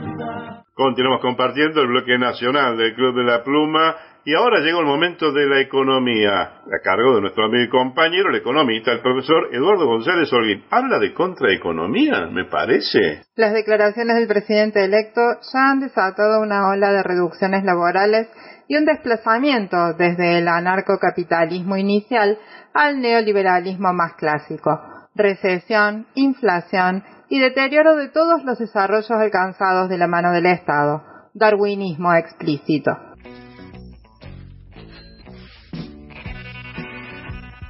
Economía y sociedad. Decisiones económicas y sus consecuencias sociales. En la mirada de Eduardo González Holguín para el Club de la Pluma.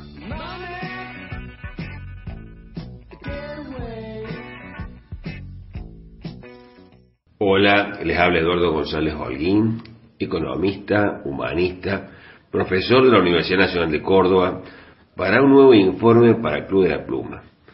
Ha transcurrido ya una semana y bueno, se van despejando algunas incógnitas de lo que puede llegar a ser el gobierno de Javier Milei, sobre todo en lo económico, que es lo que uno mira, ¿no es cierto? Y bueno, una de las cosas que me sorprende, ¿no es cierto?, es que ya muy suelto de cuerpo ha hablado de esta inflación. Es un neologismo, ¿no es cierto?, que quiere decir estancamiento con inflación. Y bueno, a mí me llama la atención eso porque uno de los problemas que tiene la economía argentina es lo que se llama la restricción externa, la falta de dólares. Y justamente el año que viene, ya se ya está viendo, ¿no es cierto?, que no solamente vamos a dejar de importar gas, sino que vamos a exportarlo. Entonces van a dejar de salir dólares y van a entrar dólares en ese concepto. Entran en funcionamiento y exportación varios proyectos de litio.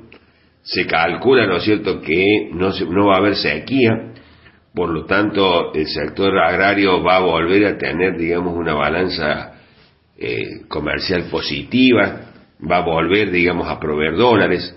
Y entonces una de las explicaciones de la ralentización que tiene la economía en este momento es que no se pueden realizar las importaciones de partes, componentes, insumos que necesita la industria nuestra, que es una industria dependiente.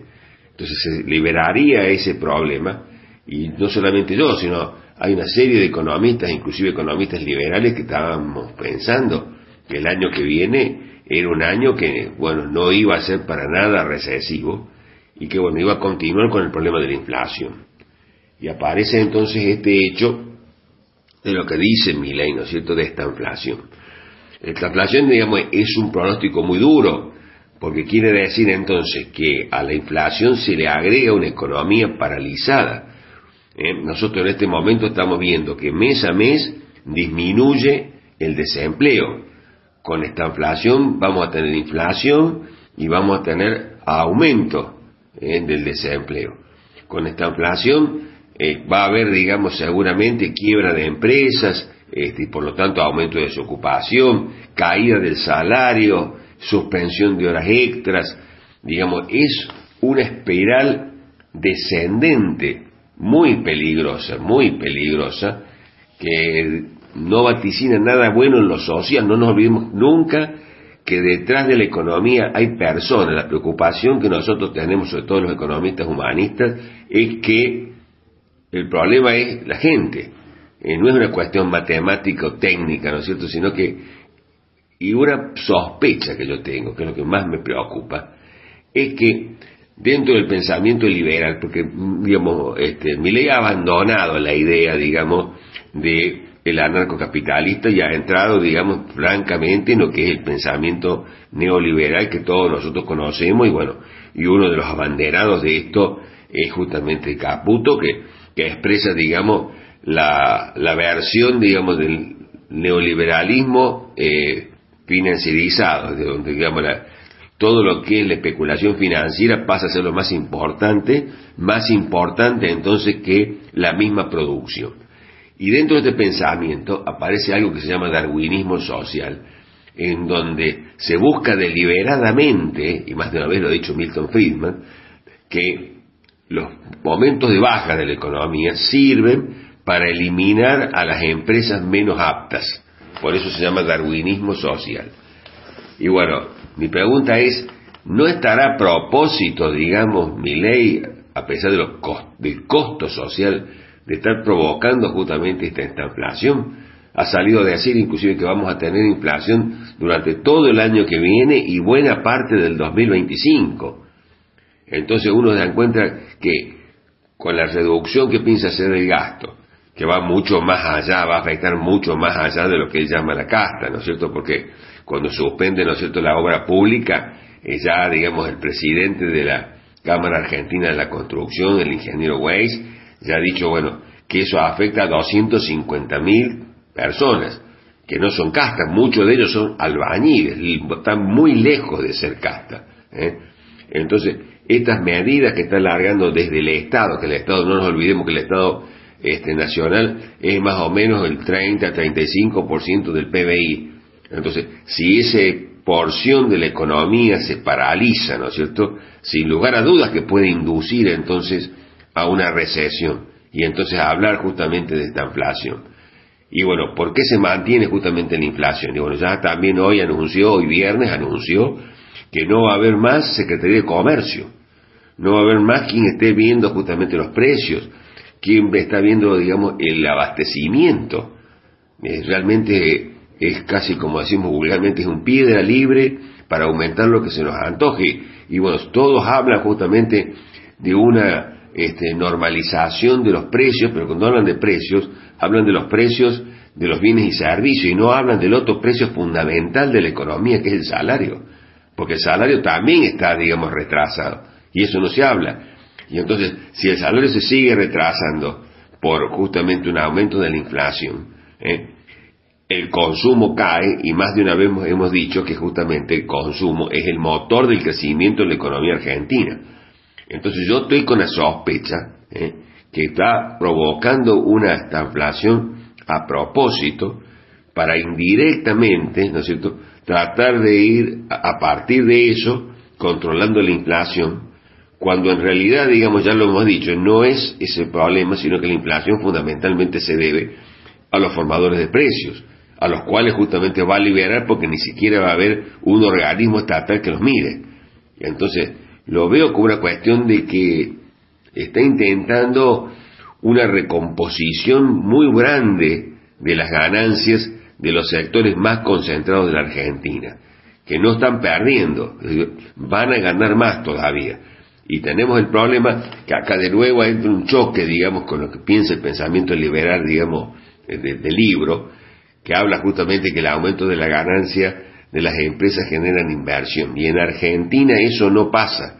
En Argentina lo hemos visto permanentemente que el aumento de las ganancias, el aumento de la, de la acumulación de los sectores más importantes genera fuga de capitales, no se traduce en inversión.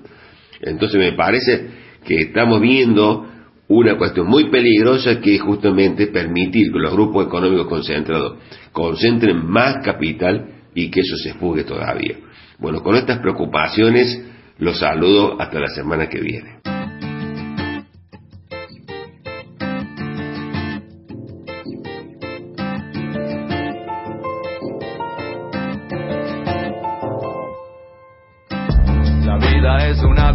que se van enfriando, sigan esperando. Decía el doctor Hermes a los invitados que iban llegando. Pasen y vean, ya saben de qué se trata. Aquí está el mando supremo, la florinata. Si precisan destrabar o torcer un dictamen, aquí habrá alguien que conoce a alguien que conoce a alguien. ¿Qué hay de malo en pedir un favor? Por un beneficio, por otro favor. Y el favorecido será un nuevo amigo que nos deberá siempre un favor. Y así se comienza a tejer la trama Acá no hay fuego ni humo, pero se cocina todo. Fiesta en lo del doctor Hermes. Fiesta en lo del doctor Hermes. Y si quieren hacerme y a la cima llegar, y si quieren dividir para después reinar, bienvenidos a la fiesta. Quedan afuera miran y hablan con desprecio. Todo tiene su precio. Aquí habrá conjuras, pero hay de todo menos necios. Y aunque no hay un contrato que firmar, nadie puede salir después de entrar. Así que nadie obligue a que el doctor diga, yo se los dije al empezar. Dar solo para recibir es negociar para subir. Cada tanto convidar con algo a los que no están invitados. Fiesta en lo del doctor Hermes. Fiesta en lo del doctor Hermes. Y si quieren ascender y a la cima llegar, y si quieren dividir para después reinar, bienvenidos a la fiesta. Dicen que somos conspirativos, la secta infame, de un club sombrío, que siempre estamos lejos de los pocos y que la fiesta es tan solo para unos pocos. Por la reforma, que se presenta la cara de falta de favor y el descontento, pero no vuelve con sus jugadores que son de alguna manera o de los iluminantes. Ellos darían todo por estar brindando acá. Sufren de conspirafobia y así les va. Critican, pero lo único que les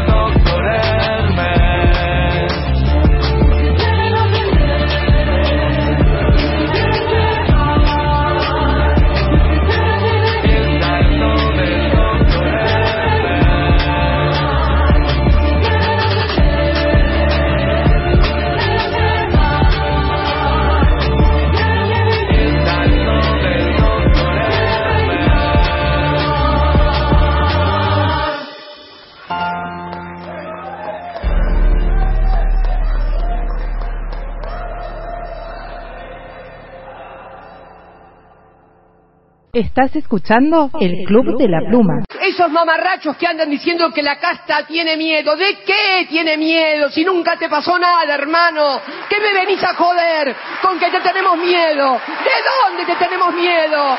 ¿De dónde? Amigos del Club de la Pluma, Norberto y equipo, la verdad que es un verdadero, un verdadero orgullo, un verdadero placer compartir con ustedes este proyecto de resistencia comunicacional, cultural, siempre del lado del, del campo nacional y popular, y es por eso que nos sentimos honrados en que a Radio Comunitaria Encuentro, al Centro Cultural Tincuarte, lo tengan presente y nos permitan incorporarnos y participar de esto tan profundamente revolucionario que llevan adelante desde este proyecto del Club de la Pluma. Soy Luis Auric, de Radio Comunitaria Encuentro del Centro Cultural Tincuarte. Para el cierre del bloque nacional del Club de la Pluma, compartimos la columna sobre geopolítica a cargo de nuestro querido amigo y compañero licenciado Carlos Alberto Pereira Mele. La geopolítica clásica viene hoy a explicar el rol que Bolivia y Paraguay juegan en el entramado de negocios ilegales en el corazón del continente sudamericano. Para entender lo que pasa en Latinoamérica y el mundo, en el Club de la Pluma hablamos de geopolítica con el licenciado Carlos Pereira Mele.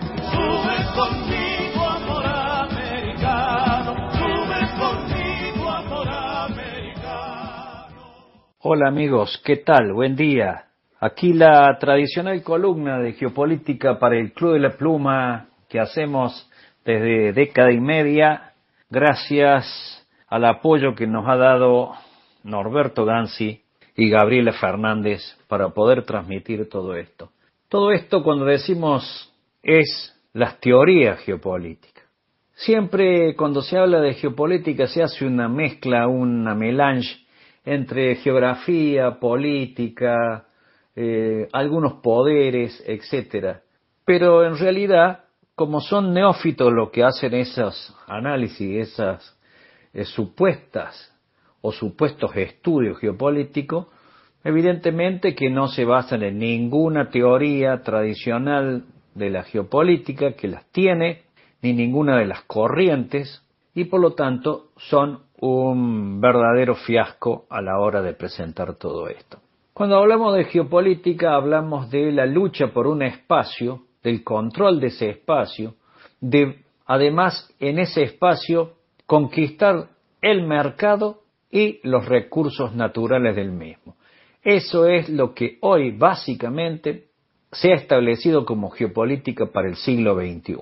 Y en este domingo 3 de diciembre de este año que finaliza, vamos a hacer un comentario sobre un video de cuatro minutos que ya tiene casi 54 mil visualizaciones que realizó el 28 de noviembre la BBC, o sea, la radio y la televisión pública británica, sobre la República del Paraguay. ¿Y en qué ha basado este, este video? En que nos habla de que Paraguay se sumó a México y a Colombia como uno de los países con mayor criminalidad del mundo. Según este análisis, hace dos años atrás, Paraguay no estaba ni en el puesto 15 de este ranking maléfico de criminalidad mundial. Y en apenas 24 meses ha llegado a estar en el cuarto lugar, reiteramos, abajo de México y Colombia, que todos sabemos cómo se desenvuelve ahí eh, la narcopolítica y el terrorismo narco, y arriba está Myanmar como máximo exponente de la violencia a nivel internacional. Pues bien, el informe que presenta de cuatro minutos y algo para tratar de explicar por qué Paraguay ha alcanzado este horrible privilegio, hace un análisis básicamente geopolítico. ¿Por qué decimos esto? Porque el análisis que realiza este informe de la BBC se basa en las teorías geopolíticas de que todos los que tenemos algún conocimiento y hemos realizado estudios y prácticas sobre la corriente de la geopolítica, sabemos que la posición de un Estado y las relaciones con sus vecinos tienen una trascendencia a la hora de establecer cómo es el espacio en el que se están desarrollando los distintos confluencias de factores de poder, de luchas intestinas, etc. Entonces ahí vamos a descubrir lo que las viejas teorías geopolíticas sudamericanas hablan del Heartland, en este caso suramericano. Tanto Paraguay como Bolivia, dos países prácticamente mediterráneos totalmente, son el corazón del continente. Son el corazón del continente, pero que además pivotean entre los dos mayores países del continente, Brasil y Argentina. los cuales disponen gigantescos mercados donde enviar productos y cómo se negocia en la actualidad. Por otro lado, por otro lado, cuentan con una red hídrica de ríos de más de 3.500 kilómetros que le permite el desplazamiento de norte a sur y de sur a norte de todos los productos que se desarrollan en la región y fundamentalmente que son la fórmula que se utiliza para el transporte, en este caso específico, de las drogas. Todos sabemos que además es muy fuerte, es muy fuerte el desarrollo del contrabando y también el de tráfico de armamento, como también tráfico de personas.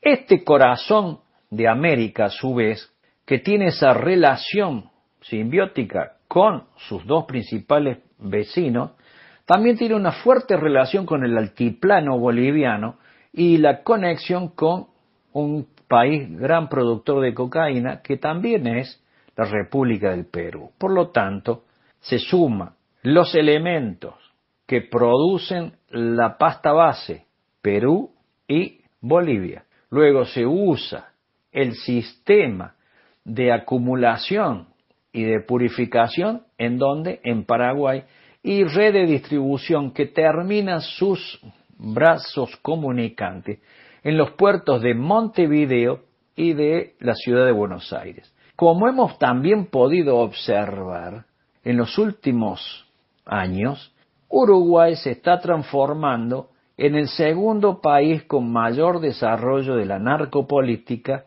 y de los efectos que desarrolla todo ello.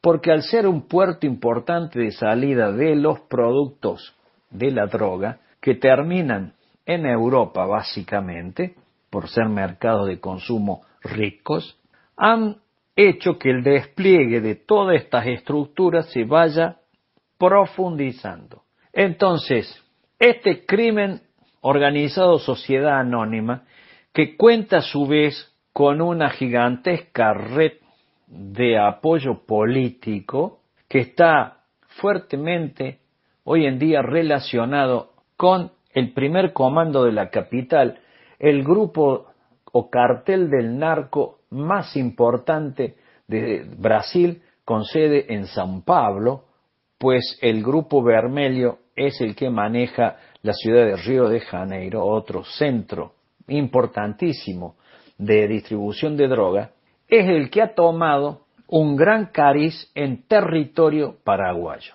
Entonces tenemos lugar o lugares donde el narcotráfico se despliega. Es un territorio realmente que a través de esa posición geopolítica ha desarrollado toda una infraestructura logística que permite poder desarrollar todos los negocios ilegales, que son muchísimos. En la ciudad del Este es ultra conocido que el contrabando allí es de una importancia capital para mantener el comercio y lo mismo. Pero también es muy importante conocer que en Ciudad del Este están instaladas la mayoría de las sucursales de bancos angloamericanos mediante el cual se lava o blanquea las gigantescas cifras que mueve este o estos grupos de la narcopolítica y los carteles de la droga. Esto es interesantísimo que lo vayamos analizando y teniendo en cuenta. ¿Por qué? Porque a su vez Paraguay se ha transformado en una base militar norteamericana. Lo hemos visto en los últimos tiempos que ingenieros de los marines van a operar en el río Paraná.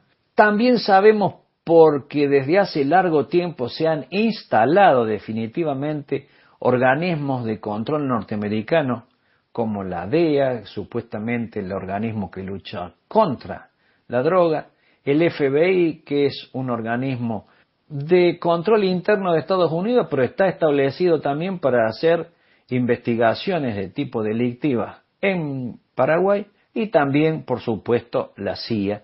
Y todo, como ya sabemos, porque forma parte de esta nueva estructura, es conducida por el Comando Sur de Estados Unidos, que como todos sabemos, nos ha transmitido, y muy especialmente con la última jefa que asumió el mismo, la generala Richardson, cuáles son las alianzas que debemos tener y cuáles son las no alianzas que debemos tener. Además de saber absolutamente y con precisión cuáles son nuestras riquezas, cuáles son nuestros mercados, cuáles son nuestros espacios, entonces volvemos al principio de todas estas cosas. Estamos en presencia de un modelo geopolítico mediante el cual la utilización del tema de la geopolítica de las drogas se utiliza para desmembrar gobiernos que no son afines y para consolidar a grupos de poder que sí son afines con el poder norteamericano.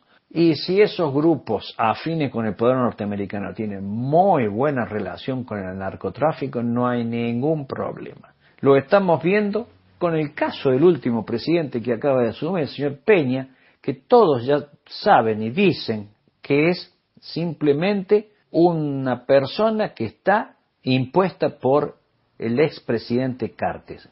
El expresidente Cartes que a su vez está siendo investigado en Estados Unidos, ¿por qué? Por narcolavado. Por lo tanto, como decimos siempre, dime con quién andas y te diré quién eres. Y allí es donde podemos ir vislumbrando que la narcopolítica ha llegado para instalarse en nuestra región y ello es de una peligrosidad absoluta y total para Argentina y para Brasil. Porque dos estados pequeños, pero importantes por su enclave geopolítico, le hace la República de Paraguay y le hace la República Oriental del Uruguay, cada día que pasa tienen mayor influencia en esas áreas los grupos o carteles del narco. Y a su vez eso conlleva a que, entre comillas, el Estado o los Estados pidan colaboración y ayuda a quienes supuestamente pueden brindarle seguridad y defensa contra los mismos. Es algo parecido a lo que le pasa a Colombia, es algo parecido a lo que le pasa a México. En Colombia se pidió ayuda a los norteamericanos, las drogas no se redujeron, la producción menos, las ventas se aumentaron, pero la presencia norteamericana con sus bases militares, siete, ocho bases militares navales, aéreas y terrestres, han quedado instaladas a perpetuidad en Colombia. En México hay un intercambio muy fluido en la frontera entre las fuerzas de seguridad y hace poco se hablaba de una intervención militar norteamericana directa sobre los estados norteños de la República Mexicana. Entonces, ¿a qué nos lleva todo esto? a que nos curemos en salud, a que entendamos que este paso gigantesco que en apenas dos años haya pasado del puesto 15 al puesto 4 en criminalidad mundial a la República del Paraguay, nos debe alertar porque eso se puede extender como una gigantesca mancha de aceite en toda nuestra región mesopotámica y fundamentalmente en el Triángulo de Oro de la Argentina, donde se concentra la mayor cantidad de población, que es el Triángulo Córdoba, Rosario, Buenos Aires, y el narcotráfico se transforma en narcopolítica, lo cual nos llevaría a una situación de una gravedad institucional tremenda. Ya la situación de Rosario es súper, súper complicada. No sumemos por nuestra desidia, por nuestra ignorancia o por nuestro desconocimiento, un nuevo foco de tensión en un país donde las tensiones van a ir en creciendo con las nuevas administraciones que se aproximan para gobernar la República Argentina. Esta es la columna de geopolítica para el Club de la Pluma. Tengan todos muy buen domingo.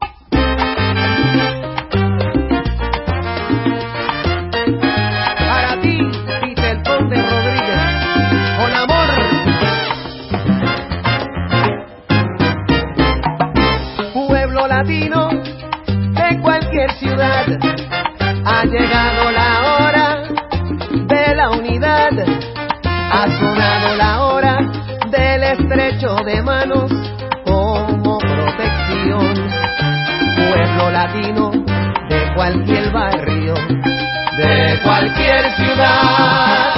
Tu hora ha sonado, únete, únete, porque la unidad es que está la fuerza monumental que nos puede salvar de la infelicidad, que nos puede salvar de la infelicidad, pueblo latino de cualquier ciudad o barrio, únete, que ha llegado la hora de estrecharnos las manos como protección, como protección.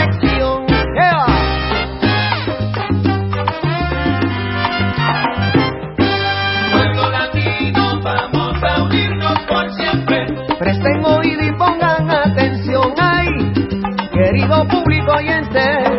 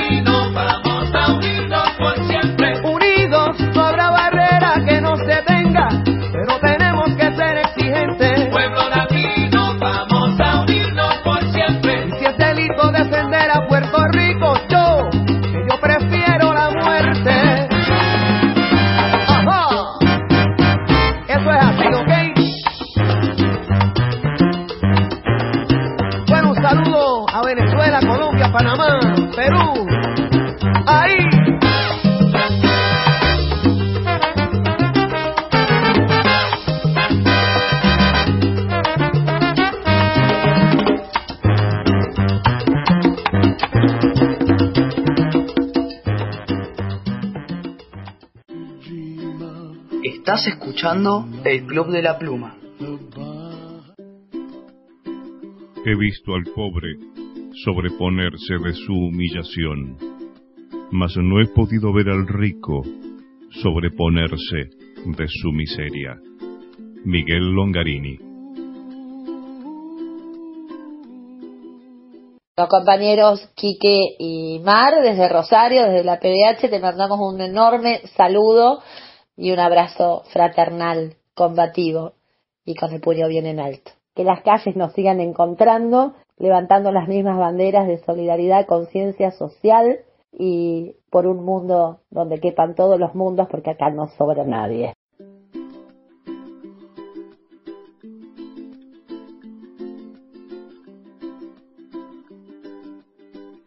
Así llegamos al final de otra emisión más del Club de la Pluma por nuestra radio web y la red de radios compañeras amigas que retransmiten en directo en diferido a quienes agradecemos con un abrazo enorme a la distancia la posibilidad que las voces de las patrias grandes fuera de ella se puedan escuchar en otras regiones Gaby para la despedida. Voy a compartir un texto de Mariana Sinoquieto.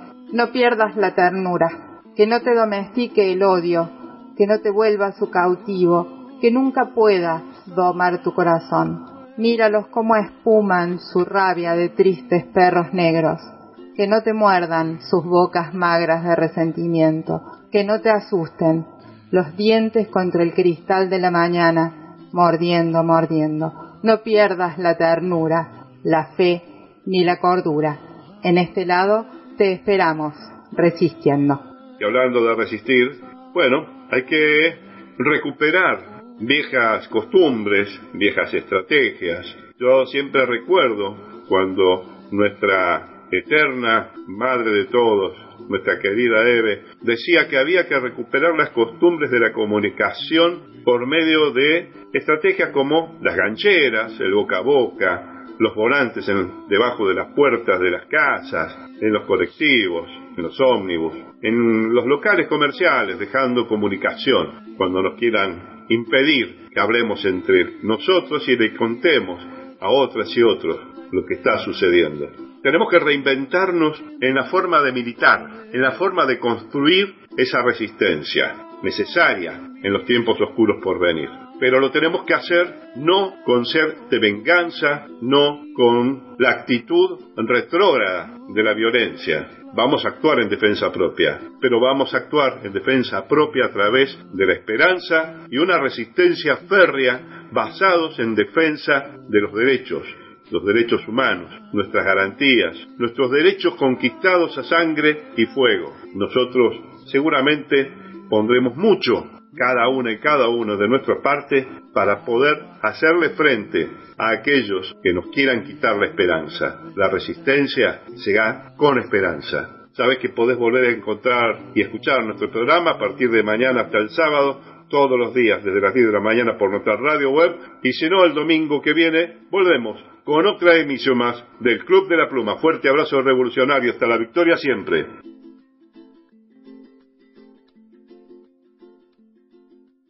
Que yo voy a hacer, como siempre, voy a hacer lo que tenga que hacer para lograr que nuestro pueblo, nuestra sociedad, pueda organizarse en un proyecto de país que vuelva a recuperar la ilusión, la fuerza y la alegría de nuestra gente.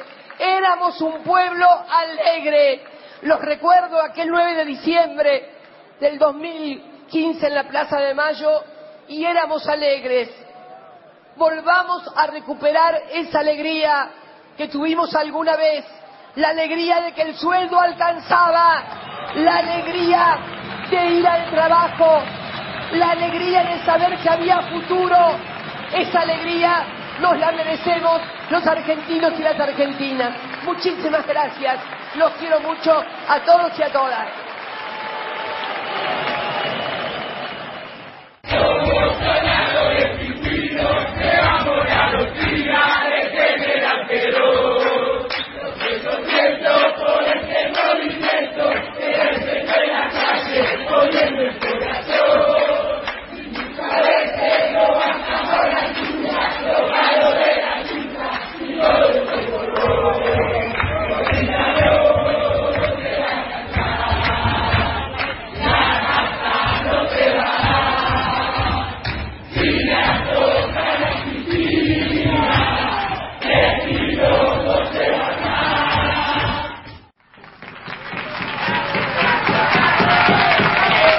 Tengo confianza, tengo confianza, por eso le digo a los políticos y a los funcionarios, no, no a todos los políticos ni a todos los funcionarios, porque hay que, preservar las instituciones, algunos políticos y algunos funcionarios que están ahí viéndome, si siguen haciendo las cosas que están haciendo, yo voy a tratar de estar acá todo el tiempo posible para seguir jodiendo.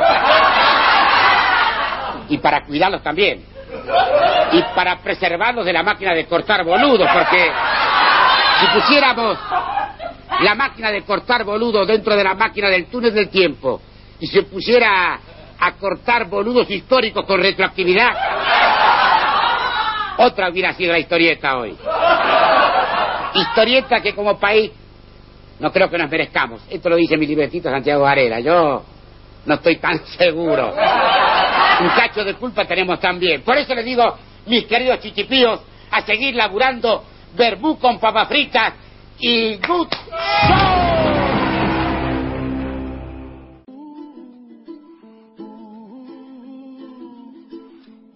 El Club de la Pluma es auspiciado por la Cooperativa Integral de Servicios de Villa Carlos Paz, la COOPI, Unión de Educadores de la Provincia de Córdoba, UEPC Regional Punilla.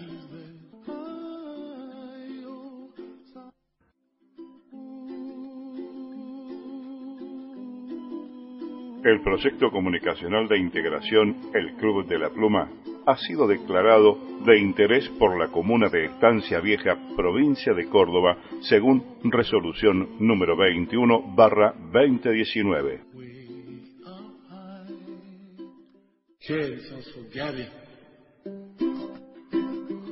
Esta ha sido una realización de NIG Producciones. Idea y conducción, Norberto Gansi.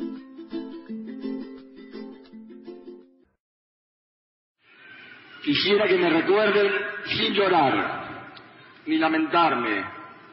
Quisieran que me recuerden por haber hecho caminos, por haber marcado un rumbo, porque emocioné su alma, porque se sintieron queridos, protegidos y ayudados, porque interpreté sus ansias, porque canalicé su amor. Quisiera que me recuerden junto a la risa de los felices, la seguridad de los justos, el sufrimiento de los humildes. Quisiera que me recuerden con piedad por mis errores, con comprensión por mis debilidades, con cariño por mis virtudes. Si no es así, prefiero el olvido, que será el, más duro castigo por no cumplir mi deber de hombre. Joaquín Areta.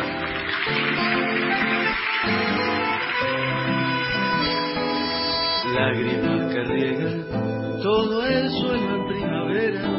de tu mañana azul que llora y ríe. Nombre que se talla para siempre en la madera de los que sin estar están y viven. Voces que te nombran y se aferran al color de esa insolencia alegre que inventaste ríos muchedumbre de un subsuelo que volvió para quedarse acá, para quedarse. ¿Será verdad que te fuiste con la historia? ¿O será que aún no despertamos? Y que con una antorcha nueva en cada mano vas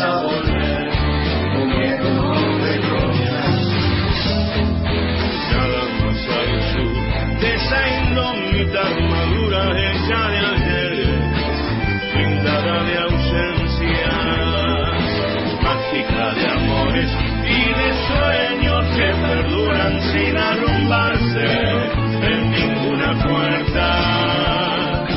Todas esas risas que me viniste a restaurar desde un recóndito rico dormido hoy cubren las paredes que no pueden derrumbar lo que así hizo. Están perdidos,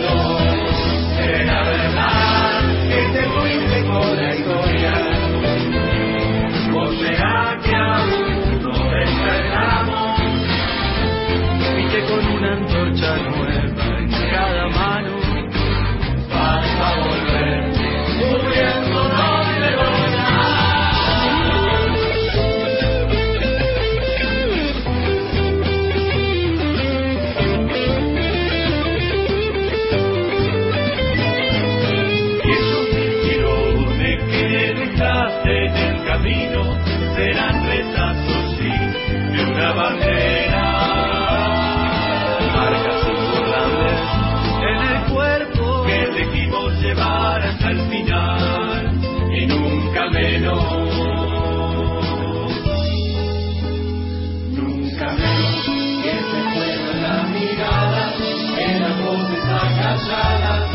tomando la